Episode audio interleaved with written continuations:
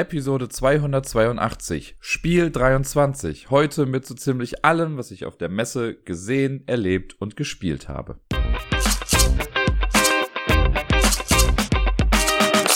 Hallo und herzlich willkommen zur neuesten Episode vom Ablagestapel. Ich bin der Dirk und wie viele andere von euch war ich letzte Woche auf der weltweit größten Brettspielmesse, nämlich der Spiel 23 in Essen.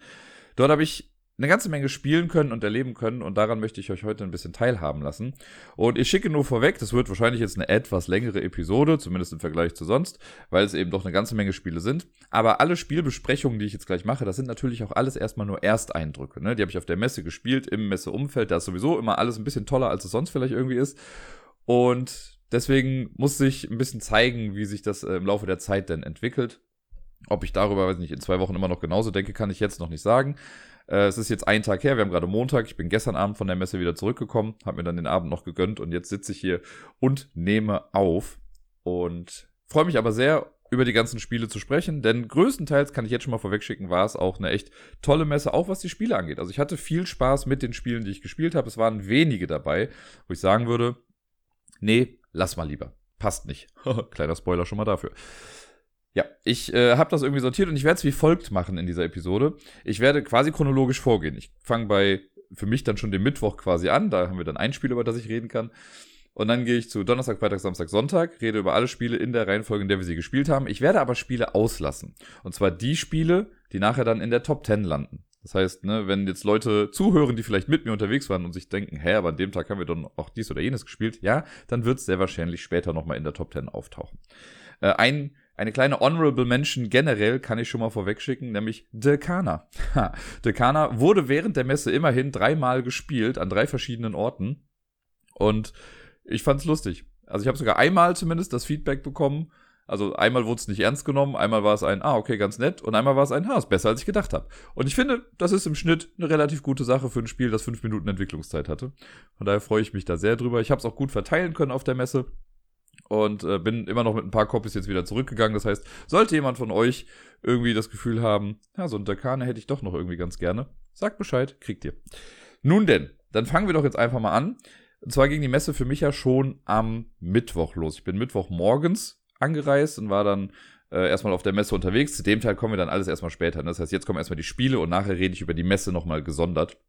Also über das ganze Drumherum dann irgendwie. Und ich habe mich dann abends mit Bödi getroffen. Die ist auch schon mittwochs angekommen. Wir sind dann zusammen essen gegangen. Und nachdem wir dann gegessen haben, haben wir noch zwei kleine Sachen gespielt. Zum einen Dekana. Und danach haben wir noch eine Tüte Chips gespielt. Das habe ich von der Neuheitenschau mitnehmen können. Und eine Tüte Chips äh, ist jetzt bei Hoch und Friends rausgekommen und ist ein sehr simples, sehr aufs Gimmick fixierte, sag ich mal, äh, Push-Your-Luck-Spiel auf eine gewisse Art und Weise. Und das Geht wie folgt. Äh, man hat eine Tüte Chips, das ist wirklich so eine kleine Chips-Tüte. Ihr erinnert euch, letztes Jahr gab es ja, glaube ich, so ein Nacho-Spiel, was auch quasi in einer Chips-Tüte daherkam. Und hier haben wir jetzt halt so eine etwas kleinere Tüte, die man auch so wieder verschließbar auf und zu machen kann. Und äh, da drin sind erstmal dann Punchboards und so, das habe ich dann schon alles rausgeholt vorher. Im Endeffekt sind da drin dann Chips, ich weiß gar nicht mehr wie viele, aber in verschiedenen Farben. Das sind einfach nur so Pappdinger, die halt so ein bisschen aussehen wie Chips. Und ein Kartendeck ist drin und noch vier länglichere Karten. Ich glaube, das ist was. Und ein paar Siegpunkte-Chips, genau. Und man macht so, dass man quasi alles bis auf die eigentlichen Chips rausholt. Die lässt man drin, dann kann man die ein bisschen durchmischen. Dann wird äh, das Kartendeck gemischt. Jeder bekommt davon, ich meine, sechs Karten auf die Hand. Und die, äh, es gibt diese länglichen Karten, das sind so, ja, die diktieren quasi ein bisschen den Spielablauf. Da steht 1, 2, 3, 4 drauf, die legt man in die Mitte und dann weiß man so ein bisschen, was man tun muss. Und zwar geht es dann so, äh, wir gucken uns unsere Karten an. Eine Person ist aktive Person, das macht aber eigentlich keinen Riesenunterschied, wer das jetzt eigentlich gerade ist. Und dann zieht man in der ersten Phase einer Runde, zieht man, ich glaube, fünf Chips aus einem Beutel raus. Ne, also, also aus diesem einen Beutel raus. So, die haben, ich glaube, fünf verschiedene Farben oder so, die legt man dann erstmal dahin. Jetzt, wo ich diese Chips gesehen habe, muss ich von meinen sechs Handkarten, das sind nämlich quasi Zielkarten oder Punktekarten am Ende, muss ich entscheiden, was, glaube ich, wird davon auf keinen Fall eintreten. Und das sind dann so Bedingungen wie, okay, es werden alle grünen Chips gezogen, es werden mehr gelbe als rote Chips sein, es werden alle lilanen gezogen. Alles Sachen, die halt mit der Endauslage was zu tun haben. Ich sehe aber jetzt gerade ja nur einen Bruchteil von dem, was am Ende ausliegen wird. Ich muss mich jetzt schon entscheiden für zwei, die es nicht sein sollen. Okay, die nehme ich, die lege ich verdeckt vor mich einfach hin auf meinen eigenen kleinen ja, Ablagestapel, aber der ist dann verdeckt. Dann werden aus dem Beutel nochmal vier weitere Chips gezogen, kommen auf die zweite Karte drauf. Wenn ich das jetzt in Kombination sehe, dann muss ich noch eine weitere Karte abwerfen, von der ich denke, ne, wird wahrscheinlich nichts. Auch die lege ich dann auf den Stapel. Dann kommt die äh, dritte Phase, da werden, glaube ich, dann drei Chips rausgezogen, die werden nochmal hingelegt. Dann haben wir also insgesamt schon zwölf Chips draußen. Jetzt kommt nämlich das äh, Spannende. Jetzt muss ich mich entscheiden, von den drei Handkarten, die ich jetzt noch übrig habe, muss ich zwei rechts von meinem Ablagestapel hinlegen und eine links davon. Auf den Rückseiten der Karten ist das auch ganz gut dargestellt. Äh, die Karten, die dann rechts von meinem Stapel liegen, das sind die, von denen ich sage, das wird erfüllt am Ende dieser Runde. Und links sage ich, das wird nicht erfüllt.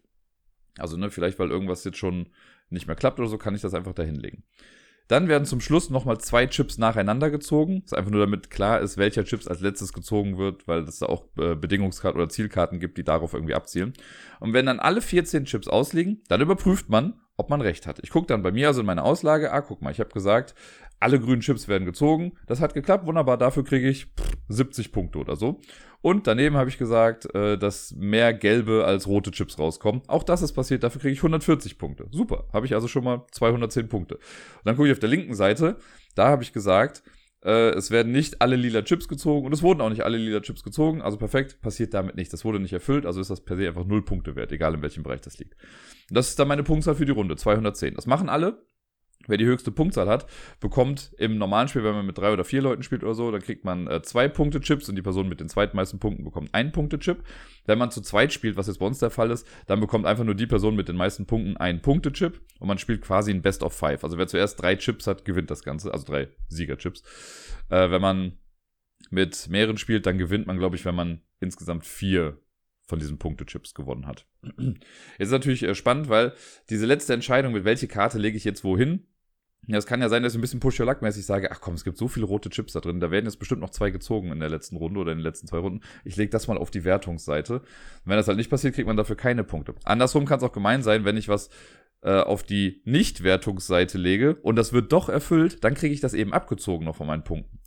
Und die Punkte, da muss ich sagen, das ist, also, das wird bestimmt irgendwie seinen Sinn haben, ne, aber es ist, schon ein bisschen groß, krass von der Diskrepanz. Also es gibt eine Punktekarte, die gibt dir irgendwie 200 Punkte und es gibt eine Karte, die gibt dir, weiß ich, einen Punkt oder so gefühlt.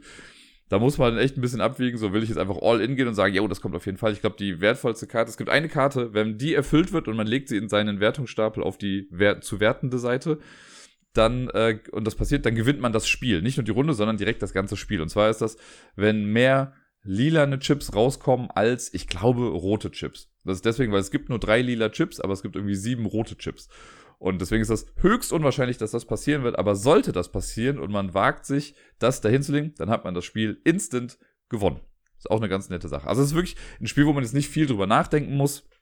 Ja, man kann so für den Abend war das super, einfach kurz rausholen, hier ein paar Chips verteilen und ein bisschen überlegen. Wir waren in, keine Ahnung, zehn Minuten durch äh, und für so einen kleinen Absacker ist es jetzt gut. Ich würde es jetzt niemandem per se empfehlen, aber wenn es da ist, so für einen Absacker würde ich es auf jeden Fall mitspielen. Und damit sind wir dann quasi schon beim Donnerstag und das erste Spiel, über das ich jetzt hier dabei rede, ist Mission Complete. Das ist bei Brain Games rausgekommen. Das wurde letztes Jahr schon mal vorgestellt, glaube ich. Da habe ich das aber gar nicht so mitbekommen.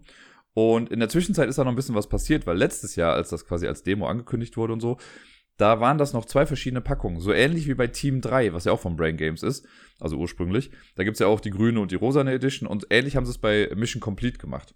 Und die haben jetzt aber in dem Jahr, was jetzt quasi zwischen der letzten Messe und dieser Messe liegt, haben die nochmal ein bisschen dran gearbeitet und haben gesagt, ach nee, wir machen nicht zwei Boxen, wir machen eine Box mit The Best of Both Worlds. Vorher war das stellenweise ein bisschen quirky und das hat aber nicht so gut gepasst. Und so haben sie jetzt quasi das bestmögliche Spiel aus beiden Versionen gemacht. Was ich auch eine ganz nette Idee finde und ja auch zeigt, dass die selber noch an einem Prozess weiterarbeiten, auch wenn man eigentlich denkt, okay, es müsste doch schon fertig gewesen sein letztes Mal. Fand ich sehr cool. Wir haben eine Demo-Runde damit gespielt. Das waren Birdie, ich und der Erklärbär. Und Mission Complete ist, und da kann ich direkt schon mal sagen, das scheint für mich einer der Trends der Messe gewesen zu sein, sein Spiel zu pitchen mit, ja, das ist eine Mischung aus Die Crew und X. Das hatte ich bestimmt drei oder vier oder fünf Mal auf der Messe, dass Leute das so angekündigt haben oder mir dann so erklärt haben mit, ja, kennt ihr die Crew? Das geht so in die gleiche Richtung. Okay, alles klar. Hier haben wir eine Mischung aus Die Crew und The Mind, vielleicht, keine Ahnung. Ähm, wir haben so ein Kartendeck, man hat pro, also es gibt verschiedene Anzahlen an Farben. Es sind aber so viele Farben im Spiel, wie Leute auch mitspielen. Das heißt, bei uns waren es drei Farben. Man bekommt äh, zu Beginn einen kleinen Roboter vor sich hingelegt, der quasi anzeigt, ich bin diese Farbe, aber trotzdem werden die Karten gemischt. Die Karten werden gemischt, jeder bekommt Karten auf die Hand. Ich weiß jetzt gar nicht mehr, wie viele das waren. Ich glaube, drei Stück. Und dann muss man quasi Missionen erfüllen. Ich weiß leider nicht mehr, wie viele Missionen es waren. Ich glaube, es war die Anzahl der Mitspielenden mal zwei, muss man erfüllen. Und wenn man drei Missionen nicht geschafft hat, hat man verloren. Und ähm, dann ist es so, eine Person beginnt, ist äh, quasi die beginnende Person in einer Runde, spielt eine Karte offen aus. Dann macht die nächste, äh, ja doch, spielt die offen aus, die nächste spielt eine Karte und dann noch eine Karte. Wir dürfen erstmal anfangs, das ist immer auf der Roboterkarte, die man vor sich liegen hat, steht quasi, was man kommunizieren darf. Und zwar kann man wenn da alles grün ist, kann man reden und gestikulieren, wie man möchte. Wenn alles rot ist, darf man weder gestikulieren noch reden. Oder wenn eins davon halt abgedeckt ist, darf man vielleicht nur gestikulieren. Ich glaube, nur reden gibt's nicht, weil das wäre Quatsch, aber nur gestikulieren gibt's. Das ist nämlich am Anfang so. Wir dürfen nur gestikulieren. Und dann äh, spielt man die Karten aus. Und wenn man es schafft, dass in dieser einen Runde komplett unterschiedliche Karten von jeder Person gespielt wurden, ne? also keine Ahnung, ich spiele gelb, du spielst türkis und sie spielt rot, dann äh, haben wir drei unterschiedliche Farben raus. Das heißt, wir haben den Anfang geschafft. Damit, wenn man das schafft, darf die äh, Akt oder der, der Startspieler, die Startspielerin bestimmt dann, welche Person die zu machende Aufgabe machen soll. Wir wissen noch gar nicht, was die Aufgabe ist, aber es wird schon mal bestimmt, wer die Aufgabe machen soll. Dafür wird einfach eine Karte, glaube ich, vom Stapel genommen. Die gucke ich mir dann an und dann sehe ich zum Beispiel gelb. Dann weiß ich, ah, die gelbe Person muss das machen. Dann kommt die Karte wieder verdeckt hin und man legt da so eine Roboterkarte drauf, um anzuzeigen, okay, das äh, bestimmt die Farbe quasi. Und ich selber weiß es dann ja jetzt. Wenn ich jetzt gestikulieren darf, kann ich einfach auf die Person zeigen, die es machen muss. Wenn ich reden darf, kann ich sagen, okay, gelb muss es machen. Wenn ich es nicht machen darf, darf ich halt nichts darüber reden. Ne? Und da muss ich einfach das liegen lassen und hoffen, dass ich später irgendwie äh, Bescheid sagen kann. Und dann weiß aber schon mal eine Person im besten Fall, dass sie später was tun muss oder eine bestimmte Aufgabe erfüllen muss. Dann spielt, dann wechselt die, äh, der Startmarker quasi und die nächste Person beginnt. Dann machen wir das Ganze nochmal, versuchen nochmal eine Karte zu spielen, also jeder eine Karte in einer anderen Farbe. Ist das wieder geschehen? Dann bestimmt die nächste Person, was die Mission dieser Runde wird. Dafür zieht man auch wieder eine Karte vom Stapel, also macht dann die nächste Person, guckt sich das an und da drauf steht dann was. Sowas wie, keine Ahnung, spiel die gleiche Farbe wie die Person vor dir aus. So, das könnte die Mission zum Beispiel sein. Das heißt, die Person legt die Karte wieder hin, da kommt auch wieder eine extra Karte drauf, um anzuzeigen, das ist die Mission. Das ist einfach, damit man nachher überprüfen kann, ob es denn auch stimmt, was man da gemacht hat eigentlich. Dann wechselt wieder der Marker und dann versucht man eben diese Mission zu erfüllen. Ne? Und dann muss man ähm, Karten ausspielen. Also hat man noch eine Runde, um diese Karte auszuspielen. Man muss dann versuchen, halt vorher im besten Fall, also die Person, die die äh, Mission kennt, muss dann versuchen zu kommunizieren, auf welche Art auch immer, dass eben eine Mission erfüllt wird. Und wenn das alle verstanden haben, dann versucht man das auch noch umzusetzen. Nur manchmal hat man ja vielleicht auch gar nicht die passenden Karten auf der Hand. Das heißt, man versucht auch das vorher irgendwie zu kommunizieren. Und dann spielt man seine Karten aus und dann sagt die Person mit der Mission Mission Complete zum Beispiel. So, und dann, wenn man das sagt, dann deckt man die Sachen auf, guckt, ob das wirklich jetzt geschehen ist. Yay, wir haben es geschafft, cool, das kommt auf unseren Punktestapel und es geht quasi weiter. Und man spielt einmal das ganze Deck durch. Wenn das Deck durch ist, muss man eben die Anzahl X an Missionen geschafft haben. Oder wenn man es dreimal nicht geschafft hat, ist man, hat man eben verloren. Und ja, das macht man ich finde die Idee dahinter richtig, richtig gut. Also das hat auch irgendwie auf eine gewisse Art und Weise Spaß gemacht. Ich glaube, man kann das mit vier, vier Leuten oder vielleicht sogar fünf spielen. Also wir haben es jetzt zu dritt gespielt. Ich weiß auf jeden Fall, dass lila raus war als Farbe. Ich weiß nicht, ob noch eine Farbe raus war. Und das Problem, was ich ein bisschen damit hatte, oder was heißt das Problem, aber ich glaube, das ist halt einfach null intuitiv, dieses Spiel, weil man immer wieder, also du verteilst, ne, man hat die Karten auf der Hand, man zieht dann nochmal wieder eine nach, sodass man drei hat, sondern, okay, versuchst du erst, versuchst du drei unterschiedliche Farben zu machen. So, hast du gemacht. Dann versuchst du das nochmal und dann versuchst du was anderes zu machen. Dann wieder zweimal die gleiche Farbe und dann musst du immer wieder gucken, ach nee, ich darf jetzt gerade nicht reden. Ach, der darf alles komplett sagen. Wunderbar, der weiß aber nichts. Warum soll er dann reden? Ich darf ja auch nicht gestikulieren, nicht den Kopf nicken, sonst irgendwas. Also diese, das, die Teile davon finde ich alle gut. Ne, ich mag die Mission, ich mag die limitierte Kommunikation, ich mag das Kooperative, ich mag dieses, ja, also generell die Art, wie man irgendwie spielt, finde ich auch gut. Aber irgendwie fehlte da was. Ich weiß nicht, also so, wenn es ein Ticken intuitiver, ein bisschen gestreamliner wäre, würde es mir, glaube ich, noch ein bisschen besser gefallen. Das Spiel war ausverkauft, also es ist gut weggekommen auf jeden Fall. Und es hat auch irgendwie Spaß gemacht, aber ich glaube, das ist was, ich weiß nicht, bei The Crew zum Beispiel, um das jetzt mal damit zu vergleichen, das spielt man und man hat sofort verstanden, was eigentlich gerade Sache ist. Aber hier bei dem Spiel war selbst nach drei Runden immer noch nicht so ganz klar, okay, warte mal, jetzt muss wieder das gemacht werden, jetzt muss das, mhm, ja, ach so, das darf ich jetzt ja gar nicht. Mhm. Also, da werden die Regeln halt schon irgendwie so oft auch wieder geändert, sodass man ja ein bisschen besser aufpassen muss. Trotzdem, wenn ich es jetzt irgendwie kriegen könnte, würde ich sagen, ich nehme es gerne und versuche es gerne nochmal in ein paar Runden. Ähm, aber es hat jetzt nicht ganz gereicht, deswegen spreche ich jetzt schon drüber, hat es nicht ganz für meine Top 10 gereicht, aber trotzdem auf jeden Fall ein nettes, quirky Spiel, ist eine coole Idee dahinter. Ja, meine Probleme damit habe ich jetzt ja schon genannt, aber ist jetzt auch kein äh, grottenschlechtes Spiel. Es hat schon Spaß gemacht. Danach haben wir unser erstes, in Anführungszeichen, großes Spiel gespielt. Und zwar war das ein Spiel, was ich auch auf meiner äh, Demo-Watchlist hatte aus der letzten Episode, nämlich Theme Park Mania. Das Spiel, wo wir gemeinsam einen Freizeitpark errichten und dann später irgendwie gegeneinander spielen. Und wir haben ein bisschen gewartet, bis der Tisch frei wurde und haben uns dann hingesetzt. Die hatten leider halt auch nur einen richtigen Demotisch, wo man spielen konnte. Deswegen war ich ganz dankbar, dass wir es dann auch geschafft haben. Und vor, vor allen Dingen auch schon so früh auf der Messe. Und dann haben wir das zu dritt gespielt, beziehungsweise zu viert. Die Dame, die uns das erklärt hat, hat auch mitgespielt. Und ich kann schon mal sagen, das wird kein Spiel sein, was ich jetzt auf Kickstarter backen werde oder so. Das hat echt nette Ideen und es hat auch zu Teilen Spaß gemacht. Aber irgendwie bin ich jetzt aufgestanden und ich musste mich schon sehr, sehr krass dran erinnern, wie das Spiel jetzt nochmal funktioniert. Ähm, jetzt, wo ich so drüber nachdenke oder wo ich jetzt so drüber sprechen möchte. Ich muss auch in der Tat das Bild nochmal quasi mit aufrufen, damit ich nochmal ein bisschen drüber gucken kann. Äh, und vielleicht noch mein Gedächtnis ein bisschen mehr triggern kann. Also, die Idee ist hier, das ist so in halbwegs in zwei Phasen unterteilt, könnte man sagen. Zu, äh, zu Beginn des Spiels ist es so, der Park ist leer. Es gibt einen Parkeingang, wir haben ein Kartendeck auf der Hand und wir haben ein bisschen Geld. So, und wenn man an der Reihe ist, dann kann man eine von, ich sag mal, fünf verschiedenen Aktionen irgendwie machen. Und dann ist die nächste Person an der Reihe. Und was man dann so macht, ist, man baut Wege, man kann Schienen bauen, man kann Attraktionen bauen oder so kleine Facilities heißt das hier und man kann Leute anheuern. Das ist erstmal so ziemlich alles, was man da machen kann. Äh, das heißt, ich bin dran, kann dann sagen, gut, ich baue zwei Wege. Zu Beginn muss man Wege bauen, weil wenn im Park noch nichts ist, kann ich auch nichts anderes machen, weil so Attraktionen und sowas, also genau, Attraktionen habe ich gesagt, kann man bauen, ne? Die müssen halt immer an Wege angrenzen und so. Logischerweise.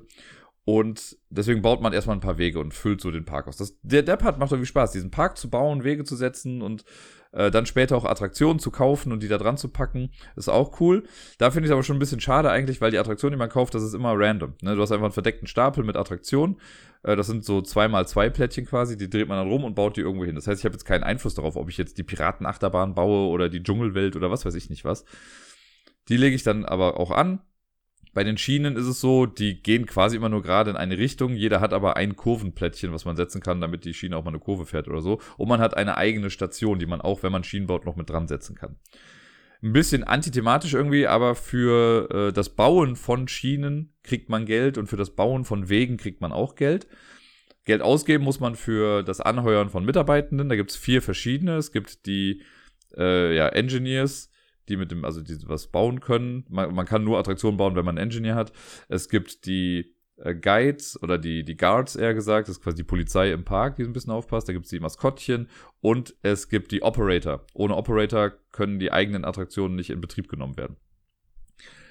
Das sammelt man sich alles irgendwie zusammen und wenn vier Attraktionen gebaut werden oder wurden, dann öffnet der Park schon. Das heißt, ab dann können Leute in den Park reingehen und man hat äh, am Eingang quasi einen größeren Miepel stehen, den kann man dann quasi bewegen. Und wenn man dran ist, kann man sich entscheiden, ob man die ganzen Aktionen von vorher macht oder ob ich meinen Miepel durch den Park bewege. Und dafür habe ich Karten auf der Hand. Da stehen im Prinzip einfach nur Zahlen drauf. Sind wunderschöne Grafiken drauf und Illustrationen. Es sieht echt toll aus. Das sind immer quasi Menschen von hinten, die so durch einen Park spazieren. Und die Variation ist echt ganz nett. Also da gibt es mal eine Familie mit, keine Ahnung, Mutter, Vater, Kind. Dann gibt es zwei Kinder, die alleine da rumlaufen. Es gibt eine Person im Rollstuhl, die rumläuft. Also wirklich verschiedenste Modelle. Es gibt leider keinen Vater, der mit seinem Kind alleine irgendwie rumläuft. Aber okay. Ähm, trotzdem ist an sich von der Qualität der Illustration her wirklich, wirklich schön, diese Karten. Und äh, die spielt man dann aus und da drauf steht eine Zahl und so viele Schritte darf ich dann mit meinem Miepel durch den Park gehen. Immer wenn man eine Attraktion baut, muss man noch so ein kleines Häuschen an den Weg setzen, um zu zeigen, hier ist der Eingang für diese Attraktion. Und wenn ich es schaffe, mit meinem äh, Miepel quasi auf eine Attraktion draufzukommen, also noch durch den Eingang quasi durch als Schritt da drauf komme, dann stelle ich einen kleinen Mini-Miepel da drauf, um anzuzeigen, da war ich schon drauf. Das ist eine äh, Aktion. Auf den Wegen sind manchmal auch so Kartensymbole drauf. Wenn ich genau da drauf lande, darf ich noch eine Karte ausspielen und ich kann den noch weiter bewegen. Das ist quasi die Bewegungsaktion. Und das ist auch einer der Endgame-Trigger, denn das Spiel endet, wenn äh, eine Person im Spiel es geschafft hat, mit diesem großen Miepel alle Attraktionen, die es gibt, zu besuchen. Wir haben jetzt auf der Messe nur eine Demo-Runde gespielt. Normalerweise spielt man das, glaube ich, bis, dass es zwölf Attraktionen gibt. Auf der Demo-Version haben wir nur mit acht Attraktionen gespielt. Das heißt, wenn man acht Attraktionen besucht hat, dann hat das Spiel sofort aufgehört und dann kam es zur Punktewertung. Immer wenn Leute auf eine Attraktion draufkommen, äh, kriegt man Geld. Und das ist so, auch so ein bisschen seltsam irgendwie, weil wenn ich jetzt auf eine Attraktion draufgehe, kriege ich per se einfach vier Dollar, muss aber der Person die im Besitz dieser Attraktion ist, Geld bezahlen. Und also die Economy in diesem Spiel ist ein bisschen seltsam, funktioniert, gar keine Frage, aber irgendwie auch da so ein bisschen nicht so ganz intuitiv, weil warum kriege ich Geld dafür, dass ich auf den Ride gehe, muss dir dann aber Geld geben dafür. Also ist ein bisschen Quatsch eigentlich, aber gut. Je nachdem, was noch an diesen Ride dran gebaut wurde, gibt's noch mal, muss man noch extra Geld bezahlen. Ne? Manchmal gibt's so thematisch passende Shops oder so ähm, oder Toiletten, keine Ahnung, und dafür muss man dann auch noch mal extra was bezahlen. Und ja, das heißt, ab diesem Zeitpunkt, wenn der Park geöffnet ist, muss man halt gucken, was man möchte. Möchte ich jetzt erstmal mit meinem Miepel vielleicht die vier Attraktionen, die jetzt schon da sind, besuchen und lass die anderen weiterbauen? Oder baue ich jetzt erstmal möglichst viel, weil wenn ich Attraktionen gebaut habe, bekomme ich ja auch Geld davon. Und ne, die Leute müssen ja bei mir draufgehen, um zu gewinnen. Oder vielleicht verbaue ich Leuten die Wege, damit die ihre Attraktionen nicht gut hinsetzen können, was ja aber wieder auch Quatsch ist, weil ich will ja auf diese Sachen draufgehen. Mit den Schienen drumherum ist es dann so, man kann auch, wenn man auf einen Bahnhof draufgeht, kann ich äh, für, ich weiß gar nicht mehr, eine Münze pro Station oder so, kann ich dann halt die Schienen benutzen und irgendwo anders hinfahren und da dann weitergehen, wenn irgendwie ein Weg blockiert ist. Und das ist im Prinzip das Spiel. Das heißt, ne, wir bauen gleichzeitig am gleichen Park, bewegen uns aber individuell durch diesen Park und versuchen dann alles zu erreichen. Also ein bisschen, Pickup and Deliver ist es nicht, aber so ein Network-Building-Spiel, äh, wo man halt so Punkte abläuft, so ein Checkpoint-Running-Game. Da gibt es bestimmt einen fancy Begriff für, keine Ahnung. Und man versucht dann halt einfach alle Attraktionen einmal abzufahren. Und es gibt dann mit den äh, Handkarten so, ich ziehe dann immer eine Karte nach, wenn ich eine gespielt habe. Manchmal gibt es so Special Events, wo man dann sofort was machen muss. Keine Ahnung, dein, Guy, dein Typ muss auf Toilette, geht zur nächsten Toilette oder äh, irgendwas ist passiert. Wenn du jetzt keinen Guard hast, dann musst du Geld abgeben oder eine Karte abwerfen. Das sind jetzt nicht die schlimmsten Effekte, ist jetzt alles nicht so drastisch. Das kann man schon gut verkraften. Und ja, dann spielt man eben bis zum Schluss und am Ende gibt's dann eben halt eine Schlusswertung. Das kriege ich jetzt auch gar nicht mehr zusammen, für was es alles Punkte gab. Es war auf jeden Fall für je 10 Geld gibt's einen Punkt, was man gesammelt hat. Äh, für die Attraktionen gibt's dann Punkte. Wenn Attraktionen vollständig umschlossen sind mit Scenery und was weiß ich nicht was, gibt's dafür Punkte. Ähm, für die Anzahl der Attraktionen gibt's generell schon mal Punkte. Für den eigenen Bahnhof gibt's glaube ich, Punkte. Für was weiß ich nicht was. Es gibt für mehrere Dinge einfach Punkte, das rechnet man dann zusammen und am Ende guckt man, wer halt die meisten Punkte hat auch da, so ähnlich wie ich es eben bei Mission Complete gesagt habe, so ich finde die einzelnen Teile, finde ich irgendwie ganz cool und es hat, also es hat uns auch Spaß gemacht, so ist es jetzt nicht. Aber irgendwie ist der Funke nicht so richtig übergesprungen. Und ich glaube, das liegt auch ein bisschen an der grafischen Gestaltung des Spiels. Ich habe ein Bild äh, auch bei Instagram in der Story gehabt und so. Ich versuche die, also im Nachgang werde ich die bestimmt alle nochmal irgendwie posten das Spiel wirkt so und Deni hat es ganz gut auf den Punkt gebracht. Der hat da bestimmt noch mal ein anderes Auge drauf, weil er ja auch einfach in dem Bereich Illustration und Grafik und so zu Hause ist. Ähm, der meinte, das Spiel wirkt einfach so, als hätten drei verschiedene Menschen an den Illustrationen zu diesem Spiel gearbeitet. Ich habe schon gesagt, die Handkarten sehen wunderschön aus. Die sind richtig gut. Und wäre das ganze Spiel irgendwie in diesem Look gehalten, mega. Richtiger Hingucker, dieses Spiel. Das Problem ist, die Wege, die man legt und die Schienen und die Scenery, also halt manchmal gibt es so Plättchen einfach mit Wiese und im See und sonst irgendwas drauf, das sieht aus wie billigste Clipart-Grafik. Kein Witz. Also es sieht einfach nur blöd aus. So gar keine Liebe zum Detail. Das wäre so schön gewesen, wenn man da auch irgendwie ein paar Menschen hätte drauf sehen können. Einfach Kleinigkeiten, die das irgendwie ein bisschen attraktiver zum Angucken gemacht hätten. Und so irgendwie dazwischen pendeln sich die Attraktionen ein. Und die Facilities und so diese Plättchen, die halt dann irgendwie was Wichtiges im Park darstellen. Denn also ich hätte es cool gefunden, und Deni meint das auch, wenn es einfach so eine Draufsicht der Attraktion gegeben hätte. So ähnlich wie bei, keine Ahnung, Rollercoaster Tycoon, Theme Park, was weiß ich, ne, dass du halt siehst, ah, da ist ein Kettenkarussell oder da ist eine Achterbahn oder sonst irgendwie was.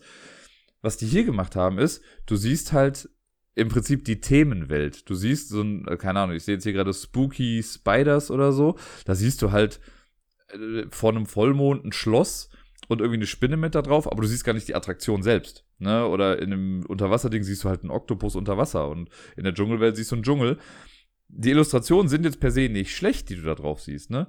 Aber ich will viel lieber die Attraktion sehen. Ich will ja sehen, worauf gehen die Leute. Also, ne, womit fahren die da? Und das sieht man halt eben nicht. Bei den Shops haben die das noch einigermaßen so gemacht, sodass man wenigstens halt erkennen kann, das ist ein Shop oder das ist ein Klo oder sonst irgendwie was. Aber die Attraktion, das passt halt nicht. Und so diese Diskrepanz zwischen geile Karten, scheiß Plättchen für die Wege und irgendwie so ein komisches Mittelding bei den Dingern, das passt grafisch einfach nicht so richtig zusammen und das trübt so ein bisschen auch den Geschmack. Also es ist echt schade, weil ich glaube, mit ein bisschen mehr Aufarbeitung könnte das einfach wirklich zumindest komplett hübsch sein. Ob das Gameplay das dann noch tragen kann, ist nochmal was anderes. Ich würde es gerne nochmal spielen, ehrlich gesagt. Einfach um zu sehen, wie der Park noch anders sein kann. Wir hatten jetzt so einen ziemlich linearen Park, würde ich fast sagen, der so sehr in die Länge gegangen ist. Ich glaube, den kann man halt echt interessant auch noch bauen und auch klüger bauen, weil ich hatte lange Zeit gar nicht im Kopf, dass ich meine Attraktion auch voll umschließen muss. Hätte ich das vorher gewusst, hätte ich definitiv anders versucht zu bauen. Wobei auch das ein bisschen random ist, weil ich ziehe dann halt zufällig zwei Wegplättchen. Ja, und entweder ist es halt eine komplette Gerade oder es ist eine Kurve. Das weiß man halt dann irgendwie nicht. Das muss man, äh, da ist man dann dem Schicksal ausgeliefert. Und ja, also leider ein bisschen hinter den Erwartungen zurückgeblieben. War gut, dass wir es mal gespielt haben, aber es ist jetzt auch nichts, wo ich, wie gesagt, äh, sehnsüchtig drauf warte. Äh, ich habe bei so einem Gewinnspiel teilgenommen. Vielleicht kriege ich diese Woche gesagt, dass ich exakt die richtige Anzahl an Miepeln geschätzt habe in so einem Glas. Sollte das der Fall sein, dann gewinne ich es vielleicht. Das wird definitiv nicht passieren, aber wer weiß, vielleicht kriege ich es so noch geschenkt. Würde ich es nehmen zwei Spiele habe ich auf der Messe gespielt, die ich im Vorfeld schon kannte, deswegen spare ich mir hier jetzt eine lange Erklärung, aber ich wollte Bödi und Deni auf jeden Fall Käsedieb zeigen. Ihr erinnert euch, das ist dieses kleine Social Deduction Spiel, wo auch Kinder schon ganz gut mitspielen können, wo man so äh, Würfelbecher hat, die ein bisschen aussehen wie Baumstämme. Man würfelt eine Zahl, das ist die Uhrzeit, zu der ich aufwache. Und es werden die Uhrzeiten von 1 bis 6 quasi durchgegeben äh, von einer Person, die das Ganze dann moderiert. Und äh, eine Person ist Käsedieb und muss dann, wenn die Augen geöffnet werden, quasi den Käse klauen. Und am Ende, wenn alle wach sind, muss man quasi herausfinden, wer hat den Käse geklaut. Ganz einfaches Spiel. Äh, wollte ich dir zeigen, hat auch soweit Spaß gemacht. Das war ganz cool. Wir waren halt zu dritt und äh, wir haben noch mit zwei Menschen aus Dubai zusammen gespielt. Das war super spannend. Waren an sich zwei lustige Runden, die wir gespielt haben. Und danach haben wir noch ein bisschen gequatscht und äh, stellt sich raus, ja, die kommen aus Dubai. Und das waren die beiden, die in Dubai das erste Spielecafé eröffnet haben mit irgendwie über 700 Spielen und so. Das äh, war auf jeden Fall ein nettes Zusammentreffen. Die haben mir auch eine Karte gegeben. Äh, die waren extrem freundlich und meinten auch so, sollten wir jemals in Dubai sein, was sehr selten geschehen wird wahrscheinlich. Aber sollten wir jemals da sein, dann äh, sollen wir Bescheid sagen, dann äh, können sie uns, äh, dann würden sie uns für eine Nacht hosten oder sonst irgendwas, dass wir bei denen dann pennen. Äh, auf jeden Fall sehr lieb. Ich habe die dann, weil sie auch einen Prototypen dabei hatten, habe ich sie dann zu Korea Board Games geschickt und gesagt, versucht mal, ob ihr noch irgendwie einen Termin bekommt. Vielleicht könnt ihr denen da irgendwie was zeigen. Äh, aber ja, Bödi hat es auch ganz gut auf den Punkt gebracht. So, das ist der Grund, warum man die Messe einfach lieben muss, weil man einfach mit so vielen Menschen aus der ganzen Welt irgendwie zusammenkommt und einfach coole kleine Begegnungen irgendwie hat. Danach sind wir zu Pegasus gepilgert und haben Triketta gespielt. Das gibt es jetzt auch schon ein bisschen äh, auf dem Markt. Aber für mich war es jetzt das erste Mal, das zu spielen, oder für uns drei war es das erste Mal, das zu spielen. Und ja, Triketta ist ein Plättchen-Nehmespiel, Set-Collection-Game könnte man eigentlich sagen, in Reinform. Ist immer so, dass man, äh, man spielt mit einem Stapel von Plättchen, also insgesamt gibt es vier gleich große Plättchen und unter diesen Plättchen sind Tiere drauf abgebildet, die verschiedene Zahlen drauf haben. Also alle Bären haben eine 10, alle was weiß ich, Steinböcke haben eine 9 und so weiter und so fort. Und in Triketta ist das Gimmick quasi, wir versuchen genau drei von einer Tierart zu bekommen. Wenn ich nämlich zum Beispiel drei Bären am Ende habe, bekomme ich dafür zehn Punkte, weil eine 10 draufsteht. Habe ich nur einen Bären, bekomme ich dafür einen Punkt. Habe ich zwei Bären, gibt mir das zwei Punkte. Und nur wenn man halt drei hat, kriegt man die volle Punktzahl. Das Problem ist, sobald man mehr als drei hat, ist jeder Stein davon ein Minuspunkt wert. Also ich kann jetzt auch nicht sagen, ich sammle zwei Dreier-Sets. Ne, wenn ich jetzt sechs Bären habe, habe ich 20 Punkte. Nein, wenn ich sechs Bären habe, sind das sechs Minuspunkte. Und die Art und Weise, wie das passiert, ist so ein kleines bisschen, würde ich sagen, wie bei Zoloretto. Wahrscheinlich genauso eigentlich. Das heißt, äh, ich decke ein Plättchen auf und muss das an eine von drei Reihen ranlegen. Wenn ich jetzt, wenn wir zu viert spielen, gibt es halt vier Reihen. Ähm, das heißt, ich lege das da dran und ich glaube zumindest, dass es dann vier Reihen gibt, keine Ahnung. Ich lege das an eine Reihe dran, dann ist die nächste Person dran, deckt einen Stein auf, legt das an eine Reihe und so weiter und so fort. Ne? Und wenn schon ein Stein in der Reihe ist, legt man das eben mit dazu. Und ich kann aber auch sagen, wenn ich dran bin, okay, ich möchte nichts aufdecken, ich möchte eine Reihe nehmen. Und man kann sich halt, auch ähnlich wie bei Zoloretto, kann man halt auch Reihen versauen. Wenn ich jetzt weiß, dir fehlt nur noch ein Bär für die zehn Punkte und in der Reihe liegt schon einer, ne, weil du hast jetzt einen da reingelegt, ich bin wieder dran, ich ziehe auch einen Bären, ich leg den einfach mit dazu. Auf einmal ist das für dich total unattraktiv, diese Reihe, weil du damit minus eins statt zehn machen würdest. Für mich ist vielleicht aber ganz gut, weil ich nur einen Bären habe. Wenn ich das bekomme, habe ich die zehn Punkte. Und so guckt man halt. Man kann zweimal im Spiel, man sich einen Stein, den man sieht, speichern. Den lege ich dann einfach zu mir. Und am Ende des ganzen Spiels kann ich die dann noch mit dazulegen oder aber auch weglegen, wenn ich sie nicht mehr brauche. Und das Ganze machen wir im Prinzip viermal, glaube ich. Es gibt, glaube ich, vier Stapel. Die gehen wir durch und dann zählen wir am Ende die Punkte. Das ist für mich ein, ja, also absolut kein Spiel, was ich spielen muss oder möchte. Ähm, mir hat es jetzt auch keinen großen Spaß gemacht. Ja, die Steine sehen ganz nett aus und alles, aber so richtig Spielspaß ist da bei mir nicht aufgekommen. Äh, und ich habe schon in der Mitte des Spiels gedacht, so, ja, ich habe da jetzt alles gesehen, ich muss es auch nicht zu Ende spielen. Wir haben es zu Ende gespielt, aber wirklich viel Freude hatte ich jetzt nicht an diesem Spiel. Wir sind dann quasi direkt am Platz sitzen geblieben, weil es waren zwei Spiele an diesem Tisch aufgebaut. Zum einen Triketta, das haben wir dann zur Seite geräumt und dann haben wir das Istanbul Choose and Write gespielt. Das äh, wurde uns dann auch erklärt. Aber irgendwie hatten wir danach noch immer wieder ein paar Fragen. Also ich weiß nicht, ob es an der äh, Person lag, die uns das erklärt hat, oder ob wir auch einfach zu durch waren oder es nicht gecheckt haben oder wie auch immer. Auf jeden Fall waren dann immer noch so ein paar Sachen unklar. Und ich glaube, das hat auch ein bisschen mit dazu geführt, dass unser Spielspaß ein kleines bisschen getrübt war von der ganzen Sache, weil halt eben so viel unklar war und wir dann aber auch stellenweise unterschiedliche Ansichten davon hatten. Es ist ja manchmal auch so, dass man sich denkt, okay, das wurde jetzt nicht gesagt, aber das wird schon so sein. Aber hier gab es auf einmal doch Spielraum für Interpretation anhand der Erklärung, die wir bekommen haben. Und dann haben wir auch im Regelwerk stellenweise nachgeguckt. Da war es auch nicht so 100% richtig drin. Äh, oder zumindest nicht so klar drin. Ob es richtig drin war, weiß ich jetzt gar nicht mehr. Wir haben es auf jeden Fall zu Ende gespielt. Und ich würde auch sagen, das ist ein Spiel, dem würde ich nochmal eine Chance geben. Ich glaube wirklich, dass dieser, diese Regelsache das bei uns ein bisschen getrübt hat. Äh, und dass da eigentlich ein ganz okayes Spiel hintersteckt. Mehr allerdings auch nicht. Also es ist so, bei dem Istanbul Run Ride, jeder hat das gleiche Blatt vor sich. Da sieht man quasi den Markt drauf. Und wenn man jetzt an der Reihe ist, dann habe ich, äh, ich habe eine Karte auf der Hand und es liegen zwei Karten aus. Davon wähle ich eine aus. Wenn ich die aus der Hand ausspiele, mache ich nur die Aktion, die da drauf liegt und alle anderen nicht und ziehe dann am Ende eine Karte nach. Wenn ich eine Karte aus der Mitte nehme, dann mache ich die Aktion und die anderen können folgen. Das heißt, die können die Aktion auch machen, müssen dafür aber so ein kleines Fältchen quasi wegstreichen. Und was man im Prinzip versucht ist, man versucht Ressourcen zu sammeln, um die dann später in Edelsteine oder Rubine äh, umzuwandeln. Und da hat man dann so eine kleine, das ist so eine kleine Illustration, wo Punkte drauf sind, die versucht man einfach alle einzukreisen. Wenn man Ressourcen bekommt, da hat man so Ressourcenleisten, macht man in ein Feld einen Punkt, um anzuzeigen, dass ich die Ressource habe. Wenn ich sie ausgebe, streiche ich das eben durch. Und es gibt Geld, das man sammeln kann. Wenn man eine bestimmte Anzahl an Geld gesammelt hat, kriegt man auch einen Rubin. Man braucht aber auch Geld, um bestimmte Stände auf dem Markt dann zu aktivieren. Da kann man auch sagen, gut, für zwei Geld darf ich mir eine Karte ziehen oder sonst was. Man kann bestimmte Aktionen auf dem Markt besser machen durch andere Aktionen auf dem Markt. Es gibt zum Beispiel das Feld, wo ich Tuch bekomme. Wenn ich das einfach nur so aktiviere, kriege ich dafür zwei Tuch. Wenn ich das Feld aber vorher verbessert habe, kann ich da bis zu vier Tuch dann bekommen. Bei den Ressourcen ist es auch so, wenn ich, wenn ich von allen Ressourcen irgendwie sieben gesammelt habe, kriege ich einen Edelstein. Wenn ich dann nochmal von allen zehn gesammelt habe oder wenn ich 14 gesammelt habe, dann kriege ich auch nochmal Sachen. Also man versucht konstant quasi einfach Sachen zu sammeln und das in Edelsteine umzuwandeln. Und äh, was ganz spannend ist, es gibt ganz in der Mitte gibt es dann eben den Bazar und da kann man auch Edelsteine kaufen. Und ganz am Anfang kosten die alle jeweils, ich sag mal, eine Ressourcenkarte. Da sind dann vier Ressourcen drauf und das muss man dann bezahlen. Wenn das aber jetzt jemand benutzt hat, dann weiß ja der Händler an diesem Person, äh, an diesem Stand, von wegen, ah, mein Edelstein kommt voll gut weg, ich mache mal die Preise ein bisschen teurer. Und dann wird eine neue Marktkarte genommen und so darunter geschoben und dann muss man auf einmal eine Ressource mehr bezahlen dann dafür. Und äh, so werden die ganzen Marktpreise immer teurer. Das ist eine ganz coole Mechanik, wie ich finde. Also ein kleines niederschwelliges Ding, aber es hat irgendwie Spaß gemacht, das zu sehen. Und äh, ja, das ist im Prinzip. Was noch spannend ist, das habe ich noch gar nicht gesagt, wenn man äh, eine Karte aktiviert, kann man sich auch immer dazu entscheiden, die benachbarte Aktion zu machen. Ne? Und je nachdem, wo die auf dem Plan eben angeordnet ist, hat man da halt mehrere Möglichkeiten, da irgendwie was zu machen. Und das heißt, man hat immer ein bisschen Auswahl, äh, Auswahlmöglichkeiten. Selbst wenn es nicht die Karte kommt, die ich eigentlich wollte, kann ich gucken, ist sie benachbart zu der Karte, die ich eigentlich wollte, weil dann kann ich es trotzdem vielleicht auch noch machen. Wenn man mal nicht folgt in einer Runde dann darf man sich einen Folgekreis quasi anmalen, den man dann wieder später ausnutzen kann, um eben bei einer Attraktion dann zu folgen. Und das Spiel spielt man dann so lange, bis der ganze Marktstapel durch ist. Das war auch irgendwie ganz lustig, weil der Erklärbär hat uns gesagt, so ja, also das kann auch dadurch enden, aber das kommt eher selten vor. Jetzt ratet mal, woran es bei uns äh, zu Ende gegangen ist. Genau, an dem Marktstapel. Danach sind wir weiter zum Stand von Treffel, Treffel gegangen und haben dort eine Partie Dr. Frankenstein gespielt. Und es war, also auf eine witzige Art und Weise, einfach das frustrierendste Spiel der ganzen Messe. Irgendwie hatten Bödi und ich haben da einfach kein Land gesehen. Und den, ich fand super, der hat aber auch hart gewonnen. Bei Dr. Frankenstein ist es so, wir haben eine Auslage von so kleinen Gläsern, so Einmachgläser, in denen irgendwelche Sachen sind. Herzen, Hände, Gehirne, keine Ahnung was für Sachen.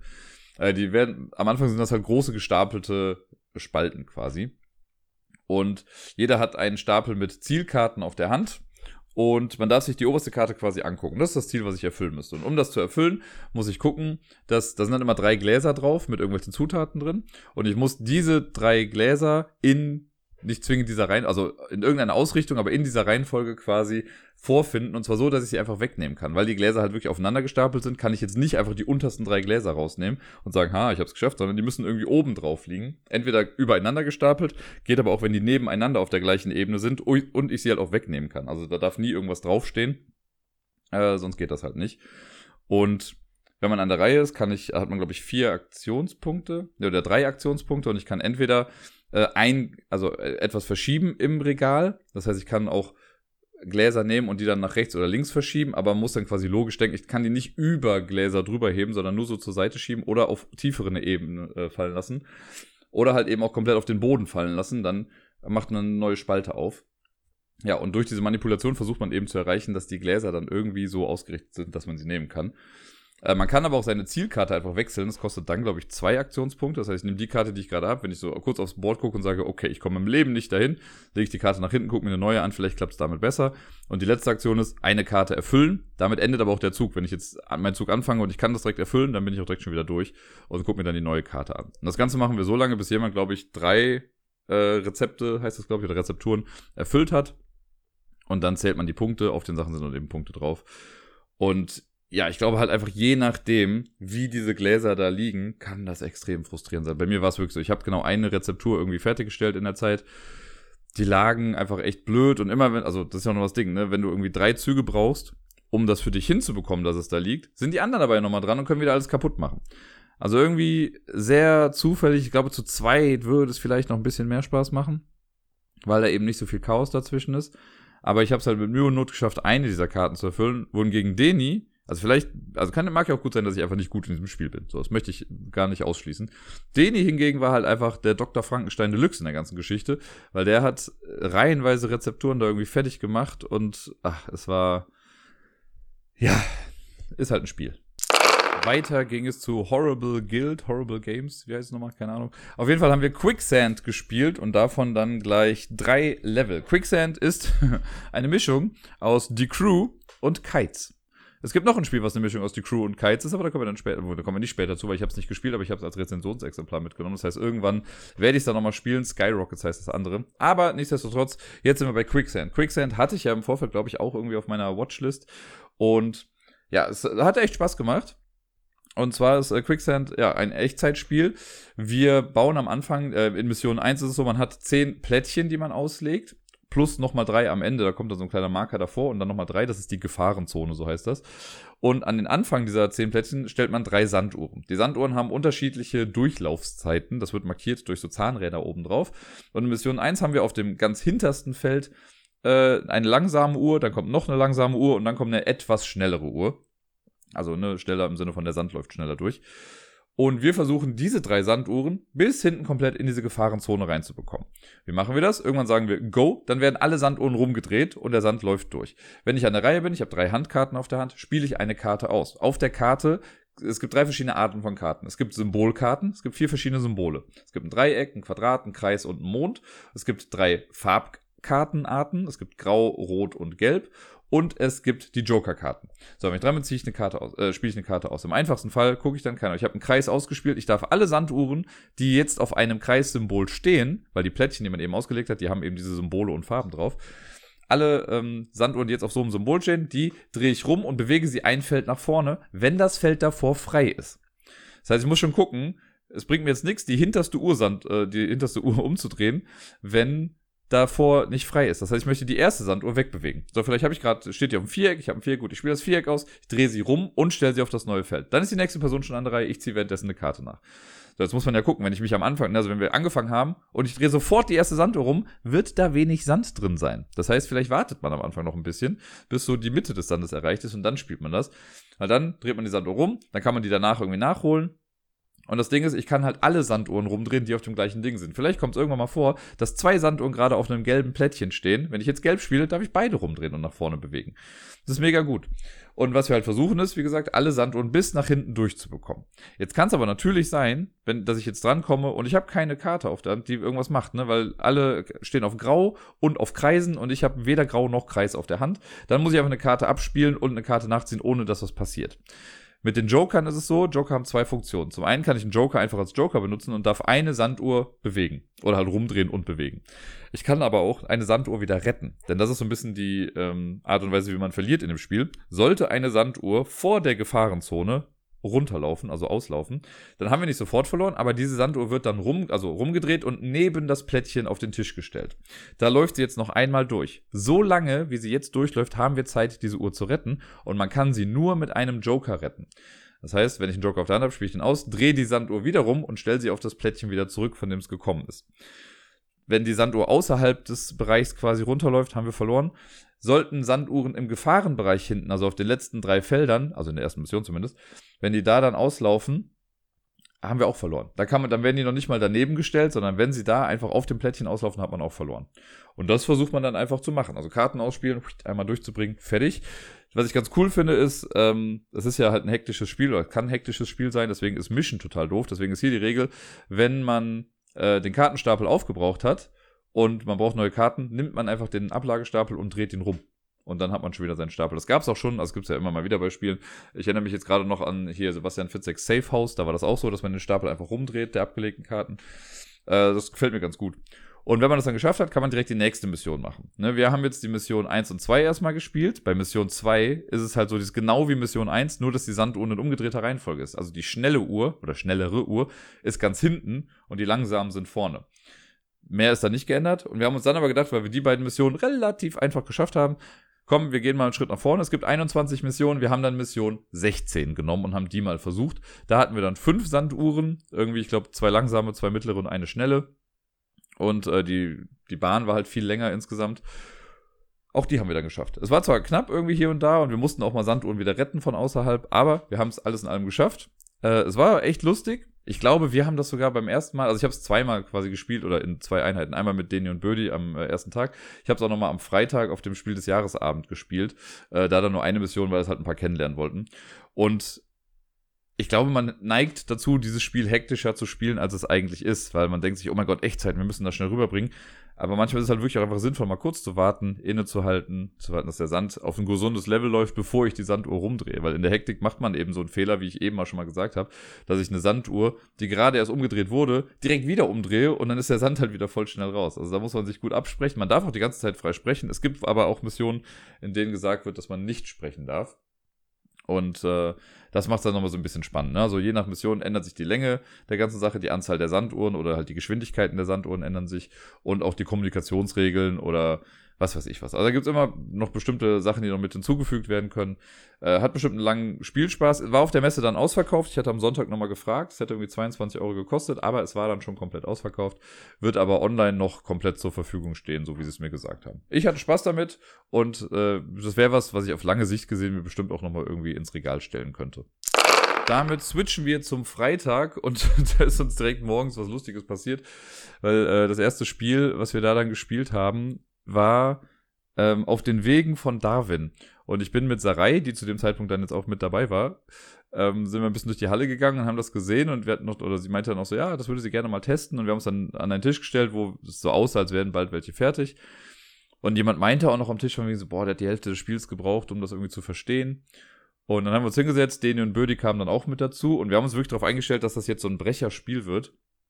Und irgendwann so im Spiel haben wir dann aber gedacht, es ist nicht das gleiche Spiel, von dem wir eigentlich, also von dem wir gedacht hätten, dass es das ist. Und dann ist uns aufgefallen, okay, es gibt einfach mittlerweile sogar drei Spiele auf dieser Messe, die Darwin im Titel haben. Es gibt äh, Darwins Journey auf den Wegen von Darwin und dann gab es noch Darwin's Choice, was ich gar nicht erst richtig gesehen habe. Aber naja, wir wollten eigentlich Darwin's Journey spielen, haben aber dann auf den Wegen von Darwin gespielt, was jetzt auch nicht schlecht war per se, aber war auf jeden Fall so ein kleines lustiges Mix-up in der ganzen Sache.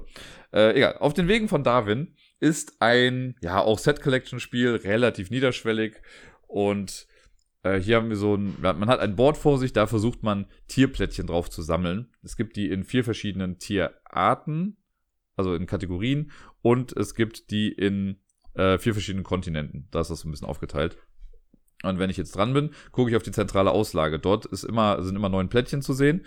Und wenn ich dran bin, gucke ich, wo steht das Schiff gerade, die Beagle von Darwin. Die ist, geht immer so am Rand entlang. Und ich gucke, wo steht sie. Und in der Spalte, die, oder in der Reihe, je nachdem, hallo, Grüße gehen raus an Deni, ähm, wo das Schiff gerade steht, dann darf ich mir eins der Plättchen nehmen. Wenn ich das Plättchen nehme, was direkt vor der Beagle liegt, dann heißt das, ist das quasi das erste Plättchen. Das zweite ist das, was dann zwei Plättchen weiter liegt, das dritte dann drei.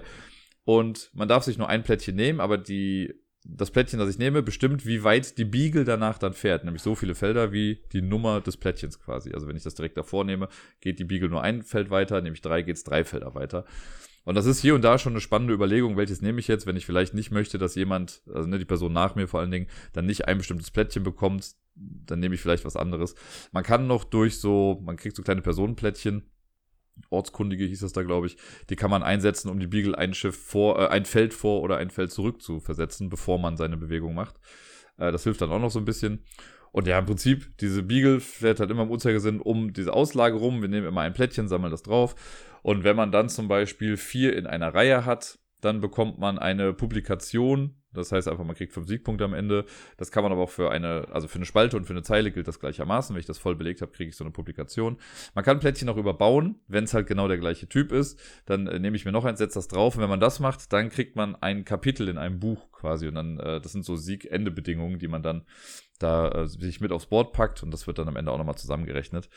Und man spielt das Ganze so lange, bis alle zwölf Plättchen haben. Dann ist die Auslage auch quasi leer und beziehungsweise nicht mehr auffüllbar und dann rechnet man Punkte zusammen für die Tiere, die man auf dem Board hat, für die Publikationen, die man hat, für diese Kapitel, die man gesammelt hat. Äh, es gibt noch so äh, Kom Kompanden, wie uns, uns gesagt wurde, Kompasse, ähm, die man dann multipliziert mit Schriftrollen auf Tierkarten oder Tierplättchen.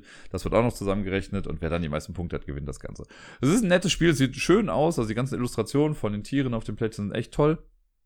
Ähm, so für ein schnelles, nettes Set Collection Game macht auf jeden Fall nichts falsch. Ich hatte Spaß damit. Ob ich es mir jetzt kaufen würde, weiß ich nicht. Dafür war es dann vielleicht doch alles in allem jetzt auch nichts zu sehr Neues. Aber ich äh, habe es auf jeden Fall immer lustig im Hinterkopf, weil es eben diese Geschichte mit dem Mix-up war, dass wir eigentlich was ganz anderes spielen wollten und dann da gelandet sind. Aber verkehrt gemacht haben wir damit auch nichts, würde ich sagen weil es direkt um die Ecke stand, habe ich danach mit Deni und Bödi einfach schnell eine flotte Runde von Taco, Käse, Ziege, Käse, Pizza gespielt. Auch das hatte ich ja schon mal im Podcast. Ach, dann sind sogar drei Spiele, die ich schon mal gespielt habe vorher.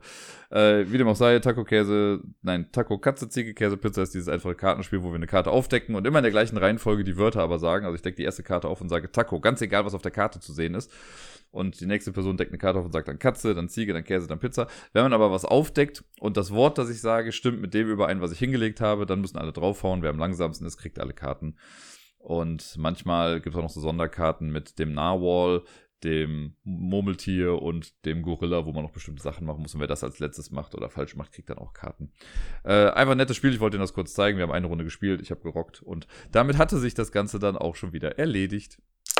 Weiter ging es zu Kosmos und dort haben wir dann eine Partie Drachenhüter gespielt. Das neue Spiel von Michael Menzel, sowohl erdacht als auch illustriert.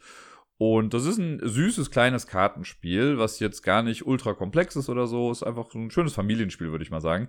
Äh, in Drachenhüter haben wir zu Beginn ein paar Handkarten auf der Hand. Es gibt Drachen in vier verschiedenen Farben. Und wir versuchen am Ende die meisten Punkte zu machen. Wer hätte das gedacht? Das ist ein ganz kreativer Trend, der sich, glaube ich, so langsam durchsetzen wird. Und wenn man an der Reihe ist, es gibt so eine Auslage, äh, also in der Mitte liegt so ein Zauberbuch, so heißt das. Wenn man diese zwei Stapel nebeneinander macht, das ist einmal die linke Seite und einmal die rechte Seite von einem Buch. Und darunter sind dann immer Drachen. Zwei Drachen liegen immer offen aus. Und wenn ich dran bin, dann ziehe ich erstmal Drachenkarten und zwar drei Stück. Ich weiß gar nicht, ob man noch weniger ziehen kann. Glaube, man kann auch nur eine ziehen, wenn man möchte, aber bis zu drei Karten darf ich ziehen. Und natürlich so immer, wenn ich eine Karte nehme, wird sofort aufgefüllt von oben und dadurch ändern sich auch die Rückseiten dieses Zauberbuchs, äh, die halt wichtig sind. Die sind immer wieder ein bisschen anders und das kann äh, spannend sein, was da so hinkommt. So, ich habe meine Karten gezogen, habe mal sehe meine Kartenhand und jetzt gucke ich auf das Zauberbuch, was mir die zwei offenen Seiten da quasi so sagen. Auf der linken Seite steht in der Regel immer eine Zahl drauf. Da könnte zum Beispiel einfach eine 1 draufstehen und rechts ist dann eine Drachenfarbe zu sehen. Rot zum Beispiel. Das heißt, das Zauberbuch gibt jetzt vor, welchen Drachen kann ich jetzt fangen aus meiner Hand.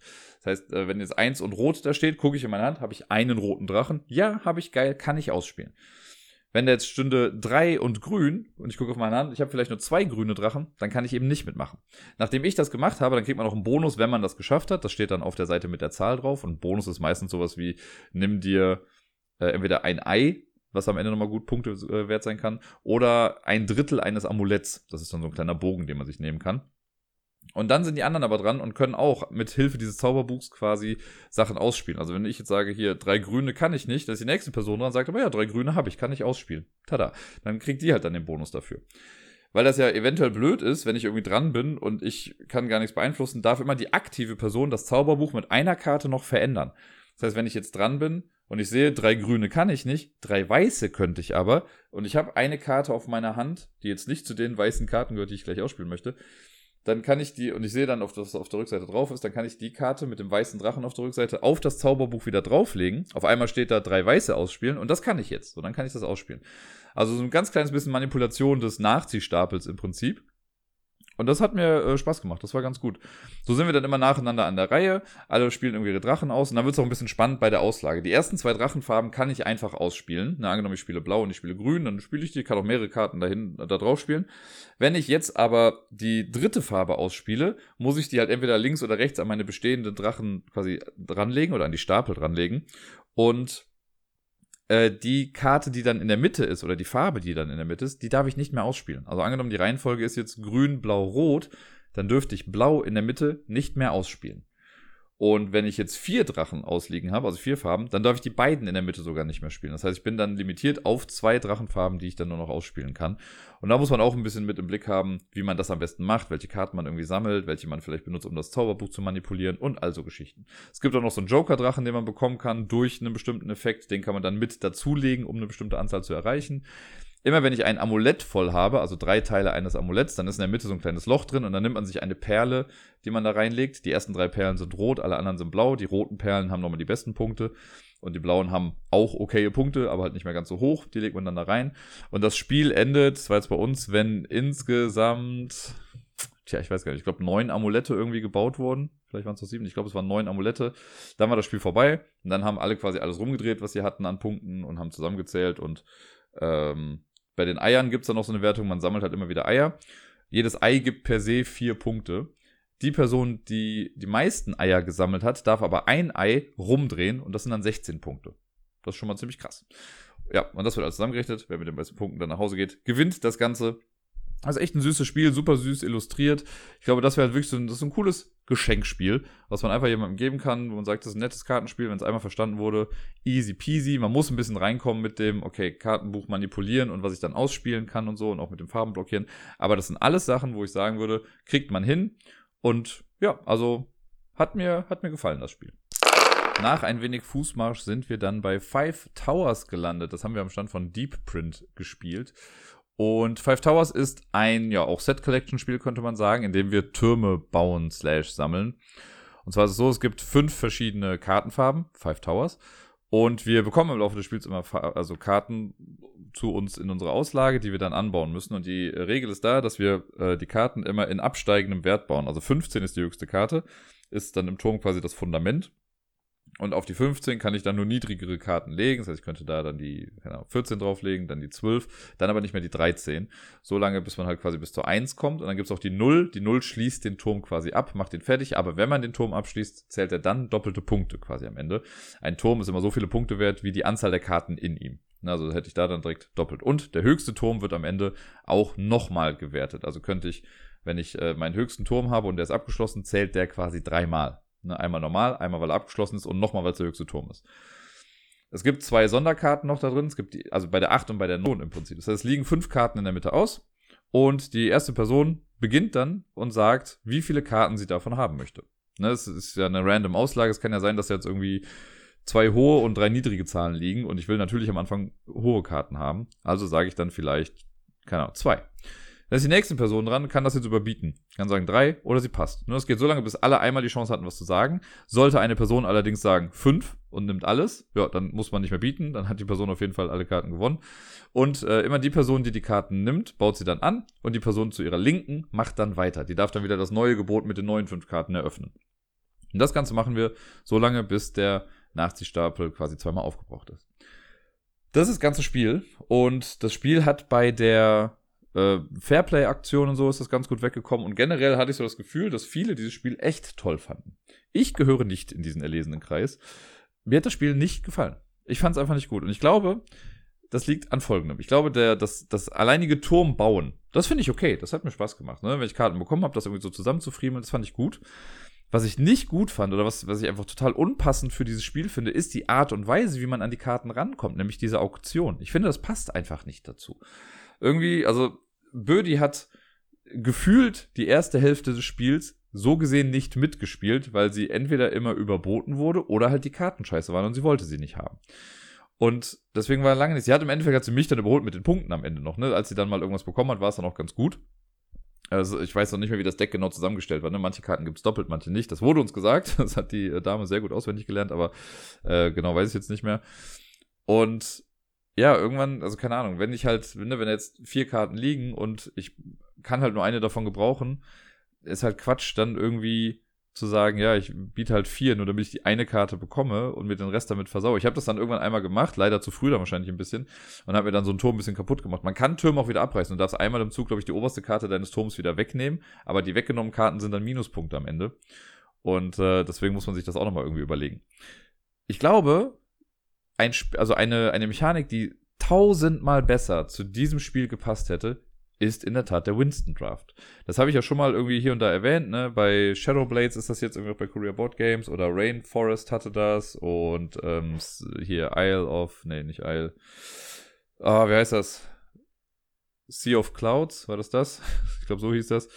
Ähm, die haben halt diesen Mechanismus, wo du irgendwie so drei Stapel hast, da liegt jeweils eine Karte. Ich gucke mir den, also wenn ich dran bin, gucke ich mir den ersten Stapel an. Und wenn so eine Karte ist, gucke ich mir die eine Karte an, sage, möchte ich die haben oder nicht. So, wenn ich die haben möchte, nehme ich sie. Wenn nicht, lege ich sie zurück, lege aber noch eine Karte drauf, gehe aber dann zum nächsten Stapel und darf auf den ersten nicht mehr zurückkommen.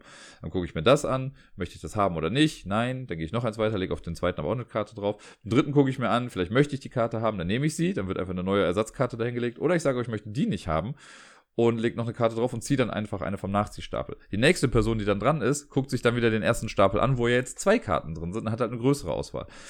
Den Mechanismus finde ich richtig genial und ich glaube, der hätte für dieses Spiel wie die, wie die Faust aufs Auge gepasst. Das wäre richtig gut gewesen. Diesen Auktionsmechanismus, den finde ich so quatsch und so blöd und so unpassend. Das hat für mich in der Tat das Spiel kaputt gemacht. Auch wenn ich glaube, dass halt das, was man dann ja mit den Karten macht, dass das eine solide Sache ist. Aber eine andere Mechanik zur Kartenakquisierung, ist das ein Wort? Keine Ahnung, jetzt ist es eins.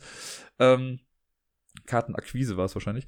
Hätte ich tausendmal geiler gefunden und dann hätte mir das Spiel auch mehr Spaß gemacht. So fand ich es einfach sehr, sehr, ja, weiß nicht, langweilig. Es gibt so ein, ähm, ich habe das mal in irgendeinem Podcast gehört von jemandem, der Brettspiele auch oft mathematisch auseinander nimmt. Und da meinte man, es gibt so diesen leichten Spruch, wenn du dir in, wenn du ein Spiel designst und du hast keine, also du möchtest dir nicht Gedanken um den Wert deiner Sachen machen oder wie, wie wertvoll bestimmte Sachen in deinem Spiel quasi sind, dann mach eine Auktion rein. Und irgendwie, auch wenn das hier nicht so hundertprozentig passt, aber irgendwie geht das so in die Richtung. Ich dachte, ja, die wussten, was sie machen wollen, hatten aber nicht so ganz eine Ahnung. Das ist jetzt sehr große Unterstellung natürlich, ne? Aber ja, so wie sollen sie jetzt an die Karten drankommen? Ja, lass mal eine Auktion machen, das werden sie schon selbst irgendwie rausfinden, was jetzt für wen irgendwie wie wertvoll ist. Keine Ahnung. Das hätte ich irgendwie mit dem anderen Ding besser gefunden, weil da hat man viel mehr dieses Dilemma mit, also man hat dann immerhin jedes Mal noch wirklich die Möglichkeit, sich da was zu nehmen und ach, keine Ahnung. Also, ihr merkt, ich bin nicht der größte Fan davon. Ich kann auch sagen, dass ich die Illustration wirklich schön finde. Diese Türme sehen cool aus. Da sind super viele nette Gimmicks drauf. Ich hatte Groot bei mir in einem Turm und ich glaube, irgendein Star Wars, noch so ein Sandmännchen-Typ, schlagt mich nicht, ich weiß gar nicht, wie sie heißen. Ähm, aber ja, das ist echt schön, nettes kleines Spiel und wie gesagt, bei der Fairplay ist es super gut weggekommen. Von daher gibt's genug Leute, die da anderer Meinung sind als ich. Ne? Also legt das jetzt nicht auf die Goldwaage bei mir, ich bin nur einer von vielen. Mir persönlich hat das einfach durch diesen Mechanismus nicht so gut gefallen. Ich würde super gerne mal spielen mit dem Winston Draft. Also wenn jemand in meinem Umfeld dieses Spiel hat und es mal mitbringt, würde ich gerne einmal die andere Regelvariante testen, nur um zu gucken, ob es das Spiel nicht vielleicht dann doch besser macht. Nach mir die Sintflut und nach uns die Affen. Wir sind zu Pegasus nochmal gegangen und haben dort eine Partie After Us gespielt. Das ist ein Spiel, was ich auf der UK Games Expo schon gesehen hatte und da aber auch nicht testen konnte, weil es dauernd belegt war und super beliebt war und auch schnell ausverkauft war. Und äh, jetzt hat Pegasus den deutschen Release gemacht und dort konnten wir es dann einmal spielen am Stand. Um, ja, und das Spiel ist, das hat auch wieder so eine zwiegespaltene Sache, da komme ich aber gleich dann irgendwie zu. Erstmal, was machen wir in dem Spiel? Das Ganze spielt im Jahre 2083, die Menschheit ist äh, untergegangen, Affen haben die Weltherrschaft an sich gerissen. Schade. Jetzt spielen wir einen dieser Affen-Clans im Prinzip, glaube ich, genau, weiß ich gar nicht genau. Und wir haben also ein Playerboard vor uns, wir haben einen Stapel mit, ich würde mal behaupten, acht Karten drin.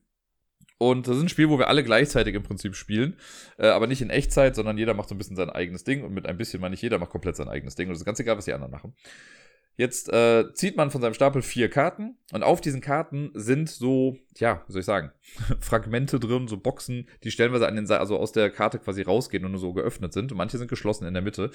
Und aus diesen vier Karten, das ist wie ein kleines Puzzle, die versuche ich jetzt so einander zu legen äh, in einer Reihe, dass äh, sich diese Boxen stellenweise halt treffen und dann eine geschlossene Box ergeben. Also wenn auf der rechten Seite der ersten Karte was ist und auf der linken Seite der zweiten Karte kann ich das ja aneinander schieben und dann ergibt das eine Box quasi. Und das in drei Reihen. Und wir versuchen diese Karten so zusammenzulegen, dass ich jetzt im Prinzip eine ganz gute Engine habe. Ne? Die erste Reihe ist im Prinzip einfach nur, du kriegst Ressourcen. Für jede komplett umschlossene Box, also abgeschlossene Box, kriegst du dann das, was drin ist. Und deswegen kann es auch wichtig sein, wie man die Karten positioniert, weil wenn ich jetzt eine Ressource ganz dringend brauche, aber ich habe habe die Karte als letztes gelegt, also in die letzte, auf die letzte Position und die Box mit dieser Ressource ist jetzt nach rechts draußen, ist sie halt nicht abgeschlossen. Also versuche ich sie so zu legen, dass sie irgendwie einen Abschluss findet, damit ich die Ressource da bekomme. In der zweiten äh, Reihe gibt es auch nochmal Ressourcen, aber man kann auch schon Sachen umwandeln, sowas wie gebe zwei Batterien aus für fünf Siegpunkte und also Geschichten oder tausche Ressourcen um oder keine Ahnung was. Und ganz unten gibt es auch nochmal Möglichkeiten, Sachen umzuwandeln oder man kriegt auch nochmal einfach wieder Ressourcen. Das machen alle gleichzeitig. Das heißt, ne, alle ziehen ihre vier Karten, alle puzzeln da vor sich hin, nehmen sich dann auch einfach die Sachen, die sie jetzt quasi erarbeitet haben.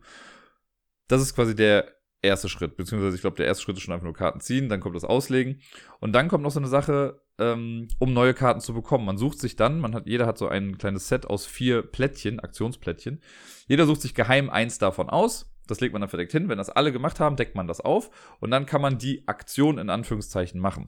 Das Plättchen, was man rumdreht, bestimmt dann quasi, welche neue Karte kann ich jetzt kaufen? Man kauft damit den Ressourcen, die man gesammelt hat, quasi im Laufe des Spiels, kann man sich dann neue Karten kaufen. Angenommen, ich drehe das blaue Plättchen um, das sind die in Anführungszeichen intelligenten Affen, die ähm, da kann ich dann entweder für drei blaue Ressourcen mir eine günstige Karte nehmen oder für sechs blaue Ressourcen eine teure Karte nehmen.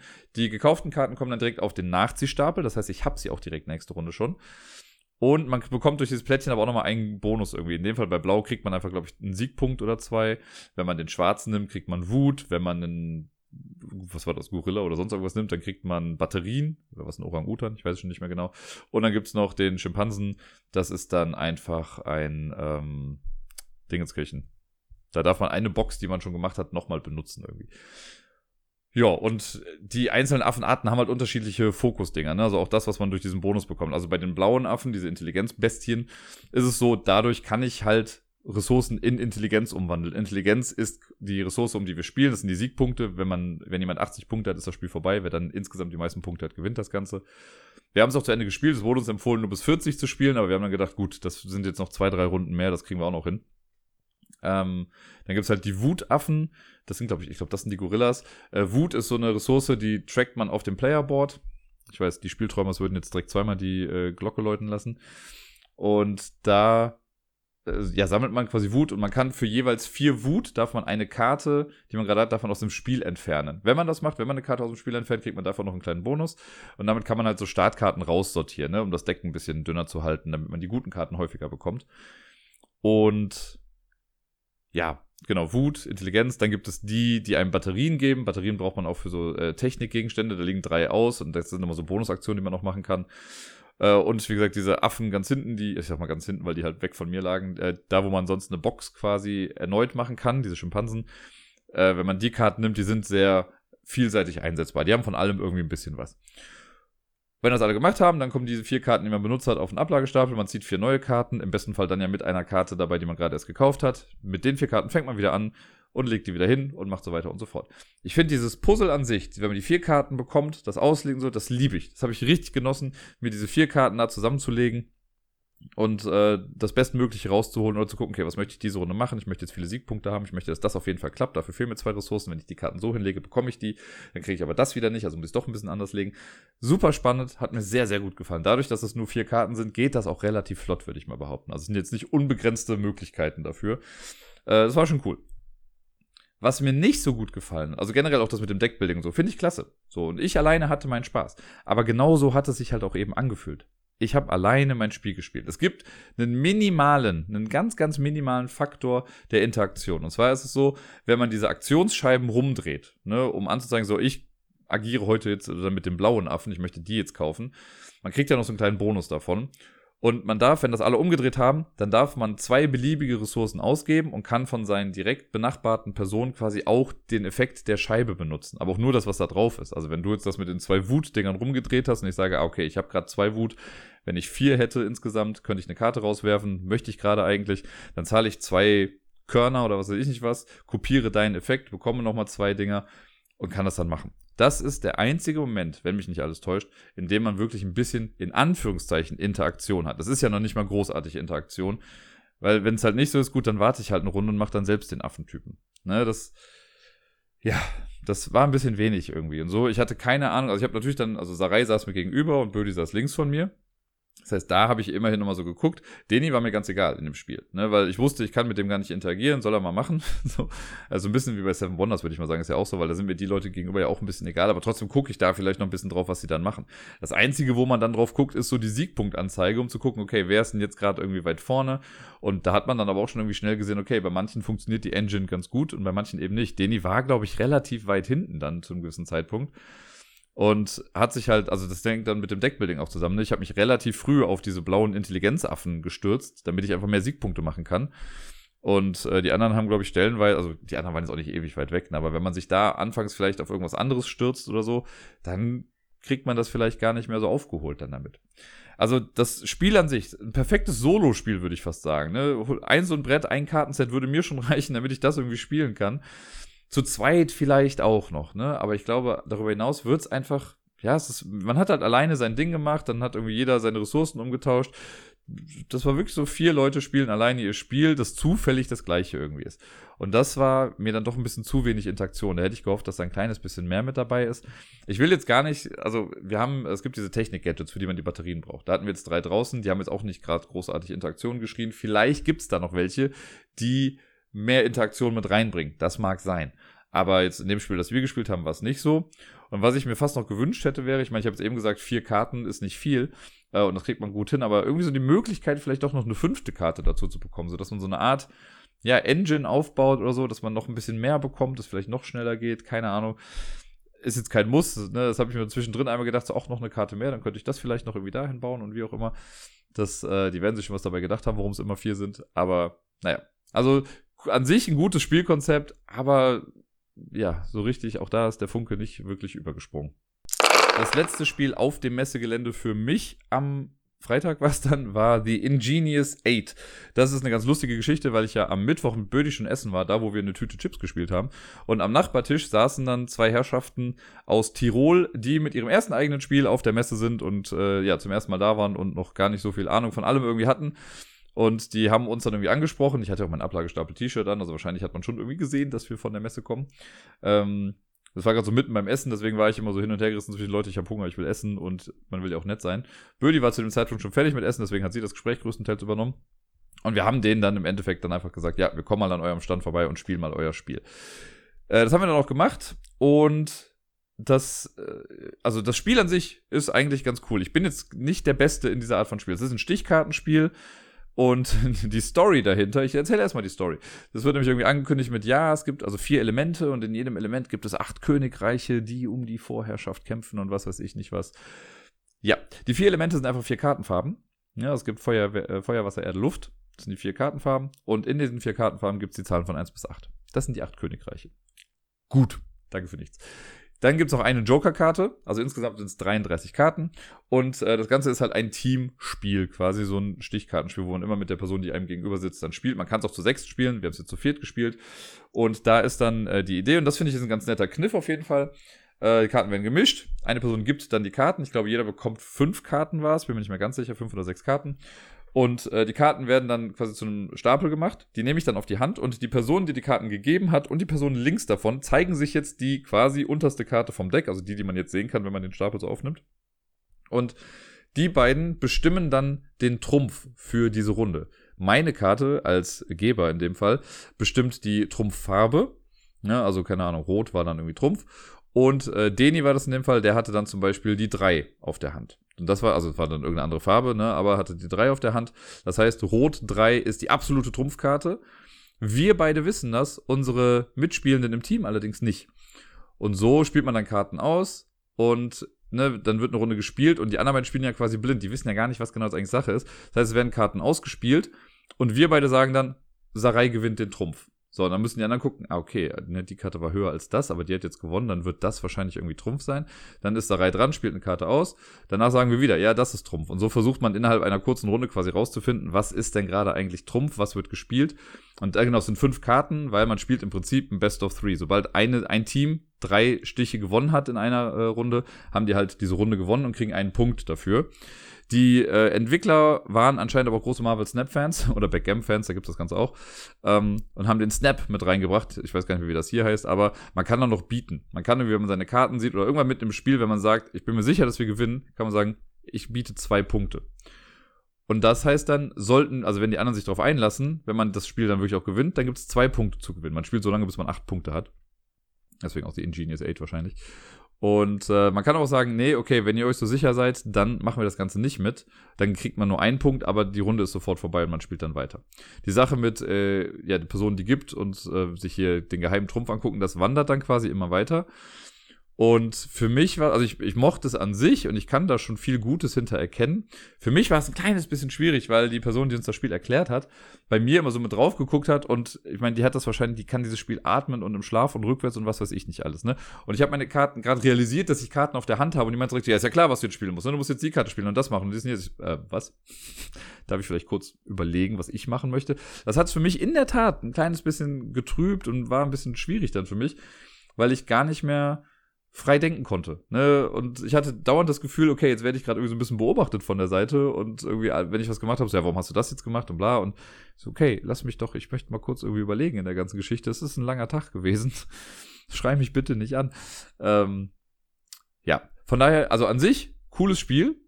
Ne, so von der von der Methodik her und ich habe Sarai auch nochmal gefragt, weil Sarai spielt, glaube ich, so Spiele doch nochmal also besser vor allen Dingen als ich und auch lieber als ich, würde ich mal behaupten. Hab sie gefragt, was ihr davon hält. Und sie meinte auch, dass es eigentlich eine ganz coole Idee ist. Das Ding ist halt nur, wie ich ja eingangs sagte, es sind halt vier Kartenfarben, Zahlen von 1 bis 8. Und noch ein Joker. Ich kann es auch einfach mit einem Kartendeck spielen. Also ich kann es einfach mit einem ganz normalen Kartenspiel spielen. Es gibt nichts in diesem Spiel, wo man sagen muss, okay, das ist eine krasse Komponente, die man dringend für dieses Spiel braucht. Man kann es einfach mit einem Skat-Deck im Prinzip äh, spielen. Das hat ja dann auch immer nur, also ich weiß nicht, ob es jetzt komplett mit dem Skat-Deck geht, aber auf jeden Fall, ja, fand ich das ein bisschen äh, schade. Ich, ich hoffe, dass alles gut läuft auf jeden Fall, dass sie damit Erfolg haben. Und waren auch super grundsympathische Typen auf jeden Fall. Ne? Das hat echt Spaß gemacht, mit denen da zu quatschen äh, an dem Abend und wirkten super nett. Aber jo, das, äh, das war auf jeden Fall The Ingenious Eight am Freitagabend war ich dann wieder beim Spiel des Jahres Jury-Spieleabend eingeladen. Das ist ein ganz langes, komisches Wort. Aber ihr versteht hoffentlich, was ich meine. Und auch da haben wir wieder ein bisschen was gespielt. Und ich muss sagen, das war der Abend, an dem ich, glaube ich, echt viele schlechte Spiele gespielt habe einfach. Es war trotzdem lustig in der Runde. Ne? Wir haben die alle zum ersten Mal gespielt, größtenteils. Aber nee, also gerade das erste Spiel, über das ich jetzt spreche, nämlich Spellbook von Phil Walker Harding, ähm, das kann ich direkt schon mal sagen, das war nix. Also für uns, uns hat es allen kollektiv am Tisch irgendwie keinen Spaß gemacht. Spellbook, ich habe das auf der Messe auch gesehen und das sieht super gut aus. Das also wirkt wirklich so wie ein Spiel, das einem richtig viel Spaß machen müsste. Und ich finde ja wirklich auch viele Spiele von Phil Walker Harding einfach echt ganz gut. Bei Spellbook ist es so, wir haben eine Kartenauslage vor uns, alle haben die gleiche Auslage vor sich. Wir haben jetzt mit dem Starterdeck gespielt und es mag gut sein, dass das durch die anderen Kombinationen, die es da noch gibt, vielleicht ein bisschen anders wird aber man hat sieben Karten vor sich liegen und eine Spielübersicht im Prinzip. Alle haben das identisch vor sich ausliegen. Diese Karten, die wir haben, jetzt mal abgesehen von der Spielübersicht, das sind Zaubersprüche, die wir erlernen können. Und Zaubersprüche kann man in drei verschiedenen Stufen erlernen. Es gibt eine schwache, eine mittlere und eine starke Art und Weise. Man kann aber jeden Zauberspruch halt nur auf eine Art lernen. Also wenn ich jetzt zum Beispiel den schwarzen Zauberspruch auf der schwachen Seite gelernt habe, kann ich den nicht zusätzlich nochmal stärker erlernen. Es gibt eine Möglichkeit, wie man quasi aus dem Schwachen dann den mittleren machen kann und so, aber erstmal so. Es gibt einen Beutel, den Vortex. Da sind ganz viele Acrylsteine drin. Die sehen super schön aus. Das sind so Runensteine, die äh, werden durchgemischt. Man bekommt zu Beginn zwei Stück einfach random gezogen. Fünf kommen in so eine mittlere Auflage, äh, Auflage, Auslage, den Altar. Und dann geht's quasi im Prinzip los. Äh, der Tag, also wenn ich an der Reihe bin, dann habe ich eine, eine Runde oder einen Zug, der aus drei Teilen besteht. Morgens, mittags, abends. Morgens bekomme ich Steine. Auf eine von zwei Arten. Zumindest am Anfang. Ähm, am Anfang hat man nämlich immer nur Basisaktionen zur Verfügung. Es ist so, ich kann entweder einfach einen Stein aus der Auslage nehmen, die da gerade liegt auf diesem Altar, oder ich ziehe aus dem Beutel zwei random Steine und habe die dann vor mir. Das ist mein Morgen. Am Mittag darf ich Steine lagern, bis zu einem Stein. Das heißt, ich kann äh, einen Stein nehmen und ich habe vor mir ein verbündeten Board. Da ist im Prinzip einfach nur eine Illustration drauf, die auch ein bisschen dabei hilft, die Kartendecks mit zu sortieren. Und rundherum geht eine Punkteleiste, so ein Halbkreis, ein bisschen mehr als ein Halbkreis ist es und da äh, kann ich quasi diese Runensteine drauf ablegen, immer von links angefangen beim niedrigsten Wert und dann gehe ich quasi im Uhrzeigersinn immer die Felder entlang. Und das ist auch eine Siegende-Bedingung, wenn es eine Person schafft, das letzte Feld davon zu belegen, dann endet das Spiel. Ne? Und äh, die erste freie Zahl, die man da sieht, ist dann die Punktzahl, die man dafür bekommt am Ende. Das ist der Mittag. Ne? Also morgens Steine nehmen, mittags darf ich lagern, wenn ich möchte. Und der letzte Part ist Zauberspruch erlernen. Dann kann ich auf meinen Zauberspruchkarten gucken, welchen Spruch möchte ich erlernen. Ich gucke auf meine Steine, welche habe ich. Man darf, glaube ich, höchstens sieben oder neun Steine haben. Ich weiß da jetzt gerade nicht mehr genau die Zahl, vielleicht waren es neun. Und dann äh, kann ich halt Steine ausgeben, um das zu machen. Wie mache ich das? Um jetzt zum Beispiel den schwarzen Zauberspruch auf der schwächsten Stufe erlernen zu können, muss ich drei schwarze Steine ausgeben. Ne, die nehme ich dann und lege die dann in den, nehme einen von diesen schwarzen Steinen, markiere damit, dass ich den gelernt habe, lege die anderen beiden in die Ablage. Da baut man so einen kleinen Brunnen quasi, da werden die reingeschmissen. Wenn ich einen stärkeren Zauberspruch erlernen möchte, wie gesagt, wenn ich den schwarzen jetzt auf der ersten, auf der besten Stufe machen möchte, müsste ich fünf schwarze Steine haben und die dann ausgeben, einen zu markieren, die anderen in, dieser, in diesen Ablagebrunnen. Und ab der nächsten Runde kann ich diesen Zauberspruch dann auch benutzen. Und das war's. Also ne, Steine nehmen, eventuell lagern, eventuell was lernen, wenn ich kann. Dann ist die nächste Person an der Reihe. Man guckt noch am Ende, wird die Auslage, also dieser Altar, der wird dann aufgefüllt. Es kommt, wenn es, wie ist es nochmal, wenn ein bis vier Steine drauflegen, äh, drauf liegen, wird ein Stein einfach aus dem Beutel gezogen und draufgelegt. Nee, es wird immer auf fünf aufgefüllt, genau. 0 bis 4, es wird auf fünf aufgefüllt. Wenn schon äh, fünf drauf liegen oder mehr, wird einfach noch einer mit draufgelegt. Wenn ich aber quasi dran bin am Ende meines Zuges und da sind zehn Steine drauf und er hat nur Platz für zehn, dann kommen die alle in den Mülleimer und es werden fünf neue draufgelegt. Das wird am Ende noch gemacht. Und dann ist die nächste Person dran, macht auch alleine ihren Zug alleine ist ein bisschen wie bei After Us. Man macht halt einfach alleine sein Ding. Es ist mir Driss, Pieps, Kacken, Furz, egal, was die anderen da gerade machen. Es gibt bestimmt, ich habe ja schon gesagt, ne, wir haben ja mit dem Basisset jetzt gespielt. Es gibt bestimmt Karten, die hier und da sagen, ich habe mal kurz durchgeguckt, wenn jemand anders was macht, bekommst du XY oder so. Oder wenn du das machst, bekommen die anderen XY. Gut möglich. Aber in unserer Variante, wie wir es gespielt haben, war es einfach nur solitäres Steine nehmen, hinlegen, wegpacken. Und es war so frustrierend. Ich habe das Spiel gewonnen und es war einer der frustrierendsten Siege, die ich je hatte, weil ich habe einfach nichts Spannendes gemacht in diesem Spiel. Ich konnte nicht mal sagen, so, hey, ich habe besser gespielt, ich hatte die bessere Strategie von Anfang an, ich habe die bessere Taktik an den Tag gelegt, was weiß ich nicht was. Nee, ich hatte einfach im Prinzip Glück. Und zwar habe ich so gemacht, ähm, ich habe immer zwei Steine genommen, zumindest die meiste Zeit, und da, auch da gibt es bestimmt, äh, es gibt dann so Sonntagsaktionen wie nimm dir drei oder nimm dir vier Steine. Das kann man auch machen. Aber da muss man erstmal die passenden Farben für zu ziehen. So, ich habe also, irgendwann habe ich den schwarzen Zauberspruch, deswegen sage ich den so prägnant oft auch gerade irgendwie. Den schwarzen Zauberspruch habe ich auf der einfachsten Stufe aufgewertet. Und auf der einfachsten Stufe sagt der, du darfst zwei gleichfarbige Steine einlagern. Da, wo man sonst nur einlagern kann, darfst du zwei gleichfarbige lagern. Cool. Die stärkeren Versionen davon sind, du darfst drei gleichfarbige Steine einlagern oder du darfst vier gleichfarbige Steine einlagern. Ich hatte im ganzen Spiel höchstens drei gleichfarbige Steine, vier schon im Leben nicht. Und da ich ja meistens zufällig gezogen habe, war es ein bisschen schwierig. Man hätte bestimmt durch Kombinationen von Zaubersprüchen hätte ich es irgendwie machen können, dass ich nach fünf Zügen den, den stärksten schwarzen Zauberspruch gehabt hätte und dann immer mal wieder auf vier Steine gekommen bin, um die quasi da anzulegen. Ich habe aber einfach auf der einfachsten Stufe das gemacht. Das war der einzige Zauberspruch, den ich gelernt habe. Also ich habe einmal drei schwarze Steine ausgegeben oder gesammelt, das gelernt, die anderen weggeworfen und dann jede Runde einfach nur geguckt, ich ziehe zwei aus dem Beutel mit der Auslage, die ich schon hatte, habe ich eine Farbe doppelt, geil, habe ich, ich lege die zwei äh, ins Lager, ich lerne keinen neuen Zauberspruch, ich behalte den Rest. Als ich wieder dran war, zwei gezogen, cool, ich habe wieder eine gleiche Farbe, jo.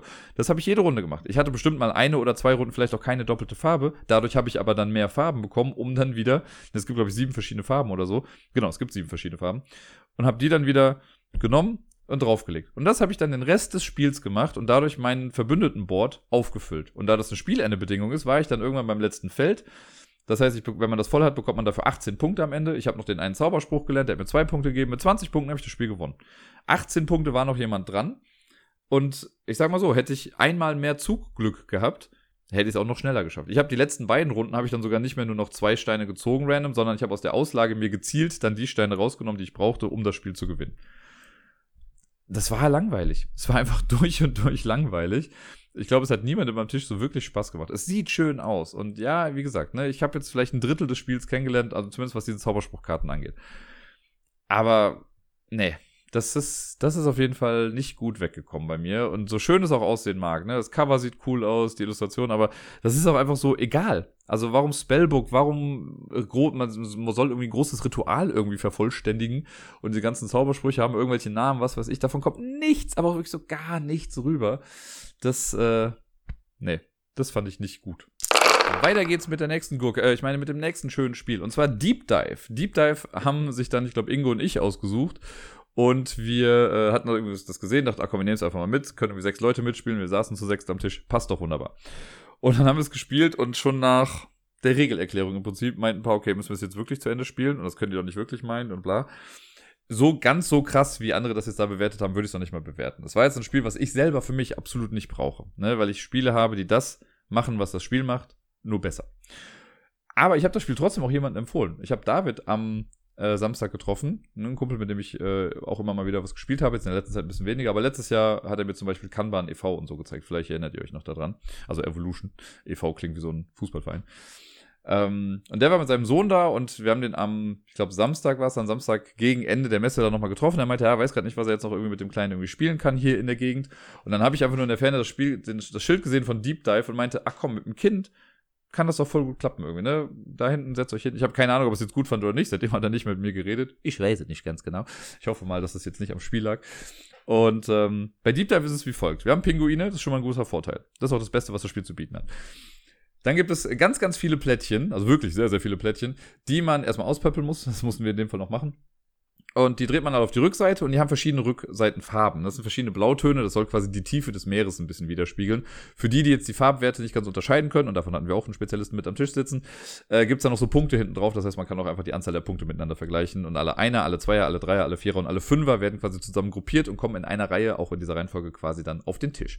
Wenn ich jetzt an der Reihe bin, nehme ich einen meiner drei Pinguine, setze den auf ein Plättchen der ersten Stufe, also des hellsten Wassers, und drehe dieses Plättchen dann um. Da wurde schon gesagt, okay, warum soll ich den draufsetzen, wenn ich danach wieder umsetze? Ist ja, ne? Man kann auch einfach das Plättchen einfach umdrehen im Prinzip. Aber wir haben uns an die Regeln gehalten. Wir drehen das rum und gucken, was da drauf ist. Jetzt, es gibt vier Möglichkeiten, was es sein kann. Wenn es eine Blubberblase ist, dann muss ich in die nächst tiefere Ebene runterschwimmen. Wenn es etwas zu essen ist oder ein Stein, kann ich mich dazu entscheiden, meinen Zug quasi zu beenden. Ich nehme Stein oder Essen, je nachdem was es ist, nehme ich mit in meine Auslage und dann ist mein Zug durch. Oder ich kann sagen, ich lasse das offen da liegen und gehe in die nächste Ebene runter. Und wenn es ein Predator ist, also ne, ein, ein Jagdtier, das meinen Pinguin ans Leder möchte, dann muss ich meinen Pinguin da drauf stehen lassen und der ist quasi erstmal gefangen. Nicht gefressen, nur gefangen, die spielen nur ein bisschen. Und dann ist die nächste Person an der Reihe.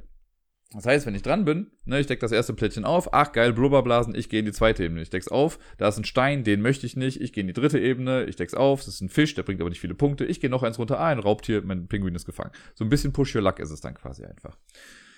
Wenn ich, äh, durch diese Raubtiere werden irgendwann viele Pinguine gefangen sein. Das mit den Raubtieren hat einen kleinen Vorteil. Ne? Angenommen, mein äh, Pinguin ist auf der zweiten Ebene schon von einem Raubtier gefangen geworden, äh, gefangen genommen worden. Müssen, hätte tun können sollen wenn ich jetzt auf der ersten Ebene anfange und ich entscheide mich weiter zu gehen, dann kann ich die zweite Ebene einfach komplett auslassen, weil da ist ja schon mein Pinguin gefangen. Das heißt nur, der lenkt den gerade ab. Das ist eine Raubtier, deswegen kann ich die zweite Ebene überspringen und direkt in die drei runtergehen. Warum möchte ich überhaupt tief runtergehen? Natürlich sind ganz unten die juiciesten Punkte von allen. Ne, da ist einfach alles besser, aber auch gefährlicher. Und so versucht man dann quasi Sachen zu holen. Wenn ich mir Steine nehme, kommen die in meine Auslage. Steine kann ich zu Beginn meines Zuges ausgeben, um den quasi ab, also komplett aus dem Spiel zu nehmen und dann darf ich auf einer beliebigen Ebene einfach anfangen zu tauchen. Also ich kann auch direkt sagen, ich gehe ganz nach unten. Ich schlucke quasi den Stein runter, bin dann schwerer und sinke nach unten. Wie der dann wieder nach oben kommt, weiß ich nicht, aber das ist auf jeden Fall die thematische Herleitung der ganzen Geschichte hier.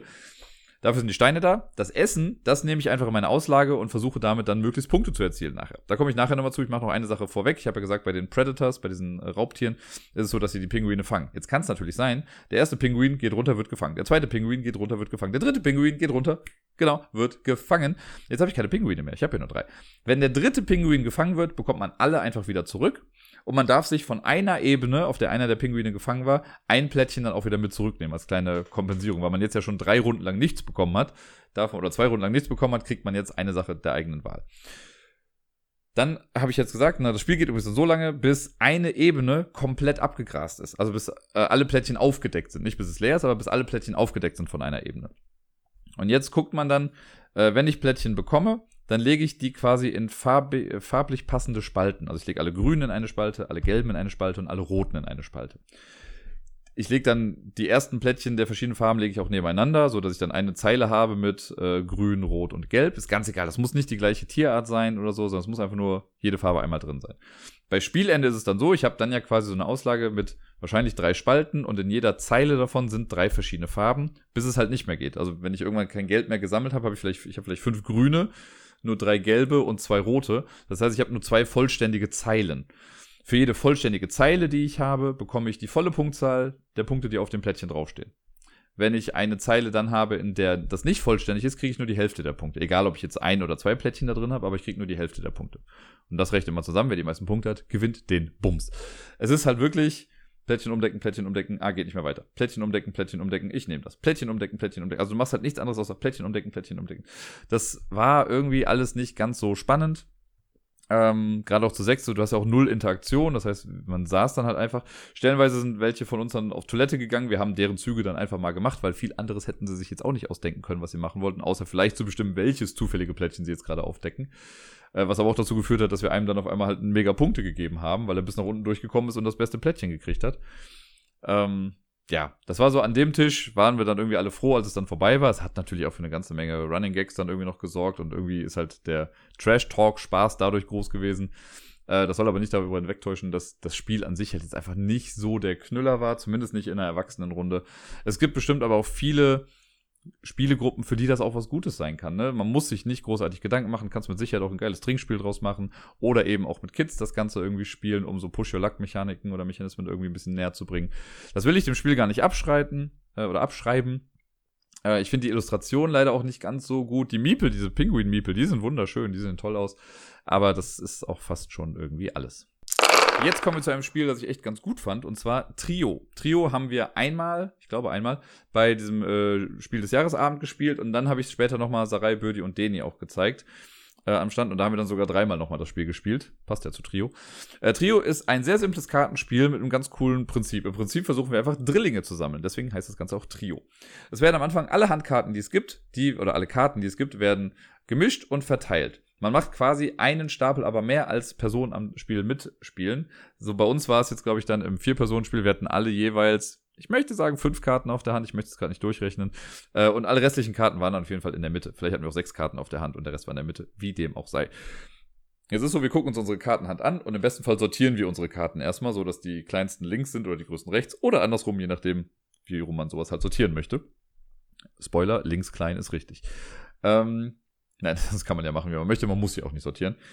Und die Karten in der Mitte liegen dann verdeckt aus. Eine Person beginnt und man darf jetzt dann, also man versucht dann einen Drilling zu sammeln. Das heißt, wenn ich es schaffe, drei Einser auszuspielen zum Beispiel, dann gehören die mir. Dann ist das ein Punkt für mich. Und wenn ich es schaffe, drei Drillinge zu sammeln, dann habe ich das Spiel gewonnen.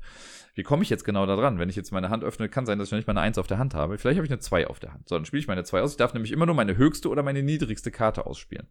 Sollte ich jetzt drei Zweier auf der Hand haben, kann ich sagen, meine niedrigste Karte ist eine Zwei, dann meine niedrigste Karte ist eine Zwei und meine niedrigste Karte ist auch eine Zwei. Wunderbar, ich habe sie alle, kriege ich. Ich darf auch die Karten aus der Mitte aufdecken, wenn ich möchte. Ne, ich kann dann für alle sichtbar eine Karte aufdecken in der Mitte. Wenn das eine 2 ist, kann ich sagen, ach geil, ich habe die anderen beiden Zweier, die spiele ich noch mit aus. Aber auch nur, wenn sie am Rand sind meiner Hand. Oder ich kann bei den anderen sagen, Deni, spiel deine niedrigste Karte aus. Oder Sarai, spiel deine höchste Karte aus. Oder Bödi, deine niedrigste. Das ist so ein bisschen Memory. Man versucht sich halt zu merken, wer hat was ausgespielt. Ne? Weil, wenn ich jetzt sage, Deni spielt deine niedrigste Karte aus und er hat eine 1, dann weiß ich, er hat eine 1 dann sage ich, Sarai, spiel deine niedrigste Karte aus. Die hat auch eine Eins. Ich sage, guck mal, da sind schon zwei. Und ich habe vielleicht die dritte, dann kann ich meine noch mit dazu spielen. Vielleicht kriegt man auch, weil jemand anders was gefragt hat, mit, ach guck mal, die eine 2 jetzt als niedrigste Karte. Ich habe nach der 1 kommen meine beiden Zweier. Das heißt, sobald jemand irgendwie das Einer-Drillingsding gesammelt hat, kann ich meine Zweier ausspielen und ihre niedrigste Karte bekommen die dann irgendwie. Oder halt auch mit der höchsten Karte. Das ist ganz cool. Und man gewinnt eben, wenn man es geschafft hat, drei Drillinge zu bekommen. Es ist ein ganz einfaches Spiel. Man muss sich halt ein bisschen was merken. Aber das klappt eigentlich ganz gut. Es gibt noch eine Joker-Regel und zwar die 7, die mathematisch gesehen natürlich nicht ganz in der goldenen Mitte ist, aber für dieses Spiel ist es die goldene Mitte. Sollte es jemand schaffen, den 7er Drilling zu schaffen, dann gewinnt die Person automatisch. Dann hat die direkt das ganze Spiel gewonnen. Es gibt noch eine kleine Mini-Erweiterung, die Spicy-Variante heißt das dann. Da äh, auf allen Karten sind unten noch weitere Zahlen drauf, also außer bei der 7, weil mit der hat man eh direkt gewonnen. Aber zum Beispiel bei der 1 steht, glaube ich, noch die 8 mit drauf. Das heißt, wenn ich das, den Einer-Drilling habe und ich schaffe es dann noch, den 8er-Drilling zu gewinnen, habe ich auch das Spiel gewonnen. Also ich kann entweder mit drei random Drillingen gewinnen, mit zwei gezielten Drillingen oder mit der 7 als Drilling kann ich gewinnen. Und eine Runde geht echt flott, keine Ahnung, lass es mal keine 10 Minuten sein. Vielleicht zehn Minuten höchstens. Und dann kann man direkt noch eine Runde irgendwie spielen. Ich habe gesehen, in den Regeln gibt es auch eine Team-Variante. Da weiß ich jetzt nicht genau, wie sie funktioniert. Ich habe nur gesehen, dass sie existiert. Aber das ist ein echt nettes kleines Spiel. Das kann man gut als Absacker spielen. Es war vor allen Dingen auch lustig. Ich, also ich hatte meinen kleinen Revenge-Moment, als wir es äh, bei dem Spiel des Jahresabend gespielt haben, weil der äh, werte Herr Smooker war auch mit am Start. Und irgendwann habe ich was Dummes gemacht. Gar keine Frage. So, ich habe irgendwie ähm, ich habe zwei Karten, glaube ich, dann schon aufgedeckt und mir fehlte die dritte noch. Und ich wusste aber nicht mehr genau, wer sie hatte oder wo sie war oder sonst irgendwas. Und habe dann halt irgendwo gesagt, hier, deck mal deine niedrigste auf und das war sie nicht. Hab mich dann halt geärgert und dann kam der Kommentar, ja, ist halt offene Information, das kann man sich ja merken, was wo ist. Ich so, aha, okay, alles klar. Ja, Fast forward, drei Runden später, hat äh, er genau den gleichen Fehler gemacht und hat irgendeine Karte nicht richtig aufgedeckt, die äh, aber offene Information war. Das habe ich mir natürlich nicht nehmen lassen, das da nochmal kurz reinzureiben und auch zu sagen, das ist doch offene Information, das weiß man doch. Das letzte Spiel des Abends war Passt nicht. Und da kann ich auch direkt schon mal vorwegschicken, das passt auch nicht so ganz in meinen Spielegeschmack. Es ist ein super simples Kartenspiel, Mau Mau mit extra Steps, könnte man sagen. Wir haben äh, eine Kartenhand, es gibt in dem Kartendeck vier verschiedene Farben, es gibt, glaube ich, sechs verschiedene Zahlen. Ich glaube 0 bis 5 waren es oder so, aber sicher bin ich mir jetzt gerade nicht. Äh, ich habe die Karten auf der Hand, eine Karte liegt offen auf dem Ablagestapel. Die Person, die dann dran ist, muss auf den Ablagestapel quasi eine Karte spielen, die entweder die gleiche Farbe oder die gleiche Zahl hat. Mau Mau also, ne? Also ich kann grün auf grün oder eine 0 auf eine 0 legen und so weiter und so fort. Wenn ich jetzt dran bin und ich kann nicht, ne, kann ja sein, das passt nicht, dann darf ich äh, aber eine Karte vor mir ablegen. Da gibt es so eine kleine Extrakarte, die das anzeigt. Die lege ich dann hin. Ich sage, ja, ich habe nichts, was passt. Darf dafür dann eine Karte in meinen Punktestapel reinlegen. Da würde ich dann eine 5 zum Beispiel reinlegen, weil es sind 5 Punkte am Ende. Da, wenn ich eine Karte da reinlege, muss ich eine Karte nachziehen. Wenn ich sonst eine Karte auf die Mitte spiele, spiele ich halt eine Karte einfach ab. Und dann ist die nächste Person an der Reihe. Das Ding ist, ich kann auch lügen. Ich kann auch bluffen und einfach sagen, ja, ich kann nicht und lege halt eine Karte ab, die also die Karte dann sollte nicht passen natürlich. Habe ich kann sagen, nö, ich kann nicht und spiele halt eine hohe Punktekarte ab. Wenn ich dann wieder dran bin und ich kann wieder nicht, darf ich wieder eine Karte auf den Punktestapel legen, dann überdecke ich die andere darunter damit und so weiter und so fort. Sollte ich aber drankommen und ich kann vielleicht mit meiner Kartenhand wirklich nicht, aber in der Mitte liegt jetzt zum Beispiel, sage ich mal, die gelbe 4 und ich habe die rote 4 bei mir auf meinem Punktestapel liegen, dann muss ich die spielen. Das heißt, ich muss von meinem Punktestapel dann eine Karte abspielen. Da kann ich leider nicht mehr lügen und kann sagen, nee, ich kann nicht, weil die Karte habe ich ja vor mir liegen. Das sehen alle. Also ich muss meine Punkte dann loswerden wieder. Und das Ganze machen wir so lange, bis jemand seine letzte Handkarte abgespielt hat und dann zählen wir zusammen. Alle Karten, die man im Punktestapel hat, also die Werte davon sind Pluspunkte und alle Werte, die ich auf der Hand habe noch, sind Minuspunkte. Ne? Deswegen ist es gut, wenn man alle Karten los wird, weil dann habe ich null Minuspunkte und nur noch die Pluspunkte. Alle anderen rechnen halt so ein bisschen gegen. Und das ist das Spiel. Das war, ja, wir haben es dann zweimal gespielt und dann war es auch vorbei. Also es war wirklich jetzt, keine Ahnung, mir hat es jetzt nicht sonderlich gut gefallen. Ähm, für Leute, die Mau Mau lieben und ein bisschen mehr wollen, yay, greift vielleicht zu. Aber sonst nehmt euch bitte was anderes. Damit kommen wir zum Samstag. Der Samstag war lustigerweise der spieleärmste Tag. Da haben wir gerade mal vier, fünf Spiele oder so insgesamt gespielt, oder ich jetzt in dem Fall. Ähm, hat aber auch einen guten Grund, da komme ich dann später nochmal zu. Und das erste Spiel, was wir gespielt haben, war Biome. Das äh, war direkt in Halle 3 am Anfang links, wenn man reinkommt. Und da haben wir uns einen Termin für geben lassen. Bödi wollte das sehr gerne spielen und es sah auch irgendwie ganz nett aus. Deswegen haben wir uns dann hingesetzt, haben es erklärt bekommen und dann gespielt. Ungefähr ein Stündchen haben wir gespielt, vielleicht ein kleines bisschen länger. Das Ganze ist ein, ja, Set-Collection-Spiel im Prinzip. Ich würde es nicht Engine-Building nennen, es ist ein bisschen Set-Collection, Action-Management, yada yada. Wir versuchen quasi ein Biom herzurichten, also einen, einen Lebensraum für verschiedene Tiere. Es gibt drei verschiedene äh, Lebensräume, einmal so Sumpf, Wasser, Land, keine Ahnung, dann gibt es die Prärie und es gibt den Dschungel. In jedem dieser Bereiche hat man auf seinem Tableau vor sich sechs Ablageplätze, immer zwei nebeneinander und dann drei untereinander. Äh, so hat ein 2x3 Raster für jeden Bereich. Insgesamt also 18 Plätze für Karten auf äh, meinem Tableau. Dann ist es so, dass wir Jahreszeiten durchspielen. Jede Jahreszeit ist eine Runde. Man fängt im Herbst an. Warum, weiß ich jetzt auch nicht ganz genau, aber okay, es fängt im Herbst an. Und dann geht man erstmal so ein paar Schritte durch. Und am Ende einer Runde kommt die Aktionsphase. Da darf man dann eine Aktion ausführen von einer Karte, die man jetzt gerade in seinem Tableau hat. Und dann geht's in die nächste Jahreszeit. Und das Ganze machen wir viermal so einen Kreislauf und dann fängt es wieder von vorne an. Was man macht quasi, das ist alles ein bisschen Buchhaltung und theoretisch kann das jeder in seinem eigenen Tempo auch ein bisschen machen. Äh, viel Interaktion, also es gibt ein bisschen Interaktion schon, also mehr als bei anderen Spielen, wo ich das eben gesagt habe, aber ich glaube, gerade in dieser Phase gibt es nicht viel Interaktion. Und zwar ist das Erste, was man immer macht, man guckt, habe ich gerade mehr als acht Handkarten? Wenn ja, muss ich reduzieren auf acht Handkarten. Das heißt aber nicht, dass ich einfach diskarden muss, denn ich darf auch immer zum Beispiel zwei Handkarten abgeben für eine Ressource oder ich kann eine Handkarte und eine andere Ressource gegen eine bestimmte Ressource eintauschen. Also man kommt schon irgendwann, man bekommt was dafür, dass man Karten auch weggibt. Wenn ich dann meine acht Handkarten habe, dann ziehe ich zwei Handkarten, sodass ich dann zehn habe. Von den zehn Handkarten gucke ich dann, was ich habe, was ich vielleicht in Anführungszeichen bauen möchte. Das sind alles größtenteils Tiere oder Pflanzen. Und um die zu spielen, brauche ich Ressourcen. Da gibt es, ich glaube, sechs verschiedene Ressourcen. Äh, und man darf sich dann drei oder zwei Ressourcen einfach aus dem Vorrat nehmen, je nachdem, welche Jahreszeit wir jetzt gerade haben. Wenn man das gemacht hat, dann darf man eine Karte ausspielen. Und äh, das war quasi erstmal dieser ganze Schritt. Ne? Um eine Karte auszuspielen, gucke ich, was braucht diese Karte für einen Lebensraum? Habe ich noch Platz in diesem Lebensraum? Also ich habe eine Dschungelkarte, die muss ich dann auch in den Dschungel reinspielen. Die Position der Karten ist hin und wieder irgendwie wichtig für bestimmte Sachen. Und dann bezahle ich die Ressourcen, die eben an der Seite davon stehen. So, und dann spiele ich die Karte rein, kriege auch direkt die Siegpunkte dann dafür. Und das ganze Spiel geht so lange, bis eine Person 120 Siegpunkte erreicht hat. Wenn ich das gemacht habe, dann warte ich, bis alle anderen das gemacht haben. Und dann kommt es in die Aktionsphase. Und dann gucke ich halt, okay, habe ich eine Karte ausliegen, die eine Aktion drauf hat. Haben die meisten, kann ich schon mal direkt so sagen. Sorry, ich muss gerade ein bisschen gähnen. Äh, und dann lege ich da so einen kleinen Aktionswürfel drauf, mache dann die Aktion, die da drauf steht. Das machen dann alle Reihe um. Das passiert dann wirklich quasi in Zugreihenfolge. Und dann startet man mit der neuen Jahreszeit, guckt also wieder ne, auf 10 Karten runter, äh, auf 8 Karten runter reduzieren und so weiter. Die ganzen Schritte macht man dann wieder. Man startet ja mit zwei Karten schon, das sind so Basisaktionen, die man dann irgendwie hat. Äh, und dadurch kommt man meistens dann entweder an Siegpunkte oder an andere Ressourcen oder an Karten dran, also Geschichten. Und ja, dann geht's quasi weiter. Der Startmarker geht eins weiter, damit in der nächsten Runde die nächste Person quasi anfängt mit den Aktionen im, man fängt ja im Herbst an, Herbst, Winter, dann kommt der Frühling. Im Frühling kriegen Vögel und Hasen Babys. Oder so Critter kriegen auf jeden Fall Babys. Wenn die irgendwie Nester haben, da gibt es so eine Mechanik, wenn Karten aneinander liegen. Also wenn jetzt ein Vogel neben einem Baum liegt, dann hast du so ein Nestsymbol dran. Das heißt, er kann dann da sich einnisten äh, und bekommt da Babys. Und dann hat man nochmal den Winter, nee, den Sommer dafür Zeit, diese Babys dann auch zu füttern. Und äh, da gibt es auch Predators, also auch wieder Raubtiere. Wenn ich Raubtiere habe, darf ich wenn man mit dem Würfel würfelt quasi und was Bestimmtes erwürfelt, darf ich mir bei anderen Leuten insgesamt irgendwie auch Vögel rausnehmen und die dafür dann Punkte bekommen. Also ich fresse die dann quasi auf und die, die man dann noch übrig hat, die versucht man dann noch zu ernähren.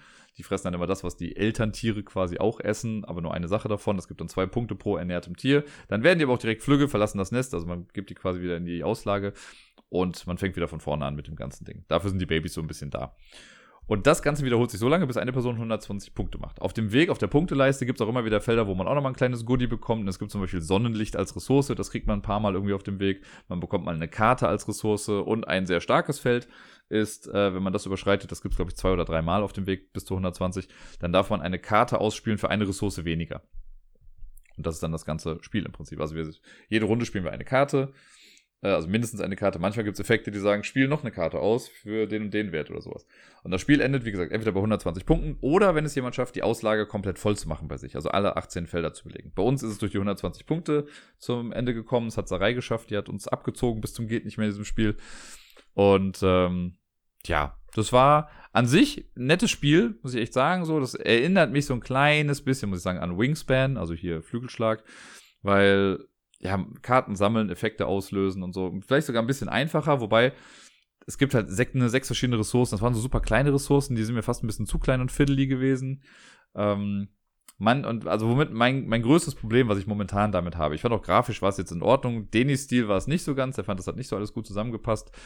Ich selber hatte damit jetzt nicht so das Thema, aber das Ding ist, dass die, also die müssen auf jeden Fall nochmal an das Wording rangehen. Und die haben auch stellenweise so schon mit, mit Kugelschreiber quasi Sachen auf den Karten geändert. Ähm, aber die haben oft, haben wir das zumindest mitbekommen, dass die für ein und dieselbe Sache zwei, drei verschiedene Formulierungen verwendet haben auf der Karte. Ne? Manchmal ist es give one resource to another und dann Symbol für alle anderen Spieler. Manchmal ist es nur give one resource to, dann ohne another, sondern nur dieses Männchen da. Und das kann man halt auf verschiedene Arten und Weisen lesen, weil ich glaube, wir sind einfach sehr drauf gepolt, dass das so gestreamlined ist, dass man immer die, gleiche Formulierung für, den, für das gleiche Ziel, sage ich mal, äh, liest. Und das war hier einfach nicht gegeben.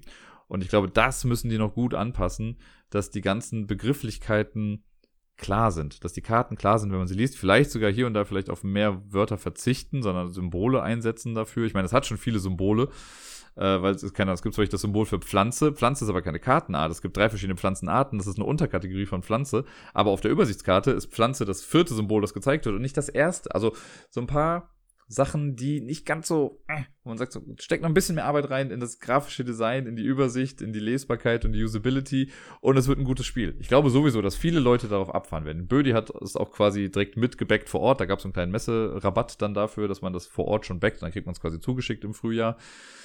Ähm, das spricht schon Leute an. Und wie gesagt, mir hat es auch so gesehen Spaß gemacht. Nur diese Sache, dass hier und da Sachen nicht ganz so klar waren, äh, war nicht so klar, war nicht so gut. Die Interaktion auch hier wieder, je nachdem, wie man spielt. Ich kann ja, also ne, wenn ich jetzt viele Predators reinhaue, klar, gehe ich dann aggressiv gegen die anderen vor. Man kann auch mit so einer Katastrophenerweiterung noch spielen. Da, das hat dann, glaube ich, noch mehr negative Interaktion. Äh, aber so war es echt einfach ein nettes Spiel, das noch ein kleines bisschen Verbesserungspotenzial hat. Jetzt komme ich quasi zu dem Grund, warum ich am Samstag quasi nicht mehr wirklich was gespielt habe oder nicht viel gespielt habe. Denn äh, wir waren am Samstagnachmittag beim Meet and Play wieder im Europasaal, das dieses Mal echt mega gut besucht wurde. Und da habe ich auch zwei Spiele mitgespielt. Also ich werde es jetzt hier erwähnen, das war keine vollständige Runde, die ich davon hatte, aber genug, sage ich mal, um das Spiel kennenzulernen. Und das erste war Figurata. Das habt, äh, habe ich beim Daniel von den Spielträumers mitgespielt. Und Figurata ist einfach ein sehr lustiges Spiel. Ich habe direkt gesagt, ja, ich mache alles mit. Ich weiß gar nicht, ob es von ihm genau war, aber er war auf jeden Fall mit an dem Stand da dran. Und er, ähm, also an dem Stand, an dem Tisch in dem Meet and Play. Und Figurata ist so ein Spiel, wo eine Person was vormacht und die anderen müssen raten, was sie vormacht. Das sind also komische Piktogramme von Haltungen, die man theoretisch irgendwie mit dem Körper erfüllen kann, aber jetzt auch nicht zwingend. Also ist nicht immer ganz so einfach. Äh, und ich war dann die Person, die quasi das vormachen sollte. Hatte dann, glaube ich, nicht, zwei Minuten Zeit oder so oder drei Minuten, keine Ahnung. Und ich habe dann äh, aus einem gemischten Kartenstapel mir eine Karte angeguckt, musste dann in einem Raster gucken, wo gucke ich, also ne, was muss ich nachmachen. Das musste ich dann irgendwie versuchen nachzumachen und die anderen mussten erraten, welche Zahl das dann ist. Und das immer ganz schnell hintereinander. Also muss ganz viele von diesen Dingern machen. So ein bisschen Yoga auf Speed, so wurde es da auch benannt. Und äh, das war schon echt lustig, ne? Also irgendwie sich zu überlegen, zum einen, okay, wie kann ich denn, weil auf manchen Sachen ist halt kein Kopf drauf oder einfach gar nichts großartig anderes zu sehen. Bei einer Karte sah es aus, als würde der Penis irgendwie nach vorne rausstehen. Wie soll man das denn jetzt bitte familienfreundlich umsetzen? Hat auch alles irgendwie funktioniert. War auch, also mir hat Spaß gemacht, das vorzumachen. Ich glaube, die anderen hatten auch Spaß dabei, sich dabei ein bisschen einen abzulachen und zu sehen, was ich da für Verrenkungen mache. Aber auch dann zu erraten, was man da jetzt gerade nachmacht. Das war schon lustig. Ich glaube, das spielt man halt einmal und dann ist gut. Das kann man so nach einer drei Stunden Spielesession mal kurz machen, um den Körper wieder ein bisschen zu beleben. Den ganzen Abend wird das wahrscheinlich nicht tragen, aber so für den kurzen Moment, den ich es gespielt habe, fand ich es extrem amüsant. Dann haben wir ebenfalls noch eine kurze Runde von It's a Balloon bei den Brettagogen mitgespielt. Und wir haben aber nur, weiß nicht, nur drei oder vier Kunstwerke, glaube ich, gesehen oder drei Runden gespielt, so kann man es dann sagen. Äh, und dann mussten die aber auch schon los, aber das hat auch gereicht, um einen Eindruck für, zu dem Spiel zu bekommen. Äh, hat auf jeden Fall auch sehr viel Spaß gemacht. Und a Balloon ist ein ja, Party-Malspiel im Prinzip. Ganz, ganz simpel. Und zwar ist es so, jeder bekommt ein Board auf die Hand und einen Stift. Und auf diesem Board ist in der Mitte ein ja, Quadrat. Da sind äh, es sind 3x3 Raster von Symbolen drauf. Keine Ahnung, eine Hand, ein Alienkopf, ein Regenschirm, eine Kamera, ein Hammer, was weiß ich. Also einfach nur so Piktogramme, die jetzt gar keine große Rolle spielen erstmal. Ähm, die sind auch so ausgegraut, also dass sie nicht zu präsent ins Auge stechen. Und jetzt ist es so, wenn ich jetzt dran bin, dann ziehe ich eine Karte. Auf der Karte sind zwei Begriffe drauf, einer oder zwei. Wir haben jetzt gesagt, man nimmt auf jeden Fall den schwierigeren, also den Zweierbegriff. Und ich hatte zum Beispiel den Begriff Feuerzeug. Und ich muss den anderen dann erklären, was sie malen sollen, anhand der Piktogramme auf dem Board. Und die müssen beim Malen erraten, was es ist und das dann unten in so ein Feld reinschreiben. Und wenn sie das gemacht haben, dann gibt es in der Mitte einen goldenen und einen silbernen großen Holzpöppel äh, wenn ich jetzt, als, also wenn eine andere Person denkt, ah, ich weiß es, schreibt das auf, schnappt mir den goldenen Pöppel, die anderen dürfen dann noch weitermalen, das ist eine Sanduhrlänge, hat man dann dafür Zeit. Äh, dann, wenn eine andere Person das auch denkt, es zu haben, greift sie nach dem silbernen Ding und äh, legt das Board dann hin. Die anderen dürfen dann noch zu Ende malen. Und das heißt einfach nur, dass die Person, die das als erstes richtig macht, kriegt, glaube ich, drei Punkte. Die das silberne Ding hat, kriegt zwei Punkte für den richtigen Begriff und alle anderen kriegen einen Punkt für den richtigen Begriff. Und so sammelt man halt eben Punkte im Spiel.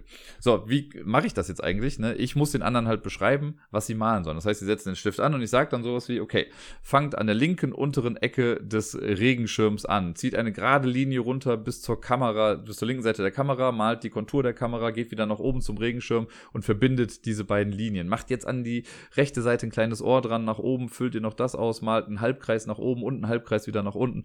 Also Geschichten. Das heißt, man darf nicht konkret sagen, ja, malt jetzt eine Flamme, sondern man muss in geometrischen Formen quasi sprechen und halt anhand dieser Piktogramme die zum Orientieren benutzen, damit die wissen, wie weit die irgendwelche Linien machen sollen. Ähm, und während des Malens muss man halt eben erraten, was es dann irgendwie sein soll. Und das war schon lustig. Also, weil man also ich selber mal ja dann auch mit und versuche denen dann zu erklären, was mache ich denn jetzt gerade hier eigentlich? Ne? Okay, ich gehe da runter und für mich ist das ganz klar, dass ich jetzt hier die Linie mache, aber dann, wenn man so stellenweise guckt, was die anderen dann gemalt haben, da kommen schon sehr, sehr seltsame Sachen bei rum. Äh, nettes kleines Malspiel. Kann, ich glaube, bis zu acht Personen können da mitspielen. Also ist auch für große Gruppen echt ganz gut. Man braucht quasi keinerlei Regeln, weil das ist wie den Weg erklären mit Stift. So habe ich jetzt ein paar Mal dann irgendwie schon äh, als Erklärung benutzt. Das hat Spaß gemacht. Das hat mir gut gefallen. Sarai hat sich jetzt am Ende auch mitgenommen. Äh, deswegen hoffe ich einfach mal, dass ich das demnächst dann auch nochmal irgendwie mitspielen kann. Eine kleine Erfolgsgeschichte meinerseits habe ich dann am Samstag nach dem Meet and Play gehabt. Und zwar bin ich dann nochmal in den Matago Store gegangen. Das heißt nochmal, aber ich bin in den Matago Store gegangen. Die haben ja so einen kollektiven Store quasi gehabt, zusammen mit, ich glaube, Colossal und Chili Fox und keine Ahnung wem noch. Und ich bin hingegangen, weil ich ein bestimmtes Spiel gesucht habe, und zwar Six Suspects. Das ist so ein kleines Microgame mit 18 Karten. Das ist erst relativ kurzfristig vor der Messe bei Boardgame Geek zumindest auch erschienen, also in der, in der Übersichtsliste erschienen. Und ich fand, das las sich ganz gut. Ich hatte mir die Regeln durchgelesen und für so ein Microgame fand ich einfach ganz nett und bin dann da durchgegangen und habe es einfach nicht gefunden. Und an der Kasse standen dann diese Wallet Games. Und ich habe durchgeguckt und es war nicht mehr da. In der Vitrine war es noch irgendwie, aber ich habe es dann da nicht gesehen. Dann bin ich halt zur Kasse und habe gefragt, so, ja, wie sieht's aus? Habt ihr das noch irgendwie? Meinen sie, nee, ist schon ausverkauft seit, keine Ahnung, gestern gefühlt oder so. Ich sage, ja, schade, auch nicht mehr irgendwie im Lager, ne? Irgendwie nochmal hier erwähnt, hier Podcast, jada, jada. Vielleicht manchmal geht dann da ja so ein bisschen was. Und ähm, meinten sie, nee, ist nichts da. Und dann habe ich so in die Vitrine geguckt und meinte so, ja, aber was ist mit dem Ding in der Vitrine? Da liegt's ja noch einmal. Und dann haben sie sich kurz angeguckt und meinte so, ja, das könnten wir machen. Und dann ist halt einer in der Tat mit dem Schlüssel losgegangen und hat dann das letzte, das aller, allerletzte Exemplar, was sie auf der Messe noch hatten, aus der Vitrine rausgenommen und das habe ich dann bekommen. Also kann ich wirklich behaupten, ich habe das allerletzte Exemplar von Six Suspects auf der Messe kaufen können. Und äh, das haben wir dann an dem Abend auch gespielt, als wir aus Essen gewartet haben. Haben wir dann zu dem Zeitpunkt noch zu viert. Also später sind auch meine Schwester und ihr Partner dann dazugekommen. Und ähm, da waren wir aber schon fertig mit dem Spiel. Und Six Suspects, wie gesagt, ist ein Microgame, hat ein bisschen Deduktion mit drin. Und das ist ein bisschen, aber es hat Deduktion mit drin. Und äh, ja, wir versuchen quasi rauszufinden, wer ist die verdächtige Person. Es gibt sechs Personen, die äh, sind conveniently äh, alle von A bis F quasi durchbuchstabiert. Also es gibt Albert, Bernadette, Chloe, keine Ahnung, wie sie alle heißen, äh, bis zu F. Und die legt man aus. Und dann gibt es auch zwölf äh, Beutekarten, nenne ich sie mal. Die werden gemischt und werden unter jeder Person kommen zwei Karten, so dass man quasi drei Reihen von Karten hat. Erst die Suspects und dann zwei Reihen mit Beutesachen. So, wenn das Spiel jetzt losgeht, dann beginnt eine Person und darf sich eine der verdeckten Karten, egal wo sie liegt, angucken, geheim. Ne, gucke ich mir jetzt an, sehe, was da drunter ist. Dann ist die nächste Person dran, guckt sich das an und so weiter und so fort. Das Ganze macht man viermal, sodass jede Person mindestens vier Karten gesehen hat. Und ab da hat man eine Option. Ich kann entweder, wenn ich dran bin, sagen, ich gucke mir weiter eine Karte an. Oder ich sage, ich weiß, wer es ist oder ich glaube zu wissen, wer es ist und beende damit die Runde. Dann sind alle anderen noch einmal dran. Ich selber nicht mehr. Alle anderen dürfen sich noch eine Karte angucken. Und dann muss man kurz nachdenken wahrscheinlich. Und dann sagt man so 3, 2, 1 und zeigt, also wir haben es jetzt die ersten zwei Runden, glaube ich, so gemacht, dass wir einfach auf die Person zeigen, von der wir denken, dass sie es ist. Man kann auch einfach per Fingerzeig, also mit 0 bis 5, werden ja die Zahlen von 1 bis 6 quasi gut machbar sein. Ähm, das steht auf den Karten auch drauf, soll man halt das Handzeichen machen wer, äh, von wem man glaubt, was, wer die gesuchte Person ist. Wie findet man das dann raus? Alle Karten werden aufgedeckt dann danach und man muss sich das angucken. Es gibt äh, Polizeiautos. Die gibt es, glaube ich, zweimal, wenn mich nicht alles täuscht. Wer ein Polizeiauto unter sich hat, ist per se schon mal Undercover-Cop. Ganz egal, was die andere Karte ist, kann also nicht suspekt sein. Weil dann gibt es Beutekarten mit den Werten, ich glaube, zwei bis sieben oder drei bis sieben. Ganz im Kopf habe ich es jetzt nicht. Auf jeden Fall so in dem Bereich. Sieben ist auf jeden Fall die höchste Beutekarte, die es da gibt. Ich glaube, zwei war die niedrigste. Und die, vielleicht gab es auch eine Eins, keine Ahnung. Und die ähm, sind einfach der Wert. Es geht nämlich darum, herauszufinden, welche Person hat die höchste Beute unter sich liegen oder den höchsten Zahlenwert im Prinzip. Es gibt den Diamanten, der ist eine 9,5, ganz egal, womit er gepaart ist. Also wenn jetzt jemand zum Beispiel die 7 und die 6 unter sich hat, hat er einen Gesamtwert von 13. Hat jemand den Diamanten und die 7 unter sich, ist das aber nicht eine 16,5, sondern es ist 9,5. Der Diamant ist so wertvoll, dass nur der zählt und das Geld quasi nicht mehr. Das sind so die Werte davon. Dann gibt's aber noch die Swap-Karte. Und zwar wird geguckt, wo liegt diese Karte und die Karte links von der Swap-Karte und die Karte rechts von der Swap-Karte tauschen noch die Plätze, bevor die Auswertung kommt. Und wenn die am Rand liegen, dann rappt das quasi around. Ding, ding. Ähm, Genau, das ist damit. Dann gibt es noch die Taschenlampen. Bei den Taschenlampen ist es so, es gibt eine Taschenlampe, die nach links leuchtet, eine, die nach rechts leuchtet auf die Karte und die kopieren dann diese Karte. Ne? Also wenn jetzt die Taschenlampe auf einen Diamanten leuchtet, leuchtet da kommt der Kölner durch, leuchtet, dann äh, ist die Taschenlampe auch ein Diamant. Oder wenn die auf einen Polizisten leuchtet, dann ist es auch ein Polizist, also auch ein Undercover-Cop. Und dann gibt's noch den Spiegeldude. Und der Spiegeldude ist eine Kopie der Karte bei der gleichen Person. Also sind ja mal zwei Karten unter einer Person. Wenn der jetzt die erste obere Karte ist, dann ist er das gleiche wie die Karte darunter. Sollte das eine Taschenlampe sein, ist er die kopierte Karte. Und also, also da gibt's schon nette Kombos, die da quasi entstehen können. Und erst wenn alle Karten aufgedeckt sind, weiß man eben, was es ist. Da muss man halt durchrechnen, okay, wer hat jetzt hier gewonnen? Oder wer ist jetzt die Person mit äh, dem größten Betrag? Sollte es ein Unentschieden geben, sind es halt zwei Personen oder drei oder wie viele auch immer daran beteiligt sein können. Und äh, ja, da guckt man, wer recht hat. Wer recht hatte mit seiner Annahme, also wer beim Fingerzeig quasi auf die richtige Person getippt hat, bekommt einen Punkt. Wer nach drei Runden die meisten Punkte hat, gewinnt das Ganze. Also echt ein flottes Spiel, kann man in 10, 15 Minuten einfach so runterspielen. Da steht, dass es zwei bis acht Leute spielen können, glaube ich. Ähm, ich fand's nett. Also ich bin froh, dass ich es habe. Es ist, macht nichts falsch. Irgendwie halt ein Microgame. Ist jetzt auch keine super krasse Spieltiefe drin, aber das ist ein bisschen push luck, ne? Weil ich kann ja, wenn ich jetzt bei einer Person beide Karten mir angucke und direkt weiß, oh, krass, das ist schon sieben, ist nicht schlecht. Aber ich sollte mir vielleicht daneben noch eine Karte angucken, weil wenn das die Swap-Karte ist, kann sich das auch ganz echt, ganz schnell wieder ändern. Und äh, da sind schon auf jeden Fall lustige Sachen äh, entstanden, weil dann eben noch Karten getauscht wurden und so. Das, mir hat das viel Spaß gemacht und ja, wie gesagt, dieser kleine Triumph noch, dass es die letzte Ausgabe oder das letzte Stück war, was ich auf der Messe gekauft habe, das treibt es noch mal ein kleines bisschen höher in meiner Gunst. Wir sind im Sonntag angekommen, der letzte Messetag. Und da möchte ich als erstes über Robo Factory sprechen.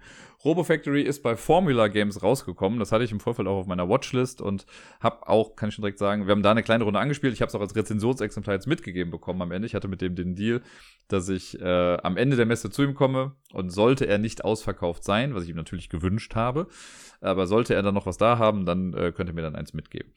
Und ja, so war es dann auch, aber wir haben es auch schon angespielt und Robo Factory ist ein nettes kleines Deduktionsspiel, wo man einen Roboter oder in dem man einen Roboter quasi deduzieren muss. Man spielt, äh, also wir haben jetzt, wie gesagt, die Runde nicht komplett zu Ende gespielt, aber wenn man zu viert spielt, dann spielt man vier Runden und in jeder Runde ist eine Person der Kunde oder die Kundin, die quasi von den anderen einen Roboter haben will. Aber wir wollen natürlich gucken, wie cool die sind. Also es ergibt also von hinten keinen Sinn von der Geschichte her, aber auf jeden Fall sagen wir denen nicht direkt, was wir wollen, sondern die sollen das selber rausfinden.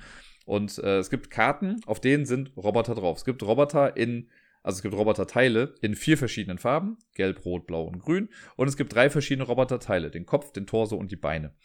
Und all diese Kombinationen gibt's als Kartendeck quasi. Ne? Es gibt eine Karte mit kompletter gelber Roboter, komplett blauer, aber auch gelber Kopf, roter Torso, grüne Beine und so weiter. Jede Kombination gibt's irgendwie einmal.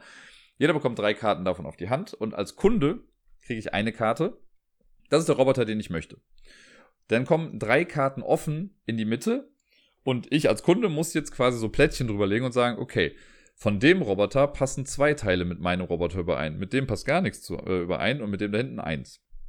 Jetzt müssen die anderen deduzieren, ob sie da irgendwie äh, jetzt schon sagen können, was der Roboter dann irgendwie ist. Dann wird eine Runde gemacht, wo die sich noch zusätzliche Informationen erkaufen können. Das bedeutet, die müssen einen Würfel ausgeben, das ist die Ressource irgendwie, äh, geben einen Würfel aus, geben mir dann eine Handkarte von sich. Ich gucke mir die Karte an und ich sage denen dann geheim, auch wieder mit so einem Plättchen, wie viel Übereinstimmung hat das mit meinem Roboter. Das kriegen die dann und dann versuchen sie wieder rauszufinden, was das damit ist. Dann, dann hat jeder einmal die Chance und dann müssen alle ähm, quasi mit so einem Plättchen-Mechanismus äh, auf dem Board, also man hat quasi einen Kopf, einen, also einen neutralen Kopf, einen neutralen Torso und neutrale Beine hat man auf dem Board. Man kann das dann so markieren auf den Farben, wo was sein soll. Das legen dann alle und dann wird quasi, decken die das auf und ich sage dann, ah, okay, du hast es richtig. Und wenn es jemand richtig hat, super, dann kriegt die Person nochmal ein bisschen mehr Geld, die anderen dann nicht. Und wenn mein Roboter aber mindestens einmal richtig gebaut wurde, dann geht quasi das Ganze weiter. Also dann ist die nächste Person Kunde oder Kundin die anderen sind dann die, die es versuchen richtig rauszufinden und so weiter. Das macht man einmal komplett rum und durch eine gewisse Economy im Spiel, dann durch dieses Würfel ausgeben, man bezahlt dann jemanden für Sachen. Wenn man was richtig hat, kriegt man irgendwie drei oder vier Mal so Würfel. Man kann auch noch einen Würfel werfen, wenn man sich super sicher ist, dass es das Richtige ist. Man kann auch einfach einen Lucky Guess machen. Äh, dann kriegt man nochmal was, ansonsten muss man das bezahlen. Wer am Ende dann die meisten von diesen grünen Würfeln hat, gewinnt das Ganze.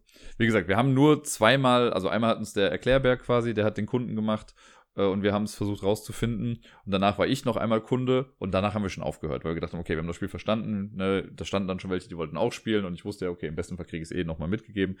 Also war es jetzt auch, deswegen war das okay, dass wir da nur eine Demo-Runde von gespielt haben. Echt ein super süßes Spiel, muss ich sagen.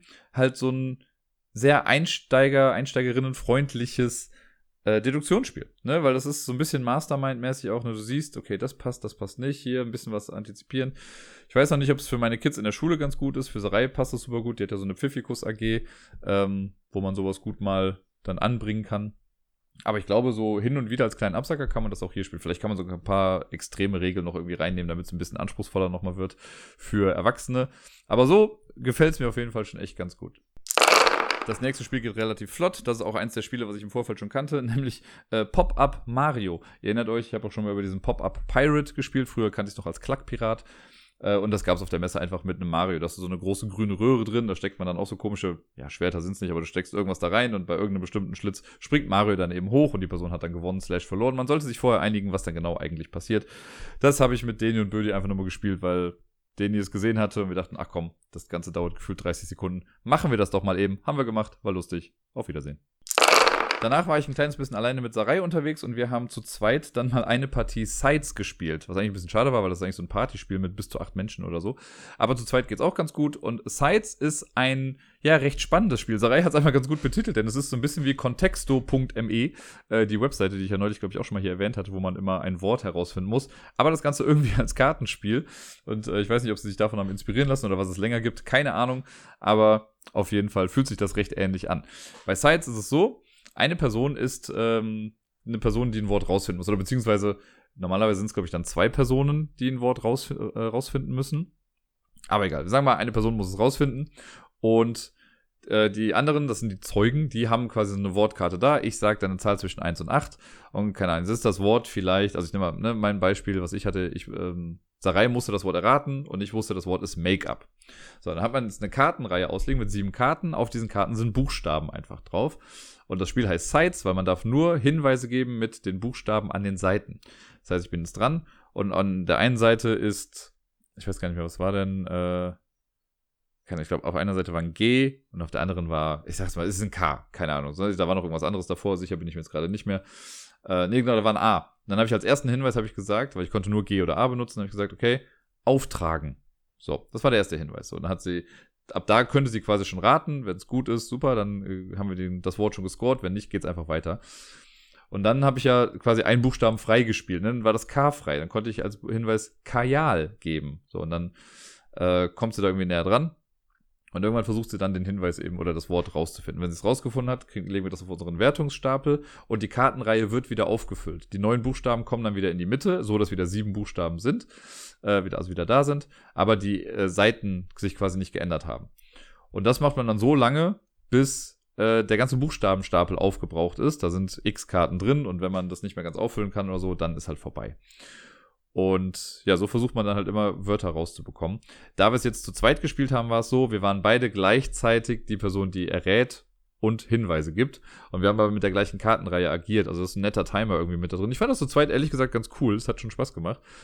Also so musste ich halt mein Wort, also nein, ich musste Hinweise geben, damit Sarai ihr Wort errät und sie hat mir Hinweise gegeben, damit ich mein Wort dann errate. Und äh, man darf sich dann noch ein bisschen absprechen, so zweit, okay, wenn du mir den Buchstaben da lässt, wäre es ganz cool, weil damit kann ich dir einen guten Hinweis geben. Äh, ich glaube, wir haben ein oder zwei Hinweise haben wir nicht hinbekommen. Ich glaube, zwei waren es, die wir nicht geschafft haben. Sarai ist nicht auf Sturm gekommen und ich bin nicht auf. Boah, was war das denn nochmal? Ich weiß, was ich geraten habe und was falsch war. Ich habe Periode geraten und das war es nicht. Ähm, ach, Blase, genau. Blase war das Wort.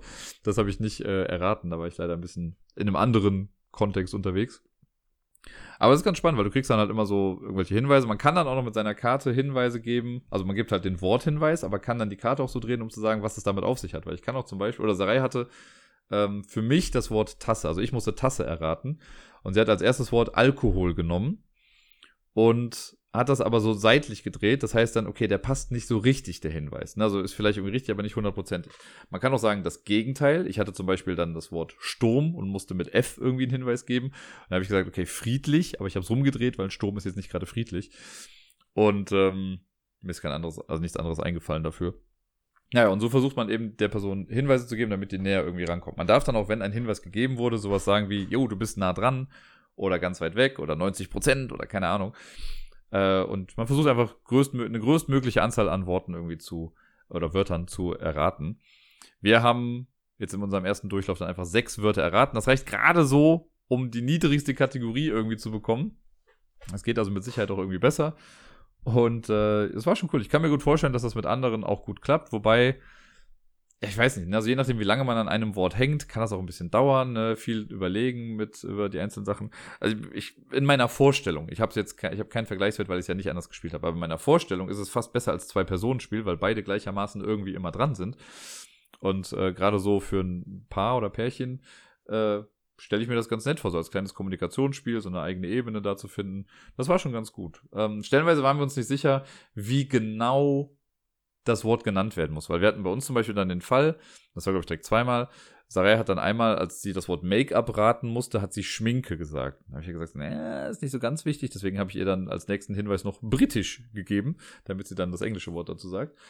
Äh, oder andersrum war dann auch, als sie als sie Sturm raten musste, habe ich mit T halt dann Tornado als Hinweis gegeben und sie hat gesagt Tsunami. Tsunami ist auch ein Sturm, kann man das jetzt gelten lassen oder nicht? Wir waren jetzt halt strikt eigentlich dabei. Ne? Oder Sie musste Stiefel raten und hat Gummistiefel gesagt. Ja. Ne, also meine Hinweise zielten so ein bisschen darauf ab, aber sie ist dann schon irgendwie hingekommen. Das war dann nicht so ganz hundertprozentig klar. Wir haben es auch in den Regeln jetzt nicht schnell gefunden. Trotzdem, davon abgesehen, hat das Spiel Spaß gemacht. Ein cooles Wortspiel wieder. Ich bin ja immer wieder erstaunt, was es da doch so alles gibt. Es erinnert halt wirklich sehr an Contexto. Äh, von daher, wer Spaß hat an Contexto und das Ganze als Kartenspielformat irgendwie haben möchte, für den ist Sites auf jeden Fall genau das Richtige. Es regt sehr zur Kreativität an. Ja, aber das nächste Spiel habe ich bis Samstagabend noch äh, gar nichts erfahren. Und das war lustig, weil wir waren wieder in der Unterkunft, unser Reihe musste noch ein bisschen arbeiten und ich lag dann daneben und habe einfach die App durchgescrollt von äh, der Spiel, um dann äh, zu gucken, ob ich noch irgendwas auf der Liste habe für den Sonntag, wo ich sage, das möchte ich mir gerne noch angucken. Und dann fiel mir Penny Dreadfuls of Victorian London ins Auge, was so ein Cover hat, was eins zu eins so aussieht wie das von ähm, Whitechapel oder der andere Titel, mir fällt der Name gerade nicht ein. Das ist so eine Scotland Yard-Variante. Auf jeden Fall auch so ein ähnliches Ding. Das wird mir bestimmt vielleicht nachher nochmal einfallen. Egal. Auf jeden Fall sieht das genauso aus. Scheint auch in dem gleichen Kontext irgendwie zu spielen. Und das wollte ich mir einfach gerne mal angucken, was das denn so ist. Und wir haben es dann auch spielen können, Sarah und ich. Das war ähm, gerade frei. Und die Demo-Runde hat jetzt nicht allzu lange gedauert da. Äh, die haben nämlich extra so einen Tutorial-Fall, der auch in der Box schon mit drin ist. Und äh, dieses Penny Dreadfuls, so nenne ich es jetzt mal, der ganze Titel ist mir ein bisschen zu lang. Das ähm, ist ein, ja, wie soll man sagen, ein Erzählspiel in der Gruppe mit Abstimmungsmechanismen oder Auktionsmechanismen oder ja, Beat-Mechanismen eher im Prinzip. Äh, in dem Tutorial hat man jetzt noch nicht allzu viel gemacht. Es ist so, dass man eine Geschichte zusammen erfährt und das Board hilft ein bisschen, das nachzuvollziehen. Ne? Wir hatten jetzt hier so einen kleinen Police Officer, das war dann die gelbe Figur, der Star. Und dann wurde manchmal auf Karten, man hat so ein Kartendeck und man geht die Karten quasi immer durch. Und dann liest einer die Karte vor, da steht dann, was dieser Person passiert, ne, hier, der kriegt irgendwie diesen jenes mit, der läuft einer Kutsche hinterher. Ähm, du siehst aber, irgendwo brennt was, willst du einer Frau helfen oder willst du der Kutsche weiter hinterherlaufen?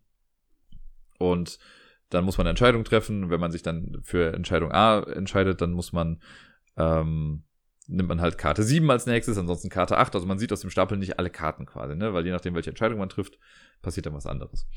Und so erfahren wir das Ganze. Manchmal muss man so Plättchen aufs Board legen, um zu sagen, hier ist jetzt die Polizei, also Police-Dingsbums und hier ist der Shelter und hier ist das Warehouse und keine Ahnung was nicht alles. Und man bewegt diese Figur dann über das Board.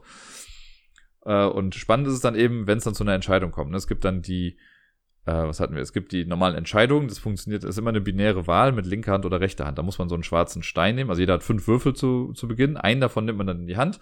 Und dann heißt es, ne, wie eben gesagt, linke Hand, du rettest die Frau, rechte Hand ist, du läufst der Kutsche weiter hinterher. Das machen dann alle. Alle nehmen einen Stein in die Hand und überlegen jetzt, ne, welche Entscheidung möchte ich.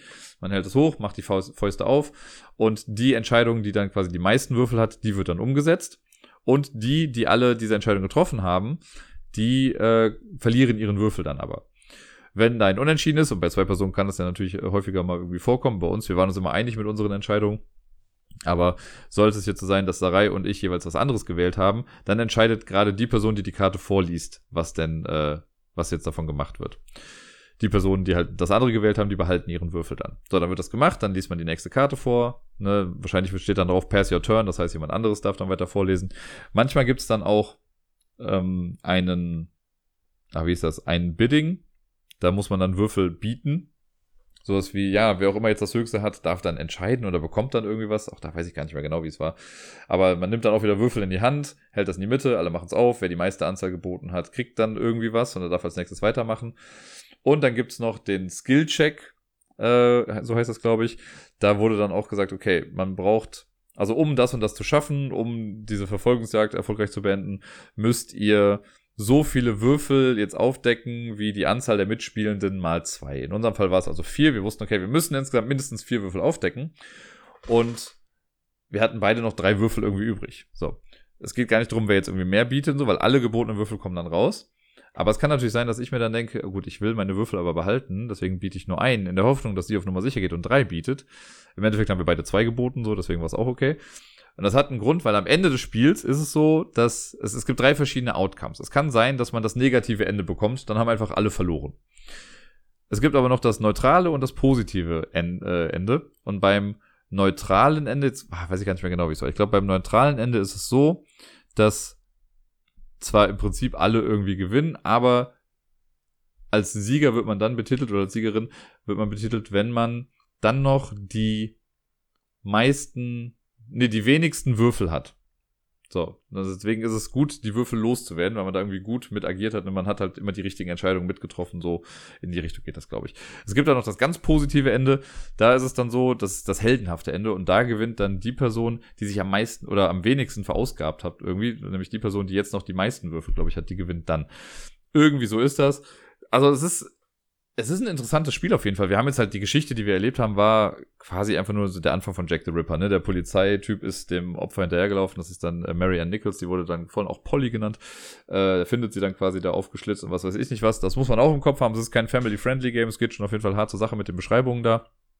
Und also zumindest in dem kleinen Ausschnitt, den wir jetzt da gelesen haben. Ich kann nur erahnen, was da noch so alles passiert. Ähm, also man erlebt zusammen eine Geschichte, trifft hier unter Entscheidungen gemeinsam und irgendwie spielt man gegeneinander, aber irgendwie auch nicht. Ne? Ich glaube, das Spiel ist halt so ein bisschen, es ist halt dabei, aber es ist jetzt auch nicht Hauptaugenmerk dieser ganzen Sache. Man kann einfach nett irgendwie was zusammen äh, sich anhören und erleben. Und äh, so ein bisschen Choose Your Own Adventure mäßig ist das dann. Ich gehe halt auch mal davon aus, dass wenn man einmal so ein ganzes Ding durchgespielt hat, so da muss man es auch nicht nochmal spielen, weil man dann halt schon weiß, was irgendwie passiert. Äh, es sei denn, man möchte unbedingt noch die anderen Entscheidungen halt sich irgendwie äh, angucken und gucken, was das für Auswirkungen hat. In der Box selber war jetzt der Tutorial-Fall drin, ich glaube, und dann noch drei weitere. Und das hätte auf der Messe das 50 Euro gekostet. Das wäre mir fast ein bisschen zu viel dafür gewesen. Vielleicht wird es dann nochmal irgendwie ein bisschen günstiger. Dann würde ich nochmal drüber nachdenken. Ähm, weil ich fand es schon ganz cool. Also die Atmosphäre kommt irgendwie ganz gut rüber. Was ich noch nicht ganz gecheckt habe, und das liegt wahrscheinlich auch einfach am Tutorial-Fall, und vielleicht habe ich auch irgendwas fundamental übersehen. Aber man soll halt dann diese Spielfigur von diesem Captain, den bewegt man dann, legt dann was hin, dann bewegt man die nochmal, legt nochmal was hin aber es hat null Auswirkungen auf das gehabt, was wir da machen. Ich könnte mir gut vorstellen, dass dann man, man später vielleicht wirklich dann irgendwie Entscheidungen trifft, wie, okay, willst du da lang gehen oder da lang gehen? Was ergibt mehr Sinn in der ganzen Geschichte? Aber hier in unserem Fall war es einfach nur, ja, leg halt hier und da mal was hin. Aber es hatte null Einfluss auf das, was irgendwie unsere Entscheidungen bewirkt hat. Es gibt auch noch zwei weitere so Pöppel, die man noch weiter mitbewegen kann. Aber die kamen jetzt gar nicht ins Spiel in dem Fall. Und deswegen weiß ich noch nicht ganz genau, was ich von dem Board halten soll. Weil das Spiel hätte 1A auch funktioniert, ohne das Board ohne die Figuren. Man hätte einfach nur die Karten gehabt und hätte die Entscheidung getroffen. Das hätte 1A so funktioniert. Deswegen habe ich noch nicht verstanden, wofür das Board eigentlich genau da ist. Ähm, das würde mich mal sehr interessieren, was damit noch passiert. Vielleicht lese ich da mal online irgendwie ein bisschen was zu. Vielleicht kann da jemand ein bisschen, hat da jemand schon mehr Erfahrungsberichte und kann dazu was sagen. Aber ansonsten war es ein nettes Ding. Bin auf jeden Fall froh, das mal ausprobiert zu haben. Und wer weiß, vielleicht kommt es, ich glaube, der Erklärbär hat uns gesagt, auf jeden Fall, dass es auch auf Deutsch rauskommt. Er konnte nur nicht sagen, bei welchem Verlag es dann ist. Aber da werde ich mal ein bisschen auf jeden Fall meinen Blick noch drauf halten ein Spiel, das Bödi quasi von Anfang an der Messe schon immer spielen wollte, war Firefighters on Duty. Und wir haben es am Sonntag dann auch endlich geschafft.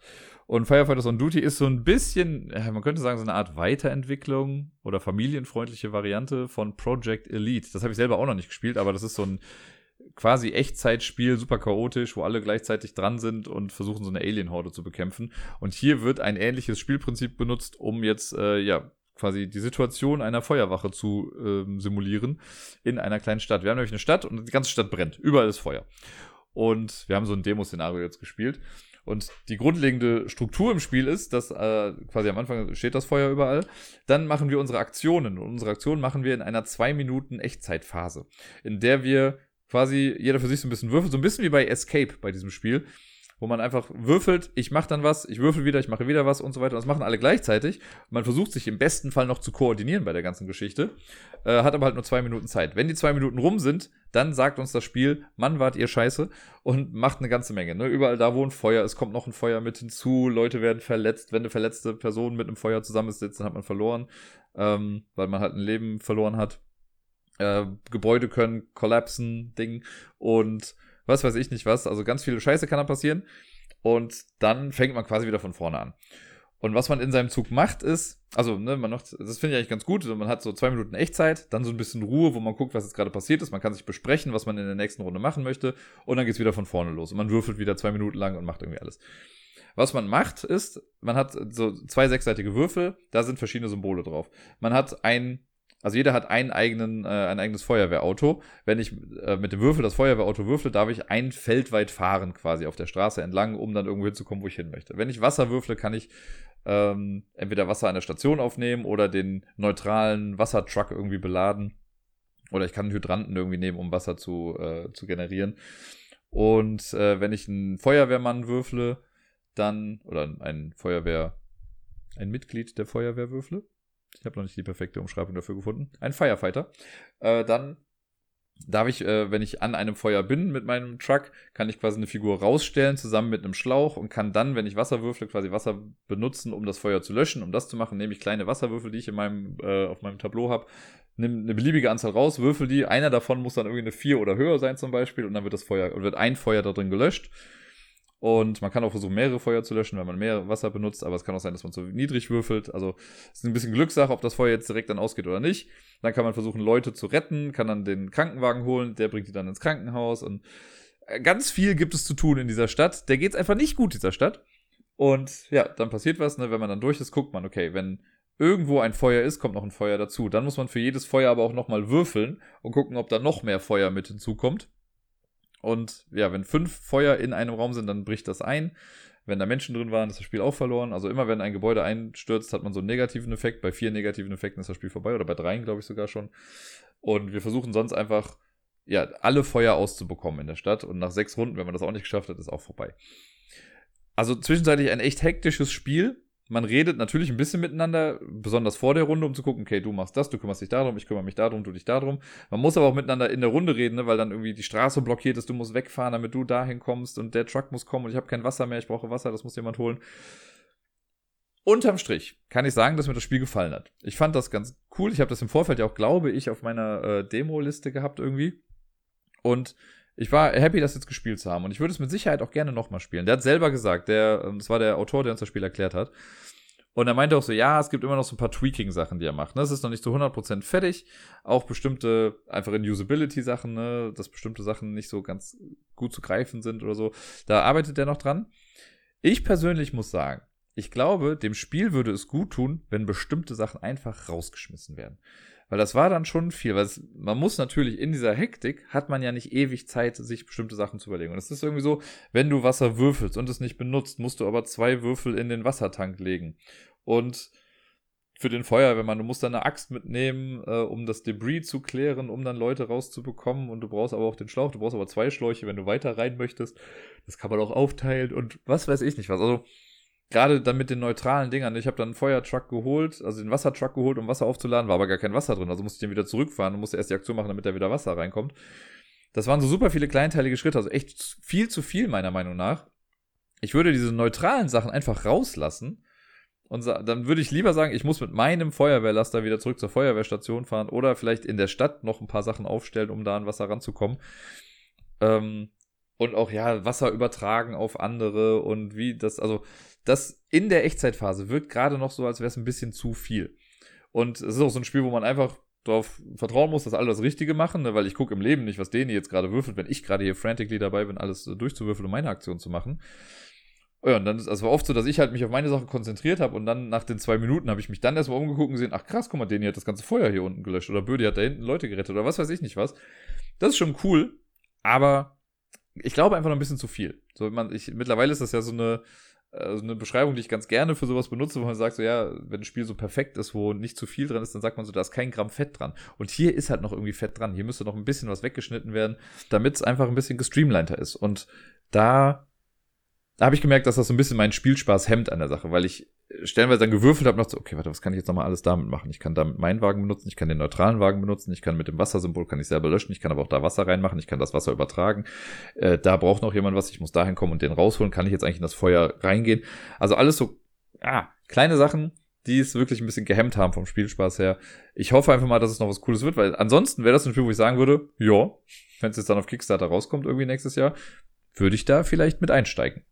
Und damit komme ich jetzt in der Tat schon zum letzten Spiel, das auf der Messe gespielt wurde. Es, danach kam auch nichts mehr, also ist auch nichts mehr, was sich noch in die Top 10 verirrt hat, sondern das allerletzte Spiel für uns war Nekojima. Das ist ein Kooper also ne, es ist ein Dexterity-Spiel, ein Geschicklichkeitsspiel, das man sowohl kompetitiv als auch äh, kooperativ spielen kann. Wir haben es kooperativ gespielt. Und es ist einfach sehr lustig vom Material her und so. Man hat so eine runde Scheibe vor sich, also einen Kreis.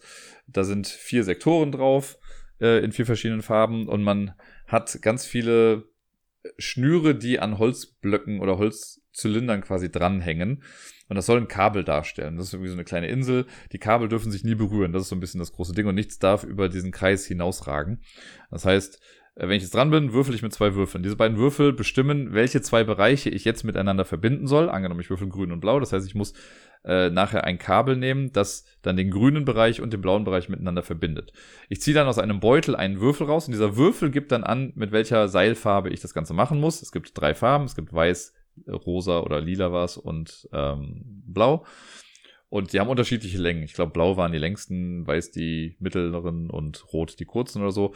Wenn ich jetzt irgendwie rot habe, dann nehme ich mir halt ein rotes Seil, pack das dann so hin, dass ein Ende davon in blau steht, eins in grün, tada, fertig. Dann ist die nächste Person dran, würfelt auch wieder. Und so muss man die Dinger mal aufstellen. Man darf halt diese Holzzylinder davon auch übereinander stapeln. Und das muss man stellenweise auch, weil einfach kein Platz mehr sonst da drin ist. Und es darf halt einfach nichts umkippen. Äh, und die Seile dürfen sich nicht berühren. Um das, oder die Kabel quasi. Und um das Ganze noch ein bisschen schwieriger zu machen, gibt's noch so Katzen. Wenn man aus dem Beutel einen schwarzen Würfel rausgreift, muss man danach noch einen rausholen. Und wenn das dann eine Farbe ist, dann muss man äh, das erst aufstellen und an das Seil, was man gerade platziert hat, so eine Katzen, so eine Pappkatze quasi dranhängen, äh, die das Ganze natürlich auch noch mal ein bisschen schwieriger macht. Und ich würde sagen, wir waren eigentlich gar nicht so schlecht. Wir sind bis Stufe 6,5 gekommen. Denn das ist das Ding, immer diese Würfel, die man rauszieht, die kommen dann in so ein kleines Board rein. Und im kooperativen Modus versucht man, das Level 7 voll zu bekommen. Also, dass man alles quasi voll macht auf dem Board. Wir waren bei 6,5, als es dann eingestürzt ist haben es also fast geschafft. Wenn man kompetitiv spielt, dann ist es ein bisschen Jenga-mäßig. Man spielt einfach so lange, bis es bei einer Person umkippt. Wenn es bei ihr umkippt, dann haben alle anderen gewonnen. Und das war auf jeden Fall lustig. Äh, bringt jetzt nicht großartig was Neues irgendwie raus. Ich fand es fast schon ein bisschen zu viele Schritte noch irgendwie dahinter. Ich hätte mir, glaube ich, eher noch gewünscht, dass man einfach, dass man keinen Würfel rausholt, um die Farbe zu bestimmen, sondern würfelt. Ja, dass dann noch ein dritter Würfel mit dabei ist und auf den Würfeln ist dann jeweils eine also entweder nur die Farbe des Seils oder die Farbe plus Katze irgendwie drauf. Und dass man das dann irgendwie macht. Weil das, so war das immer, okay, du musst würfeln, dann weißt du, wo du hingehst. Dann musst du aus dem Ding das rausziehen, dann die Dinger nehmen, draufsetzen und so weiter. Das war so ein Schritt zu viel. Also für mich war da, auch wenn es Spaß gemacht hat, ich glaube, das hätte dem irgendwie gut getan, wenn man es ein kleines bisschen entschlacken könnte. Ich weiß, warum die die Würfel drin haben, ne? Diese kleinen Mini-Würfel, die setzt man halt eben auf das Board, um anzuzeigen, wo man gerade ist. Aber da frage ich mich, ob man das nicht vielleicht irgendwie hätte anders regeln können. Trotzdem hat Spaß gemacht und war ein netter, kooperativer Abschluss der Spielemesse.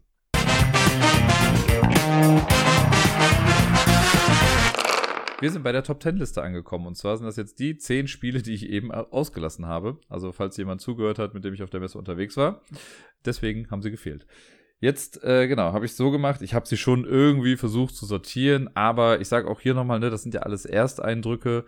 Bei manchen ist das irgendwie Cult of the New oder was weiß ich nicht was. Oder vielleicht fand ich die Menschen am Stand doch einfach nur super sympathisch und keine Ahnung. Gibt verschiedene Gründe dafür. Äh, aber ja, zehn Titel fand ich dann doch irgendwie besonders nennenswert. Die wollte ich dann hier nochmal etwas mehr hervorheben, wobei die Spielbesprechung jetzt auch nicht großartig länger dauern wird als das, was ich eben gemacht habe. Gucken wir da einfach mal. Auf dem zehnten Platz von meiner äh, Top 10 hier habe ich What the Rule. Das ist ein äh, nettes kleines Kartenspiel von einem netten kleinen Verlag mit netten kleinen Menschen. so klein sind sie nicht, aber das war auf jeden Fall ganz cool. Das war das erste Spiel, was ich mit äh, Bödi zusammen gespielt habe auf der Messe, weil Deni sich erstmal angestellt hat für den ganzen Lorcan-Adriss. Und dann haben wir äh, uns da hingesetzt. Ich hatte im Vorfeld schon was darüber gelesen. Und auch äh, die liebe Elvira, die hatte mir dann auch nochmal geschickt, hey, das wäre doch vielleicht was für dich. Ich hatte es auf der Neuheitenshow schon mal kurz gesehen. Da waren die aber am Stand nicht mehr. Und ja, die haben uns das auf jeden Fall erklärt. Und What the Rule ist äh, ja auch ein De äh, Deduktionsspiel im Prinzip. Und so ein bisschen Sendo mit Karten. Sendo ist ein Spiel, das es auch schon was länger gibt. Und das hier fängt den Geist davon auch irgendwie ganz gut ein. Und zwar ist es so, wir haben ein Kartendeck bestehend aus einer ganzen Menge Karten. Die haben drei unterschiedliche Merkmale. Die Karte kann schwarz oder weiß, äh, weiß sein, also der Hintergrund. Dann gibt es drei verschiedene Symbole, nämlich Kreis, Quadrat und Dreieck. Und diese Symbole können entweder nur ähm, also können ausgefüllt sein oder leer sein. Und in all diesen Kombinationen gibt es quasi halt Karten in dem Deck. Die werden gemischt, jeder bekommt ein paar Karten auf die Hand und eine Person wird aber zur Spielleitung erklärt oder zum Regelmeister, was weiß ich nicht was. Und äh, wenn man das das erste Mal spielt, dann soll man einfach die Karten benutzen. Da gibt es so Regelkarten. Das haben wir dann gemacht. Ich habe mir eine Karte angeguckt und da steht dann sowas drauf, wie, ich sag mal ganz simpel, äh, auf eine schwarze Karte muss eine weiße Karte folgen und auf eine weiße Karte muss eine schwarze Karte folgen. Das kann eine Regel sein. So, und die anderen spielen dann nach und nach Karten ab und versuchen, also ich sage dann nach jeder Karte, die gespielt wurde, ja, passt oder nein, passt nicht. Wenn die Karte passt, dann bilden die quasi, also alle Karten, die passen, bilden eine Reihe und eine Karte, die nicht passt, kommt an der Stelle, wo sie nicht gepasst hat, dann quasi ein bisschen versetzt hin. Die bleibt also quasi noch liegen, dass man sieht quasi, welche Karten nicht äh, ja, in die Reihe gepasst haben. Und wenn man dran ist, kann man entweder eine Karte spielen. Man kann aber auch, nachdem man eine Karte gespielt hat und sie war erfolgreich, kann man auch sagen, gut, ich möchte lösen. Und dann kann man einen Regelvorschlag machen. Und wenn ich dann sage, jo, das ist die richtige Regel, dann kriegt man Punkte für die Sachen. Da gibt es irgendwie eine Punktewertung, die habe ich jetzt gar nicht mehr ganz im Kopf. Zu zweit ist eh ein bisschen egal. Äh, man spielt dann einfach weiter. Und dann ist die nächste Person dran mit einer Regel. Und dieses Deck aus Regeln, das sind irgendwie nur 10 oder 20 Regelkarten, die da drin sind, das soll auch wirklich nur so ein bisschen eine Starthilfe sein, weil eigentlich soll man sich seine eigenen Regeln dann ausdecken. Wir haben das dann auch nochmal ausprobiert. Bei mir war dann irgendwie die Regel, ähm, ach, was habe ich mir nochmal ausgedacht? Ich glaube, alle weißen Karten müssen eine gerade Anzahl an Symbolen drauf haben und alle schwarzen Karten eine ungerade Anzahl an Symbolen. Ich glaube, so rum war es irgendwie. Und da musste man da versuchen, drauf zu kommen. Es gibt auch irgendwas, was verhindern soll, dass das super frustrieren wird, wenn jemand super schnell drauf kommt. Das war zu einfach, dann gibt es irgendwie keine Punkte für die Person mit der Regel. Wenn es zu kompliziert war, gibt es auch keine Punkte für die Person mit der Regel. Äh, und das wird dann irgendwie limitiert, wie lange man dann spielt. Das hat Spaß gemacht. Ich mag ja Deduktionssachen. Die hatten auch eine ziemlich coole Online-Challenge dann irgendwie wo man äh, online dann so ein Rätsel rausfinden musste, äh, um dann einen Gutschein zu gewinnen. Und das, ich mag sowas ja, ne? Irgendwie sich Sachen ausdenken. Das ist so ein bisschen, also bei Decorum zum Beispiel, es ist ja auch so, dass man versucht rauszufinden, was will die eigene, was will die andere Person von mir und irgendwie so versuchen, Muster rauszufinden. Und hier ist das halt auch sehr abstrakt und sehr niederschwellig, aber irgendwie ganz cool, um so ein bisschen mal zwischendurch eine Runde zu spielen oder zwei, drei, finde ich das eigentlich echt, echt ganz cool. Und deswegen ist uh, What the Rule auf Platz 10 gelandet. Auf Platz Nummer 9 ist ein Spiel, das ich im Vorfeld sehr auf meiner Topliste hatte. Es hat es dann nicht ganz so weit nach oben geschafft, aber Penguin Airlines haben wir noch bekommen.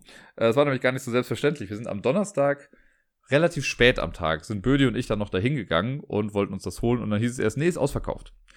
Und dann meinte ich so, ja, ist mir schade, ich habe ja im Vorfeld auch eine E-Mail geschrieben, ihr habt nicht geantwortet. Ne? Meinte, ja, war halt viel zu tun. Ne?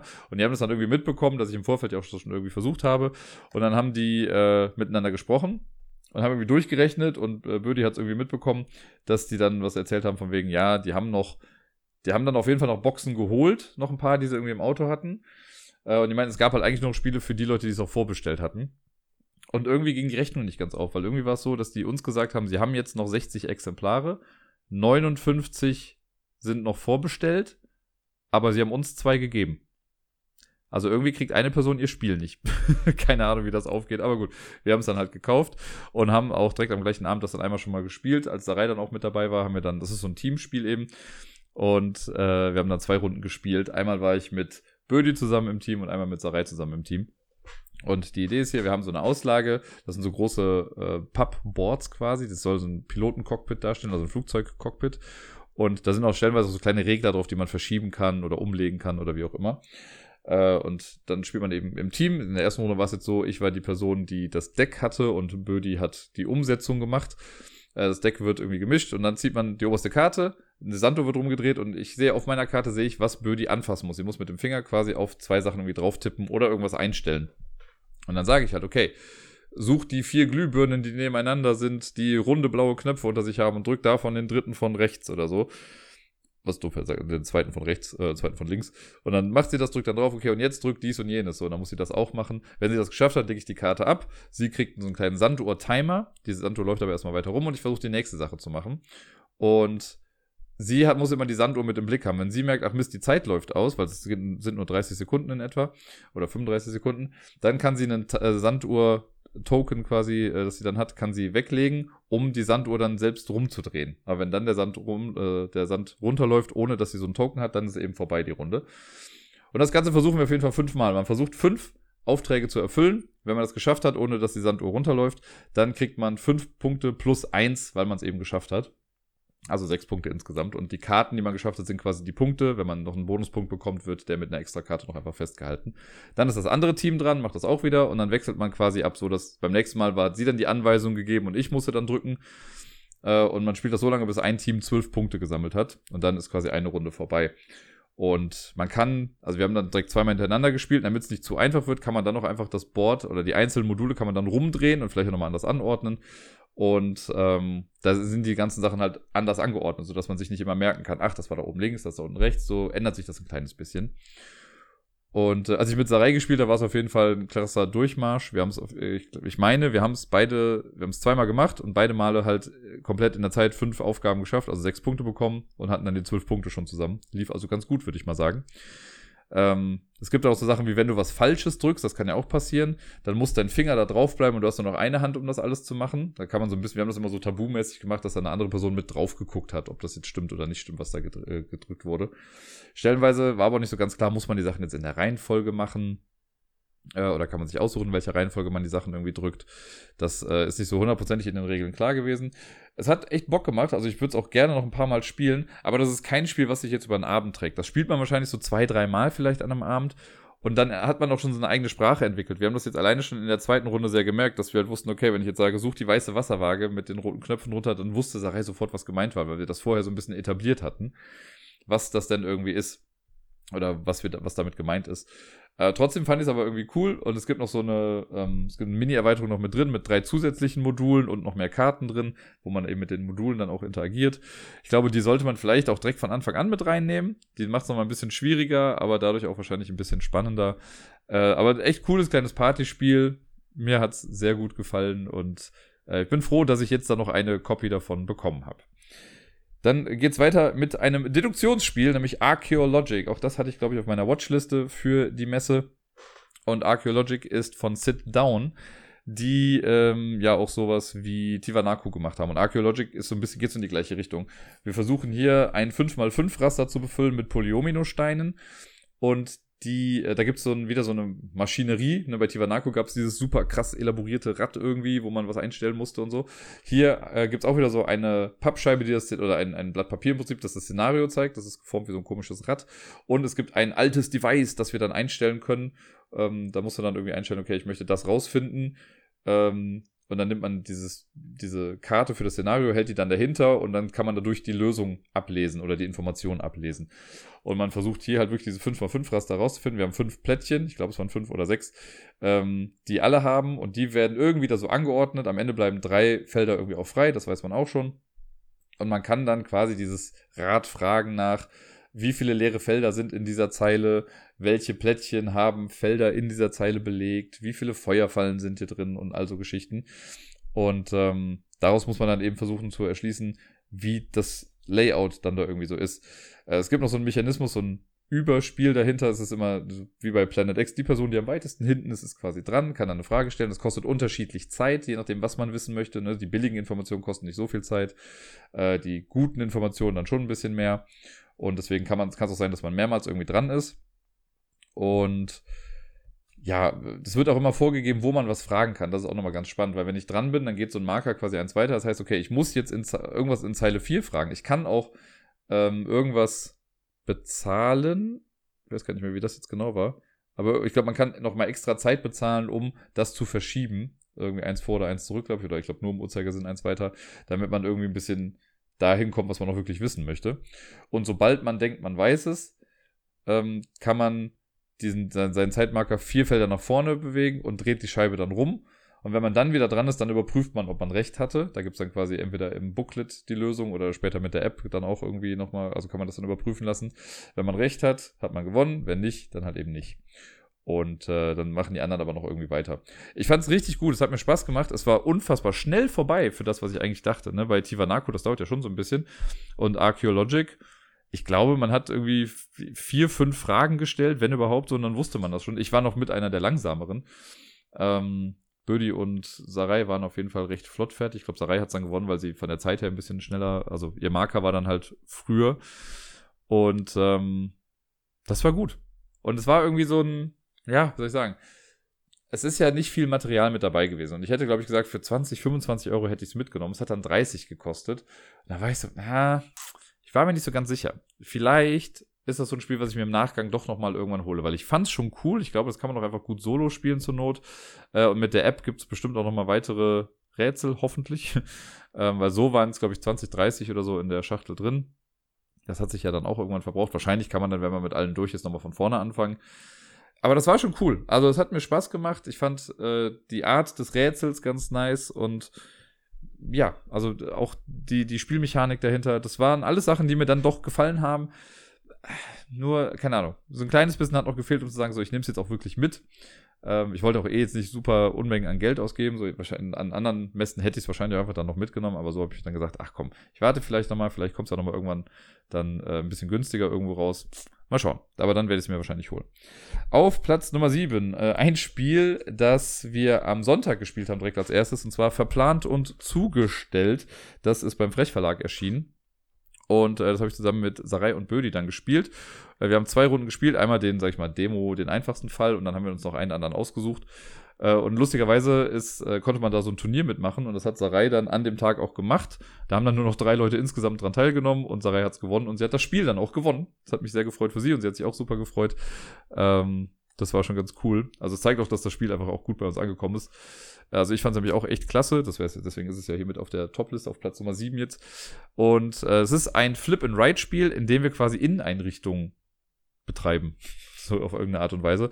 Man äh, kriegt im Grundszenario was so, man baut einen Grundriss, irgendwie der sechs mal sieben Felder lang ist. Und da gibt es irgendwie eine, ich weiß gar nicht, ob es eine Eingangstür gab in dem Fall, ich glaube, da gab es die gar nicht.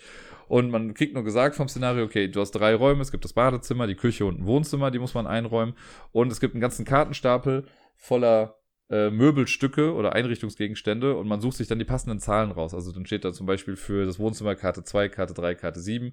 Die sucht man dann raus. Es gibt von jeder Zahl in der Regel auch zwei Stück. Das heißt, man weiß nie ganz genau, welche das ist. Die werden auch erstmal verdeckt, dann hingelegt in verschiedene Reihen. Und dann beginnt eine Person, sucht sich einen Raum aus und sagt dann zum Beispiel, gut, wir möchten mit dem Badezimmer anfangen. Und dann sucht man, dann von dem Badezimmer wird die erste Karte aufgedeckt. Also man kann sich auch aussuchen, womit. Wir hatten dann irgendwie die Badewanne und Badewanne, Toilette und ein kleines Regal oder sowas war das, glaube ich, was wir da reinbauen mussten. Dann wird das rauf, äh, aufgedeckt und die Person, die dann gerade dran ist, hat dann auch nochmal die Wahl, weil es in der Regel von den Sachen immer zwei Möglichkeiten gibt. Dann legst du den Marker irgendwie auf das obere und dann wissen wir, okay, wir müssen die Badewanne wählen, die nur daneben noch einen kleinen Ausläufer hat und nicht, keine Ahnung, so eine Eckbadewanne ist oder sowas. Und das zeichnen dann alle irgendwie ein. Und dann, wird, dann ist die nächste Person dran, sucht sich den nächsten Gegenstand im gleichen Zimmer aus und so weiter, bis ein Zimmer voll ist. Und dann geht es aufs nächste Zimmer und dann macht man da erstmal das ganze Zimmer und so weiter und so fort. Und man muss halt beim Einzeichnen darauf achten, dass bestimmte, dass die Gegenstände immer oder die Einrichtungsgegenstände, die Möbel, dass die immer gut zu erreichen sind. Und es gibt so Freiflächen, die bei jedem Möbelstück eigentlich mit dabei sind. Die dürfen sich aber auch überlappen. Ähm, wenn man mit einem Zimmer fertig ist, dann muss man da so eine Wand drum zeichnen. Es muss natürlich eine Tür in das Zimmer geben und auf beiden Seiten der Tür muss frei sein. Äh, wenn es einen Flur gibt in dem Haus, also alle Zimmer gehen in der Regel immer auf den Flur dann hin. Der Flur muss alle Türen erreichen ähm, und ja, man muss quasi gut dahin gehen. Und das Ganze ist super thematisch. Also mir hat es echt viel Spaß gemacht, weil man wirklich dann so dran war mit, okay, wir haben jetzt dieses Haus, wir haben all diese Sachen, wie zeichnen wir das am besten ein? Gut, normalerweise, wenn man das irgendwo einzieht, weiß man ja schon, welche man Sachen hat, also welche Sachen man hat, so rum und ähm, erfährt nicht erst im Laufe der Zeit. Man sagt dann nicht, so, wir zeichnen jetzt mal den Plan. Was willst du denn in der Wohnung so haben? Ja, Sch fünf Schränke, die so groß sind. Ah, okay, die zeichnen wir ein. Was willst du haben? Ja, ich hätte gerne noch eine Mini-Eisenbahn. Ja, gut, dann kriegen wir das vielleicht noch dahin. Im besten Fall weiß man im Vorfeld, was alles da ist und zeichnet das dann ein. Aber aus einer spielerischen Sicht hier ist das schon ganz cool, dass das so ein bisschen auch Push-Your-Luck-mäßig ist. Dass man halt manchmal sagt, ach, ich pack das jetzt mal dahin weil das hier und das und das abdeckt und so, aber ich weiß nicht, ob ich dann noch was anderes reinbekomme. Das ist schon cool. Das hat echt Bock gemacht. Und wir haben halt zwei Sachen, ne? Wir haben äh, gemacht. Wir haben erst dieses kleine Haus gemacht und danach den Spieleladen, wo du dann ganz viele Regale reinmachen musstest und noch ein paar Tische, eine Theke und keine Ahnung was. Es gibt in den Szenarien dann auch noch Bonuspunkte für bestimmte Sachen. Das war jetzt zum Beispiel beim Spieleladen, wenn du es schaffst, noch das Kinderspielgerät einzubauen, kriegst du Punkte. Wenn du es schaffst, äh, die, die Theke genau über dem Internetanschluss zu packen, auch das hast du dann gewonnen. Also Geschichten. Und da versucht man dann einfach größtmöglich dann Punkte mitzumachen. Das hat super gut funktioniert, da sind super viele Szenarien mit drin. Weil Sarai das jetzt gewonnen hat, hat sie äh, auch das Messe-Szenario noch mitbekommen. Da gibt es quasi als Grundriss die Messehallen, das ist auch ganz cool. Und ich bin schon sehr, sehr gespannt drauf, das Ganze demnächst irgendwie äh, nochmal zu spielen. Weil das ist schon sehr knifflig und ich glaube, durch die ganzen Szenarien und die ganzen verschiedenen Möbelstücke ist das auch jedes Mal wieder ein kleines bisschen anders. Das hat äh, zu überzeugen gewusst, auf jeden Fall. War auch ausverkauft am Ende. Also es war ganz gut. Sarai hat quasi durch, das, äh, durch dieses Turnier das allerletzte Exemplar auf der Messe dann auch noch bekommen. Auf Platz Nummer 6 habe ich Clue. Und äh, das hat, wie, wie heißt der ganze Titel? Clue, Roland Heist Again. Oder so, glaube ich, ist der ganze Titel. Das ist ähm, von, oh Gott, fällt mir der Verlag gerade nicht ein, aber von so einem kleinen deutschen Verlag auf jeden Fall. Die haben zwei Spiele rausgebracht. Die haben dieses Between Light and Shadows und äh, Clue eben rausgebracht. Und ich bin nach einem Termin bin ich da hingegangen, weil Sarai gerade da war. Sie hat gerade dieses äh, Between Light and Shadows, das ist so ein Solo-Rollenspiel quasi in Roll-and-Ride-Format, hat sie sich erklären lassen, da war ich da mit dabei. Und danach hat sie, oder haben wir uns nochmal das äh, Clue erklären lassen und wir haben es auch direkt eine Runde gespielt. Und beide Spiele hat Sarai sich auch gekauft. Und äh, von dem Clue-Spiel habe ich auf jeden Fall von, jeder, von jedem Block quasi ein Blatt auch mitgenommen. Das heißt, ich kann es jetzt auch hier spielen. Ich muss es mir nur noch einlaminieren. Und das hat mir auf jeden Fall sehr, sehr gut gefallen. Ich mag ja eh Roll-and-Ride-Spiele und das ist sowas, was man schön abends nochmal eben irgendwie spielen kann. Äh, es ist für ein bis zwei Personen. Und zu zweit hat es auch echt Spaß gemacht, muss ich sagen. Und man versucht hier halt quasi einen Einbruch zu begehen. Man hat äh, die Auswahl aus vier Verbrechern und Verbrecherinnen. Davon sucht man sich dann jeweils einen aus. Äh, die haben unterschiedliche Fähigkeiten im Prinzip. Und dann sucht man sich noch ein Szenario aus. Wir haben jetzt erstmal nur den Kiosk gespielt. Das ist das äh, Intro-Szenario, um so ein bisschen die Mechaniken kennenzulernen. Und wenn man dann spielt, ist es so, es werden drei Würfel gewürfelt. Das sind normale sechsseitige Würfel. Und diese Augenzahlen gelten jetzt für uns beide. Jeder muss diese drei Zahlen irgendwo eintragen. Man darf aber auch kombinieren. Also wenn jetzt 1, 2, 3 da liegt, kann es auch sein, dass du 1, 2 und 3 irgendwo einträgst und ich kombiniere das Ganze zu einer 6 oder so. Oder mache eine 1 oder 5 oder eine 3 und eine 3. Also Geschichten. Und was wir damit machen, ist, wir tragen die Zahlen quasi bei uns auf unserem äh, Player Sheet ein, auf unserem Verbrecher. Da muss man bestimmte Vorgaben immer erfüllen. Das wird jetzt viel zu weit gehen, das alles zu erklären, aber ne, manchmal muss was größer sein als eine bestimmte Zahl, manchmal muss es die Summe ergeben, die müssen in einer bestimmten Reihenfolge sein, also Sachen. Äh, immer wieder schön unterschiedlich, das sind so kleine Mathe-Puzzle. Oder Zahlenpuzzle, nicht Mathe-Puzzle. Und dadurch ähm, spielen wir uns quasi Symbole frei. Mal eine Faust oder ein Schloss oder sonst was. Und auf dem Szenarioblatt brauchen wir eben diese Symbole. Ne? Wenn man eine Tür aufmacht, kann man das entweder mit ähm, dem Schlossknacker-Symbol machen oder mit der Faust. Mit roher Gewalt quasi. Und man versucht dann quasi, ne, okay, man macht die Tür auf, dann kommt man in den Laden rein. Wir können entweder sagen, wir gehen auch weiter nach oben. Oder man macht bestimmte Sachen, um dann Beute frei zu spielen. Man hat nur eine bestimmte Anzahl Zeit quasi, um das zu schaffen. So eine Zeitleiste, immer wenn neu gewürfelt wird, muss man, oder am Ende eines Zuges muss man das dann wegstreichen. Und äh, man kann dann versuchen, also später kann ein Alarm ausgelöst werden, wenn man zu lange da drin ist. Da muss man flüchten, dann gibt es so eine Fluchtsache, wo man auch was würfeln muss. Und äh, man kann auch vorher irgendwie abhauen, dann zählt man einfach die Punkte zusammen, die man hat. Man kann auch Spuren hinterlassen, wenn man jetzt besonders brutal unterwegs ist, dann werden Spuren hinterlassen. Und wenn man vier Spuren hinterlassen hat, dann wird man äh, eingebuchtet und hat quasi äh, gar keinen Sieg davon getragen. Und man muss viel miteinander sprechen. Das fand ich halt sehr cool. Also ich glaube, Solo ist auch ganz nett, weil du dann hast du mehr Zeit zur Verfügung und kannst halt einfach dein eigenes Ding machen. Aber so fand ich es ganz geil, weil wir dann halt gesagt haben, okay, wir sind jetzt hier an der Eingangstür, ich kann jetzt die Faust machen, du kannst auch eine Faust machen, zusammen stemmen wir uns gegen die Tür und machen sie auf. Und dann sind wir da und okay, hier brauchen wir das Safe-Cracker-Symbol. Äh, ich kann eins dazu beisteuern, du kannst zwei machen. Hier meine Sonderfähigkeit, gibt mir das und jenes. Und das war sehr cool. Das hat mir richtig viel Bock gemacht. Äh, und ja, ich äh, hoffe einfach, dass ich das noch ein paar Mal spielen kann, auf jeden Fall. Ich meine, ich habe es jetzt, wie gesagt, hier, ich muss es noch einlaminieren und dann kann ich es quasi unendlich oft spielen. Das ist auch was, was wir gut auf Distanz wahrscheinlich irgendwie machen können. Sarai hat es ja logischerweise auch bei sich jetzt da und da kann man sich gut, glaube ich, miteinander absprechen und das dann äh, spielen. Das war sehr, sehr äh, nett und fand ich sehr gut. Der Verlag hat mir ein bisschen leid getan, die hatten so ein bisschen äh, Struggle mit den Boxen. Die hatten, äh, erst haben sie sich so Schachteln überlegt, die man so zusammenfalten kann. Die waren aber dann nicht richtig verschließbar und das hat nicht so gut geklappt. Dann wollten sie andere machen. Die haben ein Musterexemplar bekommen, das war super. Und dann haben sie äh, die ganzen richtigen Boxen bekommen und die waren leider so blöd, dass die nicht ineinander gepasst haben. Und deswegen hatten sie keine Boxen. Deswegen haben die das auf der Messe in so Zip-Tüten quasi verkauft. Und äh, man kann sich die Box dann nachschicken lassen. Das war Sarai jetzt quasi egal. Sie hat sich beide Spiele davon gekauft und hat die einfach in den Tüten mitgenommen. Das äh, ging auch komplett in Ordnung. Äh, ja, dann sind wir jetzt schon in der Top 5. Auf Platz 5 habe ich noch ein Spiel von Sit Down. Das ist quasi der Siegesverlag, was äh, die Häufigkeit in meiner Top 10 angeht, würde ich mal behaupten. Und zwar äh, jetzt nochmal Maps of Mystera. Ich glaube, das hatte ich auch in meiner Watchlist am Anfang. Maps of Mystera ist ein, tja, ein weirdes Spiel. Wir versuchen eine Karte zu erstellen von einer Insel. Und die Insel ist irgendwie 5 x 5 Felder lang. Wir alle bewegen uns auf dieser Insel und versuchen die zu äh, kartografieren, zu kartieren. Und bewegen uns dafür quasi rum und das ist ein bisschen blöd, weil wir haben ein Board in der Mitte, das ist quasi die Insel und wir haben unser Kartenboard. Das ist so ein kleines bisschen wie dieses ähm, Remember Our Trip, da gibt es ja auch das zentrale Board und jeder hat nochmal so was eigenes vor sich. Nur dass es hier ist, dass wir, dass es ganz egal ist, was wir auf der Karte bei uns eigentlich machen. äh, das, was wir auf unserer Karte machen, hilft, das in der Mitte zu festzuzurren quasi. Ne, wenn irgendwie eine Sache doppelt confirmed wurde, dann ist es auf jeden Fall gegeben, dass da jetzt zum Beispiel Waldgebiet ist oder Steppe ist oder sonst irgendwie was. Und so füllt sich diese Insel in der Mitte. Es füllt sich aber auch unsere Karte und am Ende des Spiels, also endet, wenn entweder die Insel komplett voll ist oder jemand seine Karte voll hat oder wenn noch irgendwas anderes passiert. Ich weiß gar nicht, was es ist. Wenn ein Stapel der Domino-Karten, so nenne ich sie jetzt mal, wenn das weg ist. Und am Ende guckt man für jedes, für jede Übereinstimmung, die ich habe, ne, also wenn ich jetzt gucke, oben links das Feld bei mir, auf der, meiner Karte ist Wald und auf der Insel ist es wirklich Wald, kriege ich dafür einen Punkt oder sogar zwei, ich weiß nicht mehr, wie die Punkte jetzt genau waren, aber dafür kriegt man dann Punkte. Für jedes Feld, was man falsch hat, ist egal, da kriegt man gar keine Punkte. Wenn es leer ist, kriegt man oder nee, ich glaube, wenn es leer ist, ist egal, aber wenn es falsch ist, kriegt man einen Minuspunkt dafür. Oder so. Irgendwie in die Richtung war das. Deswegen versucht man trotzdem irgendwie alles voll zu machen und gut zu machen, damit man dafür möglichst viele Punkte bekommt. Und man hat noch so zwei geheime Aufträge, die man auf der Insel versucht umzusetzen. Ne, zu sagen, okay, hier, das sollte alles Wald sein oder kein Waldgebiet darf an irgendwas anderes Gleiches angrenzen und so. Da sammelt man noch Punkte und am Ende rechnet man zusammen, wer die meisten Punkte hat und die Person gewinnt dann. Das ist ein Spielgefühl, was ich so noch nicht kannte. Also das ist irgendwie ganz cool, weil das hat ja auch ein bisschen Bewegung. Man bewegt seine Figur wirklich auf der Insel dann hin und her. Je nachdem, wo die steht, hat man nochmal andere Effekte. Und das hat Spaß gemacht. Also ich fand das richtig gut. Ich habe äh, mit äh, eine Person auf der Messe meinte dann, dass sie das total langweilig fand und einfach nicht gut. Aber so unterschiedlich sind der Geschmäcker, ne? Wo Five Towers bei allen Leuten super beliebt ist und ich es halt kacke finde, äh, in seiner jetzigen Form, fand ich halt Maps of Mystera total gut und er fand das halt irgendwie nicht so gut.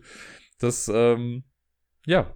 Also ich fand's klasse. Das war was Besonderes und irgendwie, ja, da habe ich auch überlegt, ob ich es mitnehme. Das war dann auch, glaube ich, doch für mich dann nochmal ein bisschen zu teuer. Ich habe, glaube ich, auch gesagt, für 20, 30 Euro hätte ich es wahrscheinlich mitgenommen. Es war dann bei 40 Euro. Ja, okay, mal gucken. Aber wer weiß, vielleicht kommt auch das irgendwann im Laufe der Zeit dann doch nochmal zu mir. Man kann es aber auch online auf Boardgame Arena schon spielen. Da läuft gerade jetzt schon eine Partie mit äh, Deni und Tobi, ist es, glaube ich. Bin mir gerade aber nicht ganz sicher. Ja, das war äh, Maps of Mystera.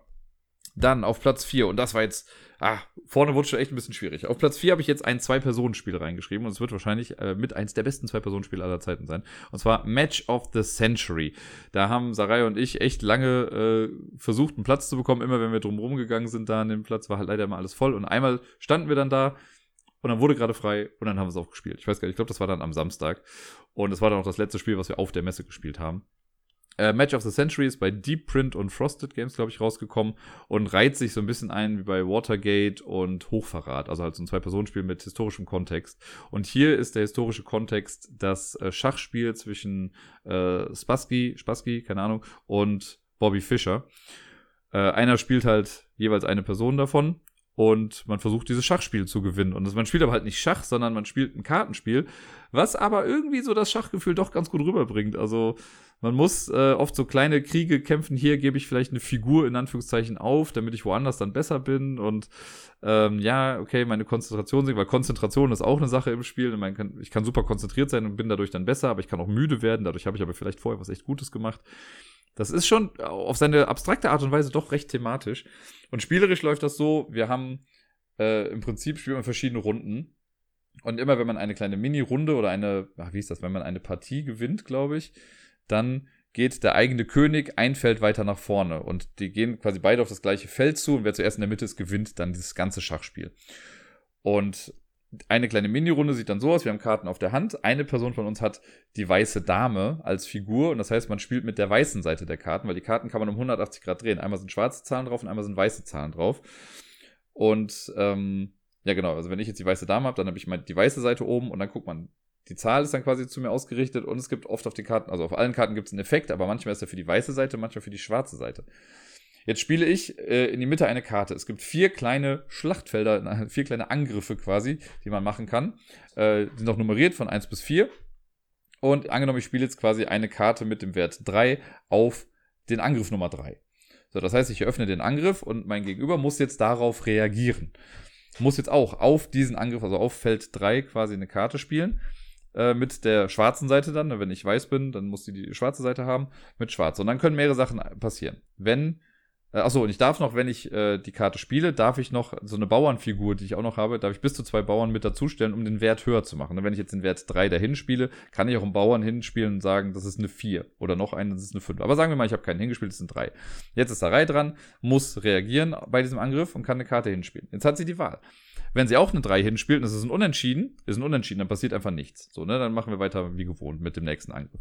Wenn sie höher spielt, dann gewinnt sie dieses Duell und weil wir bei Feld Nummer 3 gespielt haben, kriegt sie drei Vorteilspunkte. Das ist auf der anderen Seite, also auf der einen Seite vom Board haben wir diese Könige, die quasi auf das Zielfeld zulaufen. Da gegenüber ist der Vorteils, äh, die Vorteilsleiste. Und das zieht sie dann quasi zu sich. Dann würde sie drei Schritte in ihre Richtung gehen. Das heißt, sie hat gerade den Vorteil in diesem, in dieser Partie.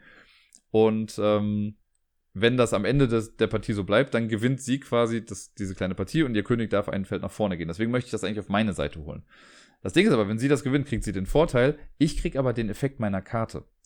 Und das ist so ein bisschen wie bei Raptor. Da war das ja auch so, ne? Wer irgendwie den höheren Wert spielt, kriegt, äh, kriegt, was weiß ich, den Effekt und der andere kriegt die Punkte oder sonst irgendwie was. Also das finde ich ist einfach ein netter Mechanismus, dass die Person, die zwar das bekommt, aber kriegt dann den Effekt nicht und ich kriege den Effekt. Also sie kann aber auch bewusst ja drunter spielen, damit ich zwar die drei Punkte bekomme, aber vielleicht hat sie einen geilen Effekt, den sie auslösen möchte, der bei mir wieder irgendwas, der mich halt schlechter dastehen lässt am Ende.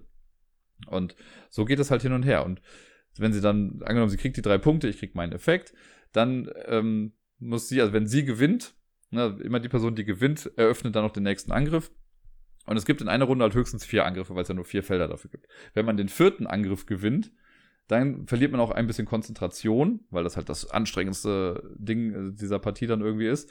Und äh, was ich auch spannend finde, ist, man muss nicht immer jeden Angriff komplett durchspielen. Also nicht immer eins, zwei, drei und vier, sondern es ist so, wenn ich, keine Ahnung, angenommen, die durch irgendwelche Effekte ist der Vorteilsmarker schon bei Feld 6 angekommen und es ist nur noch Angriff 4 und 1 übrig dann gewinnst du automatisch dieses Match, weil du kannst, selbst wenn du die 4 und die 1 gewinnst, kommst du nur noch auf 5 ran. Also bis, dann ist das, steht das auf der 1, aber immer noch auf der Seite vom Gegner.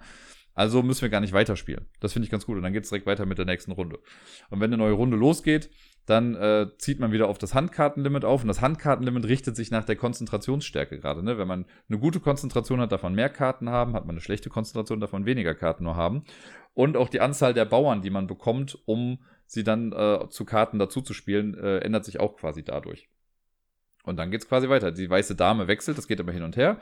Und dann spielt man so lange, bis eine Person eben in der Mitte angekommen ist und damit dann das Match of the Century gewinnt. Das hat richtig Bock gemacht. Das fand ich richtig, richtig klasse. Ich kann noch gar nicht genau sagen, also das ist jetzt schwierig, ich habe Watergate zweimal gespielt, Hoferrat habe ich, glaube ich, ein oder zweimal gespielt. Also Hoferrat finde ich von den dreien auf jeden Fall am schlechtesten. Oder am es war auch einfach von der Zugänglichkeit her ein bisschen schwierig. Watergate fand ich ja echt super. Ich finde das, glaube ich, sogar noch ein bisschen besser, aber ich habe es auch nur einmal gespielt. Ich würde gerne noch mal mit vertauschten Rollen spielen, weil die Effekte ja dementsprechend auch immer ein bisschen anders sind. Die sind so ein bisschen asymmetrisch. Äh, aber ich habe auf jeden Fall Bock, das noch ein paar Mal zu spielen, weil das so coole, interessante Entscheidungen irgendwie hatte. Und man hat sich wirklich stellenweise clever gefühlt. Also es gibt auch eine Karte, die sagt, okay, gib diese Partie auf, aber dafür verliert das Gegenüber in Konzentration. Ne, das heißt, ich habe irgendwie eine Sache gespielt, gut, du kriegst den einen Punkt, aber danach geht's dir halt scheiße. So, und dann kannst du halt nicht mehr richtig viel weitermachen. Oder du gibst halt, äh, versuchst dir unbedingt noch zu gewinnen, haust noch Bauern irgendwie drauf und auf einmal spielt der andere was, ja, du gewinnst zwar, aber du kriegst keine Punkte dafür oder was weiß ich nicht was. Das ist sehr, sehr cool. Das haben die richtig gut hinbekommen. Und äh, ja, das war Match of the Century. Ist auf jeden Fall ein großes Highlight auf der Messe gewesen. Auf Platz Nummer 3 ist ein Spiel, was ich auch vorher auf meiner Watchlist hatte, und zwar Almost Innocent. Das haben wir am Samstag, glaube ich, spielen können. Eine Partie, äh, es ist ein kooperatives Deduktionsspiel, das wir nur meinetwegen verkackt haben. Ich übernehme die vollste Verantwortung dafür. Es war mein Fehler, dass wir das nicht gewonnen haben. Äh, die Idee ist, es ist quasi ein bisschen kooperatives Sudoku, könnte man fast sagen. Äh, wir haben ein Board in der Mitte und es gibt irgendwie 20 verschiedene Boards, glaube ich, da, die immer wieder ein bisschen anders sind. Und da sind ein paar Felder, die gar keine Rolle spielen. Und auf jeden Fall gibt es dann, es gibt äh, vier Sachen, die man rausfinden muss in dem Fall. Es gab irgendwie ein Opfer, ein Hinweis, der hinterlassen wurde, ein Motiv und ein Ort, an dem das passiert ist. So, jeder hat eins davon bekommen, die sind farblich auch unterschied, äh, unterschiedlich gekennzeichnet. Und das Ding ist, ich ziehe von jedem dieser Stapel jeweils eine Karte, habe quasi dann vier Sachen auf der Hand und das ist aber die Lösung für Deni. Der saß links von mir und Deni hat die Lösung für Sarai gehabt, Sarai hat die Lösung für Bödi gehabt und Bödi hatte die Lösung für mich gehabt. So, und wir gewinnen das Spiel, wenn wir am Ende alle unsere Sachen rausbekommen haben. Wie geht das jetzt? Man hat vor sich so ein Board, in der Mitte ist die zentrale Auslage, wo alle Sachen zu sehen sind, die für dieses Szenario wichtig sind. Man hat aber vor sich auch nochmal so ein Board, wo man Sachen eintragen kann. Und äh, wenn jetzt jemand anfängt, nimmt man sich so einen kleinen Marker, hält den an eine Spalte oder eine Zeile und fragt in dieser Zeile etwas ab. Sowas wie, okay, wie viele Felder in dieser Zeile gehören zu meiner Lösung? Und ne, angenommen, ich stelle diese Frage, dann muss Bödi mir ja die Antwort dafür geben, weil sie hat meine Lösung. Dann sagt sie zum Beispiel zwei Felder in dieser Zeile. So, das kann ich mir dann notieren. Ich weiß, okay, in dieser Zeile sind zwei Sachen. Ich muss vier Sachen rausfinden, ist ja schon mal ganz gut eigentlich. Dann sage ich Deni seine Lösung, Deni sagt Sarai die Lösung und Sarai sagt Bödi die Lösung, sodass alle einmal diese Frage, die ich gestellt habe, quasi auch beantwortet bekommen. Und dann macht Deni weiter und sucht sich eine Frage aus, die er stellt. Und wir haben aber nur ein begrenztes Kontingent an Fragen. Wir haben es auf Mittel gespielt und das heißt, wir hatten, glaube ich, zehn Fragen, die wir stellen konnten. Und ich glaube, es waren zehn, vielleicht auch ein bisschen weniger, was weiß ich. Und das macht man dann so Reihe um. Und wenn dann alle Fragen gestellt sind, dann müssen alle ihre Lösung fix haben. Und dann geht man quasi Reihe um. Dann wird, keine habe ich angefangen mit, okay, meine blaue Karte ist dieses. dann wird gesagt, ja, das stimmt. Dann sagt Deni, seine blaue Karte ist dieses. Ja, das stimmt. Sarai sagt das und so weiter und so fort.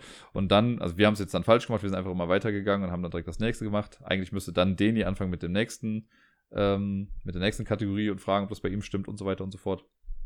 Und äh, das macht man. Wenn dann alle das richtig haben, nach und nach so, dann hat man das gewonnen. Man, wir durften einmal einen Fehler machen, den hatte Deni vorher gemacht, allerdings auch basierend auf einer Aussage, die ich halt falsch getroffen habe irgendwie oder im Spiel dann, also ich habe sie erst richtig gesagt, dann hat er mich nochmal irgendwas danach gefragt und da habe ich dann was Falsches gesagt.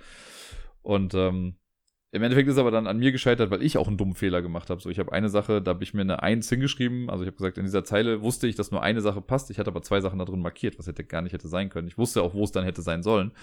Äh, ich habe es einfach im Eifer des Gefechts nicht richtig gemacht. Nichtsdestotrotz fand ich das Spiel echt mega. Also ich fand das ganz cool. Ich glaube, da sind auch verschiedene Szenarien, die nochmal mehr Sachen mit reinbringen. Auch das Layout, also dann gibt es manchmal Sachen, die über mehrere Felder drüber gehen. Da bin ich mal gespannt, wie das irgendwie funktionieren soll. Ähm, das war nur leider auch echt teuer für das, was es ist. Ne? Dafür, dass man im Prinzip einen Sichtschirm hat ein paar Blätter in der Mitte und so. Das waren halt 50 Euro, fand ich dann doch ein bisschen viel dafür. Ich habe noch ein bisschen die Hoffnung. Ich habe dem Verlag geschrieben, ob ich das nicht als Rätselexemplar bekommen kann. Äh, und während der Messe haben sie mir geschrieben, dass sie ähm, halt gerade mit der Messe viel zu tun haben und dass sie nach der Messe nochmal gucken, irgendwie, ob das klappt. Würde mich auf jeden Fall voll freuen. Äh, vielleicht ist es auch was, was ich mir im Nachgang sonst nochmal holen kann, weil das war schon echt ganz cool. Also ich mag ja Deduktion und kooperative Deduktion, das ist nochmal echt eine nette Sache. Äh, hier ist es ja eigentlich ganz einfach, was man macht, aber trotzdem muss man da gut äh, gut nachdenken und gut aufpassen, vor allen Dingen. Nicht so wie ich. Auf Platz Nummer zwei, und das war jetzt echt schwierig, aber auf Platz Nummer zwei habe ich ein Kartenspiel gepackt, nämlich äh, Infiltrators und nicht, äh, also Traitor dann wie der Verräter quasi. Infiltrators habe ich im Vorfeld schon hier und da mal irgendwie gesehen, aber ich hatte es gar nicht großartig, glaube ich, auf meiner Liste stehen und äh, wollte es mir dann einfach nur angucken. Das war dann am Sonntag, glaube ich, genau, am letzten Tag. Da bin ich mit Sarai noch ein bisschen rumgelaufen und dann dachte ich, ach komm, lass doch noch mal kurz da hingehen. Und dann war auch der Tisch gerade frei und wir haben es dann gespielt. Dann kann man, das kann man mit zwei bis fünf Leuten spielen und das ist ein kooperatives Deduktionsspiel, ein bisschen wie The Crew mit Deduktion halt eben. ich habe ja gesagt, der Trend ist immer die Crew mit irgendwas und hier ist auch, weil es gibt verschiedene Missionen, die man dann durchspielen kann und äh, hier ist es so, dass wir, also wir haben jetzt das einfachste Szenario gespielt, wir haben es äh, ganz knapp auch noch gewonnen. Und dann liegen irgendwie, es gibt vier verschiedene Kartenfarben in den, mit den Zahlen 1 bis 15, das ist, glaube ich. Und die werden gemischt. Im ersten Szenario kommen sieben Karten dann verdeckt in die Mitte. Das sind die Suspects, die müssen wir quasi rausfinden. Also wir müssen wissen, welche Karten das sind. Alle anderen Karten sind quasi dann Hinweiskarten. Wir haben davon Karten auf der Hand, anfangs glaube ich fünf Stück oder so. Und dann fängt man an. Wenn man an der Reihe ist, hat man verschiedene Möglichkeiten, was man machen kann. Das erste, was man in der Regel macht, ist Nab a Suspect, heißt das da. Das heißt, man nimmt sich eine Karte von diesen sieben, die man rausfinden muss, und legt die bei sich in den Kartenhalter rein, sodass ich die sehe, die anderen aber nicht. Und äh, Sarai hat das dann auch gemacht. Oder andersrum, ich weiß nicht mehr genau, wie es war. Auf jeden Fall ist das eine Aktion schon. Wenn du keine Karte hast, nimm dir eine Karte und stell sie bei dir rein. Dann, wenn du dran bist, kannst du entweder einen Hinweis zu deiner eigenen Karte geben das heißt, du nimmst eine deiner Handkarten, spielst sie zu dir aus und dann so ein bisschen im Similo-Style. Du spielst sie ähm, vertikal ausgerichtet aus, wenn sie, also hochkant quasi aus, wenn ein Merkmal der Karte zu meiner gesuchten Karte passt, oder du machst sie halt ähm, quer, um zu zeigen, dass sie nichts damit gemeinsam hat. Was genau das heißt, da komme ich dann gleich zu, aber das ist halt eine Option. Ich kann aber auch dir eine Karte geben, damit du das gleiche mit dieser Karte dann bezogen auf deine Karte machst. Wenn ich das mache, darf ich auch eine Karte wieder nachziehen. Wenn ich mir selbst einen Hinweis hinlege, darf ich das nicht machen, aber wenn ich dir eine Karte gebe, das heißt dann Exchange Information, dann äh, kriege ich eine Karte noch. Und das äh, letzte ist, ich darf raten, was eine Karte ist. Dann äh, zeige ich quasi auf deine Karte und sage, das ist die gelbe 5. Und wenn es die gelbe 5 ist, super gut. Dann äh, kommt die Karte quasi unter den Stapel. Ähm, weil ich richtig geraten habe, darf ich mir eine Karte aus dem Ablagestapel aussuchen, die ich dann auf die Hand noch nehme. Und du bist dann wieder dran und ziehst dann wahrscheinlich wieder eine neue Karte. Und das ist ja das, was wir versuchen. Wir versuchen das siebenmal zu machen. Wir versuchen siebenmal die Karten zu erraten. Das Ding ist, wenn der Kartenstapel leer ist, haben wir das Spiel verloren. Beziehungsweise wenn man nachziehen muss und nicht mehr nachziehen kann. So haben wir es zumindest interpretiert. Und so versucht man eben, das alles zu erraten. Wie macht man, macht man das jetzt genau mit den Hinweisen? Ich habe ja schon gesagt, ne, man legt die Karte hochkant oder quer hin, um anzuzeigen, ob der Hinweis passt oder nicht. Angenommen, ich bleibe jetzt mal bei dem Beispiel, ich habe die gelbe 5. Unser Reihe versucht es rauszufinden. So, dann kann ich jetzt eine Karte legen. Wenn ich jetzt zum Beispiel eine gelbe Karte hinlege, kann ich sagen, jo, das Farbmerkmal passt. So, ich lege das hin, ne, eine gelbe 7 zum Beispiel und sage, das passt. Dann weiß Reihe, okay, die Karte, die bei mir ist, ist entweder gelb oder es ist eine 7. Das Ding ist nur bei 7 stehen noch andere Zahlen mit drauf, nämlich auch die Faktoren oder die, die Multiplikatoren davon. Das heißt, 7 und 14 steht drauf. Das heißt, in dem Fall würde sie wissen, okay, entweder es ist gelb, es ist die 7 oder es ist die 14. Wenn ich jetzt als nächstes mir nochmal einen Hinweis hinspiele und angenommen, ich nehme die grüne 2 und lege die verdeckt, also quer hin, meine ich, dann weiß sie, ah, okay, die gesuchte Karte ist nicht grün, weil sie hat grün nicht gemeinsam. Und alle Zahlen der Zweierreihe sind es auch nicht. Und mit der Kombination aus dem davor ist es dann zum Beispiel klar, okay, es kann, es könnte die 7 oder die 14 sein. Die 14 kann es aber jetzt nicht mehr sein, weil die 14 ist durch 2 teilbar. Also ist es schon mal nicht. Also meine ich meinem ersten Hinweis entweder gelb oder 7. Und jetzt, äh, keine Ahnung, dann versucht man das halt weiterzumachen, ne? Dann versuche ich, lege ich vielleicht die, keine Ahnung, dann lege ich die rote 5. So, und 5 hat halt 5, 10 und 15 bei sich draufstehen. Äh, und sage, das passt. So, dann weiß sie, okay, es muss ja, also hier ist jetzt rot, eben was gelb, die haben von den Zahlen her nichts mit gemeinsam. Also ist es entweder rot oder gelb und entweder ist es die 7, die 5, die 10, ne, die 10 kann es nicht sein, weil die ist durch die Zweierreihe schon raus gewesen, oder die 15. Und so versucht man auf jeden Fall durch die Hinweise dann irgendwie darauf zu kommen, welche Karte gesucht ist. Ne? Also ich versuche es bei dir rauszufinden und wenn man mit noch mehr Leuten spielt, dann versucht man halt die Karten von allen irgendwie rauszubekommen. Und das macht richtig viel Bock. Ich habe mit Sicherheit nicht optimal gespielt. Ne? Es gibt bestimmt hier und da Karten, die man klüger spielen kann. Manchmal ist man auch einfach. Achso, es gibt noch eine Aktionsmöglichkeit. Wenn alle Karten blöd sind, kann ich auch sagen, gut, eine Karte wird weggeschmissen aus dem Deck, die ist halt komplett raus. Aber dafür darf ich bis zu drei Handkarten aufziehen, aber ich darf halt nur höchstens sieben Karten auf der Hand haben. Wenn man schlechte Karten hat, ist das mal ganz gut, um irgendwie neue Karten zu bekommen. Und so versucht man nach und nach halt auf alle Karten zu bekommen, die man braucht. Später gibt's halt auch weitere Szenarien, wie es kommt noch ein neuer Suit mit hinzu, und dann ist noch die schwarze Kartenfarbe mit dabei oder man hat weniger Fehlversuche, man darf nicht miteinander reden, all so Sachen. Oder man darf nur, was war das noch, man hat nur drei Handkarten immer. Also verschiedenste Schwierigkeitsgrade. Und da habe ich dann gedacht, ach komm, ich nehme es jetzt einfach mal mit. Äh, ich habe dann die drittletzte Copy anscheinend bekommen. Und das fand ich ganz gut. Ich habe es jetzt lustigerweise gar nicht mit nach Hause genommen. Ich habe es nämlich direkt Sarai mitgegeben, weil ich glaube, sie kommt vielleicht in den nächsten zwei Wochen, bis wir uns das nächste Mal sehen, eher dazu, das nochmal zu spielen. Äh, sie bringt es dann mit, wenn wir uns das nächste Mal wieder sehen. Aber Infiltrators hat auf jeden Fall richtig viel Spaß gemacht und ich glaube, das kann man noch sehr perfektionieren, wie man das spielt. Auf Platz Nummer eins, das Spiel, wo ich sagen muss, von all den Spielen, die ich gespielt habe, hat mir das am meisten Spaß gemacht. Und es wundert mich eigentlich am wenigsten, weil es ist so ein Standalone Spin-off einer Spielereihe, die ich ohnehin schon sehr liebe, nämlich Unmatched. Und sie haben bei Yellow haben sie Tales to Amaze äh, das kooperative Unmatched quasi dabei gehabt. Und das habe ich am, ich glaube am ersten Tag, am Freitag, habe ich das zusammen mit ähm, Birdie und Deni noch gespielt, kurz bevor ich dann losgegangen bin, um Sarai einzusammeln oder zu treffen, eher gesagt. Und wir haben das noch gespielt und ich fand es einfach mega gut. Das, ich, ich liebe ja schon das Unmatched-System, das habe ich ja schon oft irgendwie auch gesagt.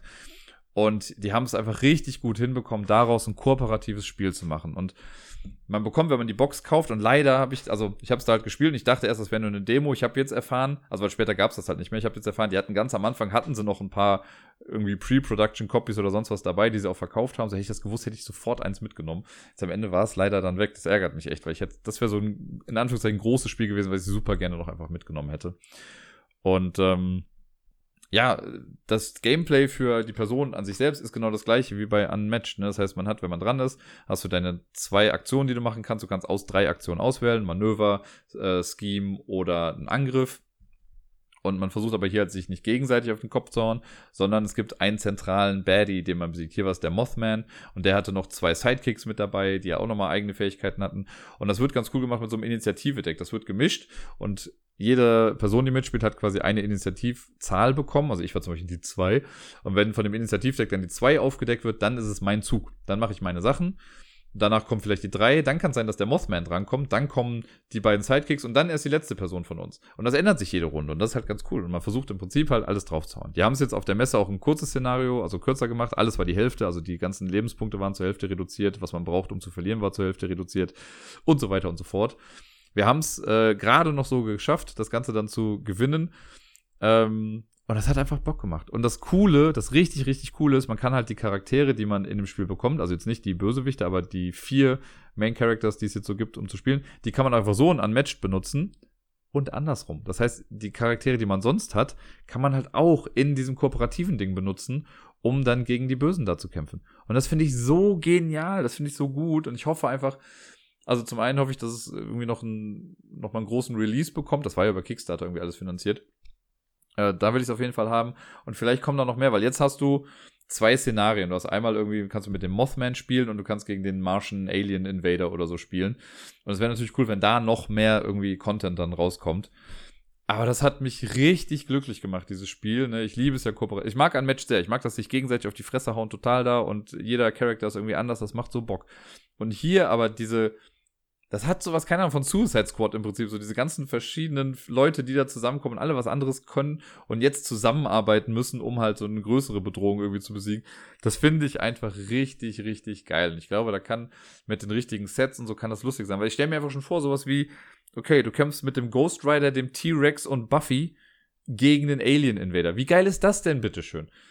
Ah, ich find's so hammergut und ja, es ärgert mich sehr, dass ich nicht früher geguckt habe, ob man es kaufen kann. Ich hätte es direkt am ersten Tag mitnehmen sollen. Es war jetzt weg, vielleicht komme ich im Endeffekt über den Secondary Market noch dran oder ich warte, bis es dann vielleicht doch irgendwann auch so nochmal rauskommt. Aber das war auf jeden Fall für mich das Highlight der Messe, das für mich beste Spiel, was am meisten Spaß gemacht hat und wo ich noch sehr, also wo ich auch wirklich traurig drüber war, dass ich es nicht am Ende äh, hab mitnehmen können. Wie sieht's bei euch so aus? Für die Leute, die auf der Messe waren, was war euer Highlight? Was fandet ihr am besten?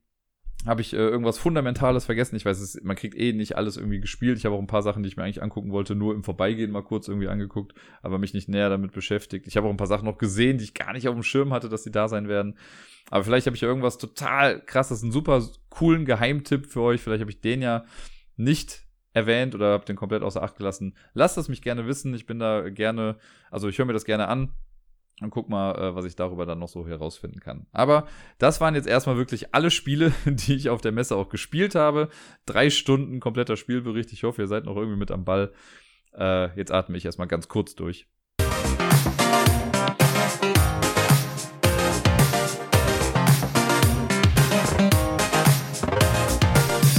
Und sonst so. Was soll ich sagen, liebe Leute? Ich bin so ein bisschen platt. Die Messe ist ja immer super cool und ich hätte auch gerne noch zwei Tage dranhängen können, um wirklich alles irgendwie zu sehen, was auf meinen Listen war. Aber ich war jetzt dann irgendwie ganz happy, wieder zu Hause zu sein und zu schlafen und überhaupt. Und äh, bin ganz happy, dass jetzt auch noch eine Woche Ferien sind hier in NRW. Das äh, ja, hilft auf jeden Fall. Aber schon ein bisschen traurig nächstes Jahr haben sie ja schon angekündigt, ist die Messe nicht in den Ferien in NRW. Ich glaube, das ist das erste Mal, seitdem ich zur Messe gehe, dass das nicht der Fall ist. Da bin ich dann mal gespannt, wie das irgendwie alles klappt und wie ich das so schaffe. Weil, also muss ich mir irgendwie äh, außer regulären Urlaub dann nehmen dafür. Aber mal schauen. Äh, ist noch ein bisschen hin. Aber ja, die Messe war auf jeden Fall groß. Äh, sie haben, glaube ich, den Besucherrekord nicht ganz geknackt äh, im Vergleich zu sonst. Wir haben auf der Pressekonferenz, haben sie am Anfang noch ein bisschen was erzählt. Das war jetzt das erste Mal, dass die Pressekonferenz an einem anderen Ort war. Die war jetzt direkt quasi im Eingangsbereich von, von dem Eingang Ost. Und man hat gemerkt, so, okay, das neue Management der Messe, die wollen jetzt auch was anders machen, ein bisschen jünger, dynamischer das Ganze halten. Äh, die haben das recht sympathisch gemacht, muss ich sagen. Hier und da waren noch so ein paar Stolpersteine, aber ich glaube, das ist ganz normal, wenn man das noch nicht so gewohnt ist und zum ersten Mal irgendwie macht. Aber ich finde, äh, das neue Team, das das macht, auf jeden Fall echt äh, grundsympathisch. Und äh, hier und da, äh, ja, sind noch ein paar Kinderkrankheiten, also gucken, dass man, also, was weiß ich, die haben halt so eine PowerPoint mit durchlaufen lassen. Das war stellenweise ein bisschen verwirrend, weil das so vor und zurück ging und was weiß ich nicht alles. Aber egal. Äh, die Informationen waren auf jeden Fall ganz cool so und die haben jetzt, äh, gerade heute Morgen kam nochmal dann die, ähm, quasi über den Presseverteiler die Nachricht, dass äh, ja alles ganz gut aufgegangen ist eigentlich. Es gab 193.000 äh, BesucherInnen und äh, Menschen aus 85 Ländern insgesamt. Das war schon echt groß. Und insgesamt waren es 935 Aussteller aus 56 Nationen. Äh, mit Leuten das erste Mal aus Island und was weiß ich nicht was. War schon echt ein großes Ding. Ich finde, das hat man auch gemerkt. Und ja, für mich hat die Messe ja, wie gesagt, mit der Pressekonferenz angefangen. Da war es schon mal ganz cool, wieder so viele Leute wiederzusehen, mit denen zu connecten, zu quatschen. Ich saß wieder neben Björn, das hat schon mittlerweile fast Tradition, würde ich mal behaupten. Und ähm, ja, da hat man sich das erstmal angeguckt. Und dann war es aber ein bisschen weird, weil wir haben dann unten in der Pressekonferenz wurde dann quasi schon bekannt gegeben, wer den deutschen Spielepreis gewonnen hat. Ne? Das war dieses Mal dann Planet Unknown. Dorfromantik war auf Platz 2 und Heat war auf der 3. Und das haben wir da schon mitbekommen, alles super. Und dann sind wir danach, konnten wir dann halt hoch in die Neuheiten-Show gehen. Und die muss ich sagen, also wenn ich sage, es gibt einen Kritikpunkt, den ich habe an der Neuausstalt, Neuausrichtung der Messe, die Neuheiten-Show fand ich einfach grottig. So, das fand ich einfach nicht gut, äh, weil das viel zu eng war. Wir waren dann so im Raum drin und da wurde dicht an dicht gequetscht und ich habe lustigerweise mit Tom Wessel gesprochen, der vom Dice Tower. Äh, mit dem habe ich ein Foto gemacht und noch kurz mit ihm gequatscht und er meinte auch so, ja, er findet, also er mag es auch, wenn Sachen neu sind, ne, aber hier, man konnte sonst bei der Neuheitenshow, konntest du halt durch den Gang gehen und wenn dich was nicht interessiert hat, konntest du quasi den Leuten trotzdem noch aus dem Weg gehen. Das geht dann nicht mehr. Das war so eng, so du bist in die Leute quasi reingelaufen. Das war nicht ganz so cool. Dadurch wurde es auch super heiß und dann war halt so der größte, für mich der größte Fail, dass die dann äh, die richtige Verlosung oder Vergabe eigentlich dieses deutschen Spielepreises, das haben die dann auf einer Bühne während der Neuheitenshow gemacht. Das heißt, alle PressevertreterInnen sind in diesem Raum gewesen, plus die ganzen Menschen aus dem Verlag haben über die Spiele stellenweise gesprochen und gleichzeitig wurde dann auf der Bühne aber der, der Award quasi verliehen. Ich war zu dem Zeitpunkt gerade bei Pegasus und habe da mit zwei, drei Menschen gesprochen, die zum einen gar nicht mitbekommen haben, dass da vorne gerade irgendwas verliehen wird. Und bei Pegasus in dem Fall nochmal, die haben gar nicht mitbekommen, dass die einen Preis gewinnen gerade. Also die wussten ja schon, dass sie in den Top 3 sind, aber die wussten jetzt gar nicht, ja, haben wir jetzt gewonnen oder nicht oder was auch immer. Und dann meinte ich auch so, ja, okay, wir wussten das schon. Also ich, ich wusste vor Pegasus, welchen Platz sie gemacht haben. Und das fand ich irgendwie ein bisschen seltsam. Keine Ahnung. Naja, deswegen fand ich die Neuheitenshow echt nicht ganz so gut. Ich bin dann auch irgendwann mal rausgegangen und äh, es war so auf so zwei Hallen irgendwie auf, oder zwei Räume eher gesagt aufgeteilt. Der andere war auch ein bisschen besser noch, aber da, wo der, der Großteil drin war, der mit der Bühne, das war einfach echt nicht so, echt nicht so klasse. Äh, und dann war ich schon fast happy. Leon hatte mich dann irgendwann angeschrieben von Korea Board Games und gefragt, ob ich kurz rüberkommen kann, weil die äh, weil ich da noch ein Spiel erklären musste. Das war dann lustig. Da habe ich dann noch äh, einer Gruppe irgendwie so zwei, drei Spiele von Korea Board Games erklärt, weil die stellenweise die Regeln nicht mit dabei hatten. Und ich war, ich bin anscheinend der einzige Mensch bei Korea Board Games, der Venture erklären konnte. Deswegen habe ich das dann gemacht. Und äh, dann noch zwei, drei weitere Spiele. Terra Pyramides auch noch einmal und ähm, also sogar noch zwei weitere dann noch von diesen abstrakten Zwei-Personen-Spielen habe ich auch noch zwei erklärt. Bin dann am Ende nochmal in die Neuheitenshow reingegangen und dann hieß es auf einmal, ja, es gab einen kleinen Fehler, äh, wir machen die Neuheitenshow schon früher dicht. Ja, okay, dann habe ich mir halt nicht mehr alles nochmal angeguckt. Aber egal, hier und da nett gesprochen, äh, ein paar Leute wieder gesehen und einfach nochmal ein bisschen äh, Networking betrieben. Das war ja auch ganz nett. Und ja, ansonsten bei der Messe, äh, eine Sache, die im Vorfeld ja groß diskutiert wurde, war dann auch die neue Ausrichtung in den Hallen. Ne? Die Hallen wurden geändert. Die heiligen Hallen, früher war es immer so, wenn du in Halle 3 reingekommen bist, war direkt Kosmos da und was weiß ich nicht alles. Ne? Und das haben sie jetzt einfach mal anders gemacht. Und oh mein Gott, wie kann man denn Sachen anders machen? Das ist ja alles falsch. Ich muss sagen, das Hallenkonzept fand ich richtig gut. Mir hat's richtig gut gefallen. Natürlich war es eine Umgewöhnung, weil Sachen nicht mehr da waren, wo sie vorher waren. Aber ich habe es damit verglichen, ja, wenn du deine Wohnung umräumst, dann greifst du auch noch 20 Mal in das eine Regal rein, weil du davor die Gläser drin hattest und jetzt steht da halt was anderes. Das braucht halt seine Zeit. Ich fand das richtig gut. Man hat schon gemerkt, dass die Gänge, finde ich, ein bisschen breiter sind. Ich fand's super, dass das thematisch irgendwie ein bisschen besser zusammenpasst und auch dass kleine und große Verlage halt zusammen in den Hallen sind. Ich habe dadurch Spiele gesehen, die ich sonst, glaube ich, im Leben nicht gesehen hätte. Und ich fand wirklich jede Halle interessant. Es war oft so, dass die hinteren Hallen, so Halle 5 und 6, da war halt, ich nenne es jetzt mal ganz krass, die Ausschussware. Da waren so Sachen, so Kleinstverlage, ja, da hat man mal hier und da vielleicht irgendwie eine kleine Perle gehabt. Aber sonst hat mich das nicht großartig interessiert. Ich bin immer durchgegangen, um mir alles anzugucken, aber man wusste, ja, da sind dann eher auch so die Kickstarter-Sachen und was weiß ich nicht was drin. Und jetzt hast du in jeder Halle alles gehabt. Ne? Also ich fand auch lustigerweise die Halle, durch die wir immer reingekommen sind, Halle, also durch Halle 8 und 7 dann in Halle 6 rein. Ich fand in Halle 6, das hat sich angefühlt wie die damalige Halle 3, so der Anfang. Ne? Da war Cosmos drin, Amigo, NSV und was weiß ich nicht was. Die waren alle da. Ich weiß gar nicht, ob NSV jetzt auch da war, aber auf jeden Fall waren so die großen Verlage dann irgendwie halt auch da zu finden. Und das war gut. Also das hat einfach Spaß gemacht und ich habe das genossen, neue Sachen zu entdecken. Und ich fand auch sonst, ne, Halle 5 und 6 waren halt echt leer. Ich fand jetzt waren alle Hallen gut gefüllt. Ich glaube, der vollste Bereich, würde ich mal fast behaupten, war immer die Galerie. Ich glaube, da waren sind, also viele Leute sind halt von den Hallen dann so, also immer hin und her gegangen. Äh, aber ich fand, sonst ging's voll klar. Natürlich war Halle 3 hier und da auch voll, ne, weil die da irgendwie halt viel Platz auch hatten. Da waren auch große Aussteller, gar keine Frage. Aber ich fand's nicht so krass überfüllt, wie es sonst immer war. Also man, ich finde, man hat, man hat gemerkt, dass sich da was getan hat und dass das Konzept aufgegangen ist. Ich bin großer Fan davon und ich hoffe, das bleibt so, dieses Hallenkonzept. Ansonsten habe ich ja schon gesagt, dass ich mir, ich habe mir selber gar nicht so viele Termine gegeben. Ich hatte, ähm, klar, die Neuheitenshow habe ich mitgenommen. Und sonst hatte ich am Freitag einen Termin bei Frosted Games, der so ein bisschen chaotisch war. Äh, ich hatte relativ, ich hatte glaube ich den ersten Termin am Donnerstag war das genau. Und äh, Rosa, die bei Frosted Games arbeitet, war einfach noch sehr im Brass, äh, Brass, äh, im Brass. Die musste noch voll viel am Stand organisieren. Deswegen war alles ein bisschen chaotisch, aber trotzdem sehr lieb und sehr nett. Und dann hatte ich am Freitag hatte ich einen Termin bei Floodgate.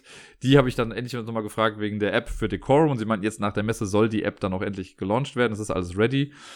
Und da habe ich mit dem Ian gesprochen. Die haben mir so ein bisschen leid getan, wie auch viele andere mal wieder. Ne? Es gab wieder so viele Lieferprobleme, dass Stände ihre Spiele nicht bekommen haben, weil die im Zoll festhingen und was weiß ich nicht was. Bei denen war es Sagrada Legacy, was es anscheinend nicht auf die Messe geschafft hat. Ne, da haben sie sich echt drauf gefreut, aber haben sie nicht äh, bekommen. Äh, und sonst hatte ich noch als Termin, klar, den Spiel des Jahresabend, da komme ich gleich nochmal kurz zu und das äh, Meet and Play. Aber ansonsten war es das eigentlich größtenteils. Einen Termin noch mit Beeple, aber dazu auch gleich nochmal mehr. Ich kann mal das Meet and Play, das ist, glaube ich, äh, nee, das Spiel des Jahres kam zuerst, genau. Am Freitagabend war wieder der Spiel des Jahresabend, wo erst ein bisschen äh, ein kleiner Sektempfang quasi war. Da konnte man schon mit ein paar Leuten treffen. Da habe ich ein paar Leute auch äh, endlich gefühlt zum ersten Mal gesehen. Den Chris von den Brettagogen zum Beispiel habe ich jetzt persönlich mal kennengelernt. Jetzt habe ich quasi schon drei Viertel der Brettagogen persönlich kennengelernt. Äh, aber auch mit Leuten, die ich sonst schon irgendwie kannte aus dem letzten Jahr auch. Einfach mal ein bisschen quatschen. Das ist ein sehr schönes, ungezwungenes Miteinander agieren da während dieser Veranstaltung. Dann gab es eine kleine Rede in Anführungszeichen, wo noch ein paar Leute gegrüßt, verabschiedet äh, wurden und dann ging es eigentlich los mit Essen und Spielen. Und ich saß mit ein paar Bibelleuten am Tisch zusammen und ja, ich habe ja schon gesagt, was wir gespielt haben. Es war auf jeden Fall sehr lustig. Mittlerweile, also letztes Jahr war ich ja noch so der Neue gefühlt. Ne, da kannte ich jetzt die ganzen Leute noch nicht sicher persönlich und man hat sich erstmal kennengelernt. Und diesmal war es anders. Diesmal konnte ich da rumgehen und sagen, ah, hi, wie geht's dir? Und ja, ah, und was war damit? Und es hat sich ja schon sehr vertraut alles angefühlt. Das fand ich echt ganz schön. Und ähm, bin dann aber nicht bis in die Puppen geblieben, weil ich war auch echt müde. So, ich war dann, glaube ich, kurz vor Mitternacht oder so, war ich dann schon wieder zu Hause.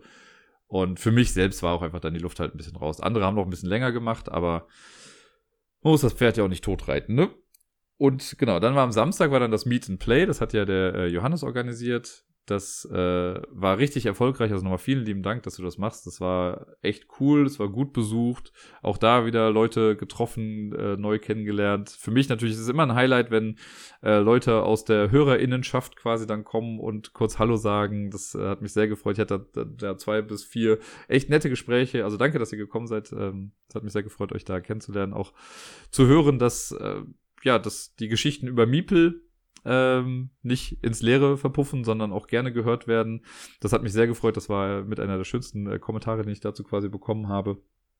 Und ja, dann äh, auch ein bisschen gespielt noch, das habe ich auch noch gesagt. Den Severn, den habe ich wieder gesehen, äh, hier aus dem der Brettspiel-Podcast, den die Welt nicht braucht, äh, was immer noch der falsche Titel dafür ist natürlich, aber äh, ja, auch hier nochmal schöne Grüße. Es war schön, dich endlich mal wieder gesehen zu haben. Nach jetzt, ja, circa fünf Jahren haben wir mal geschätzt. Das war ganz cool. Ich hoffe, die Messe war gut für dich. Und sonst war es einfach wirklich klasse. Also ich hatte da Spaß und ähm, das ist immer schön, so einen kleinen Rückzugsort quasi zu haben. Ich habe doch auch echt genossen, einfach mal zu sitzen und nichts zu machen. Einfach mal kurz vielleicht hier und da ein bisschen was zu spielen und zu quatschen, aber sonst jetzt nicht irgendwie großartig von A nach B zu huschen. Und äh, danach bin ich dann aber von A nach B gehuscht und hab äh, dann noch andere getroffen. Von Sarai waren auch noch Freunde irgendwie zum ersten Mal auf der Messe. Die waren, glaube ich, auch recht geflasht und hatten FOMO Deluxe. Haben aber auch Sachen für sich gefunden. Also fanden es, glaube ich, auch echt ganz toll. Das war ganz nett, dann mit denen noch ein bisschen darum zu laufen. Also alles in allem echt ganz schön.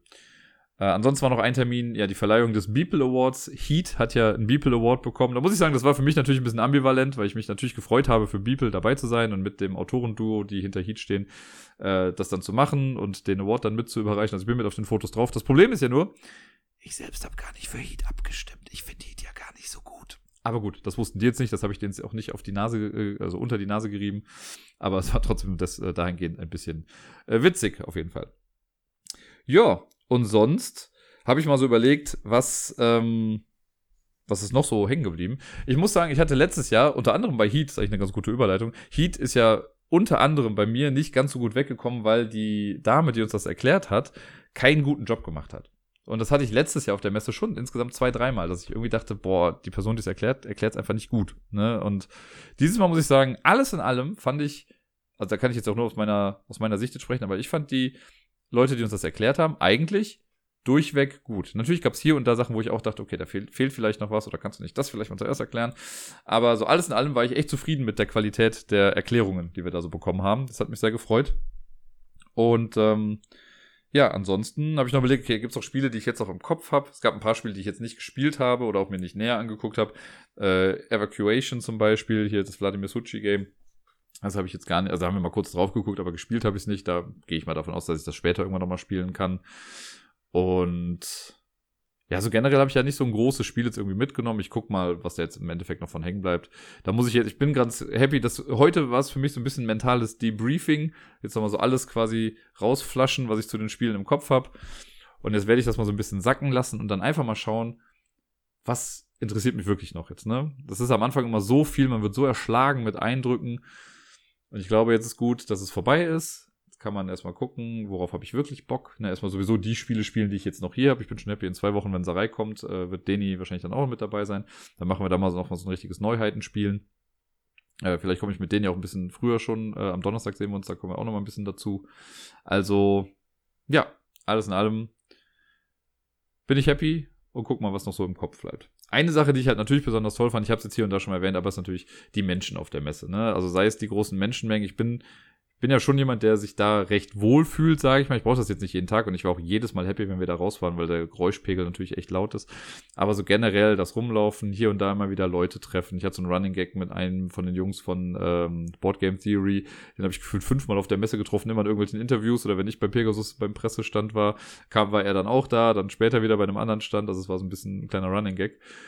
Ähm, oder Leute, die einfach mal kurz dann Hallo gesagt haben. Ich fand's wirklich wirklich nett. Auch Leute, die ich auf der UK Games Expo getroffen habe, mit denen habe ich mich auch nochmal connected. Also es war einfach sehr, sehr schön. Und ich werde es im Leben nicht hinbekommen, alle Menschen zu grüßen oder allen Menschen Danke zu sagen dafür. Ich habe es auf Twitter jetzt auch schon gemacht und genauso mache ich es jetzt hier auch nochmal.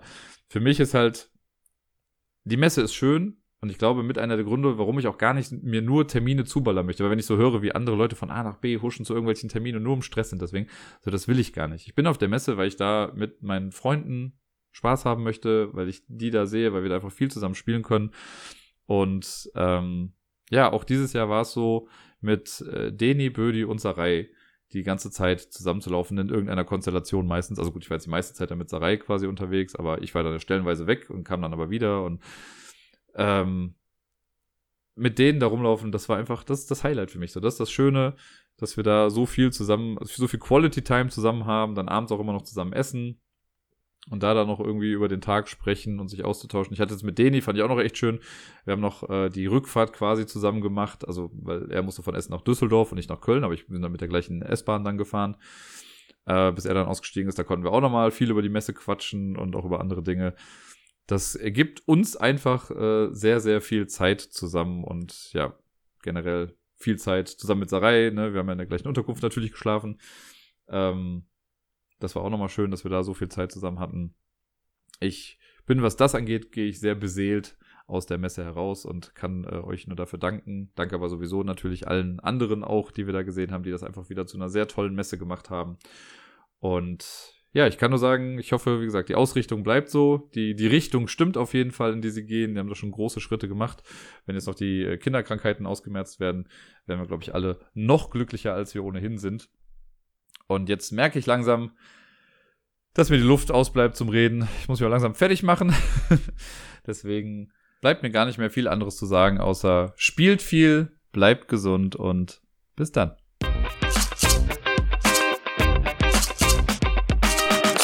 Zum Schluss bleibt mir nur noch eine Sache zu sagen, und zwar Grüße gehen raus an Kai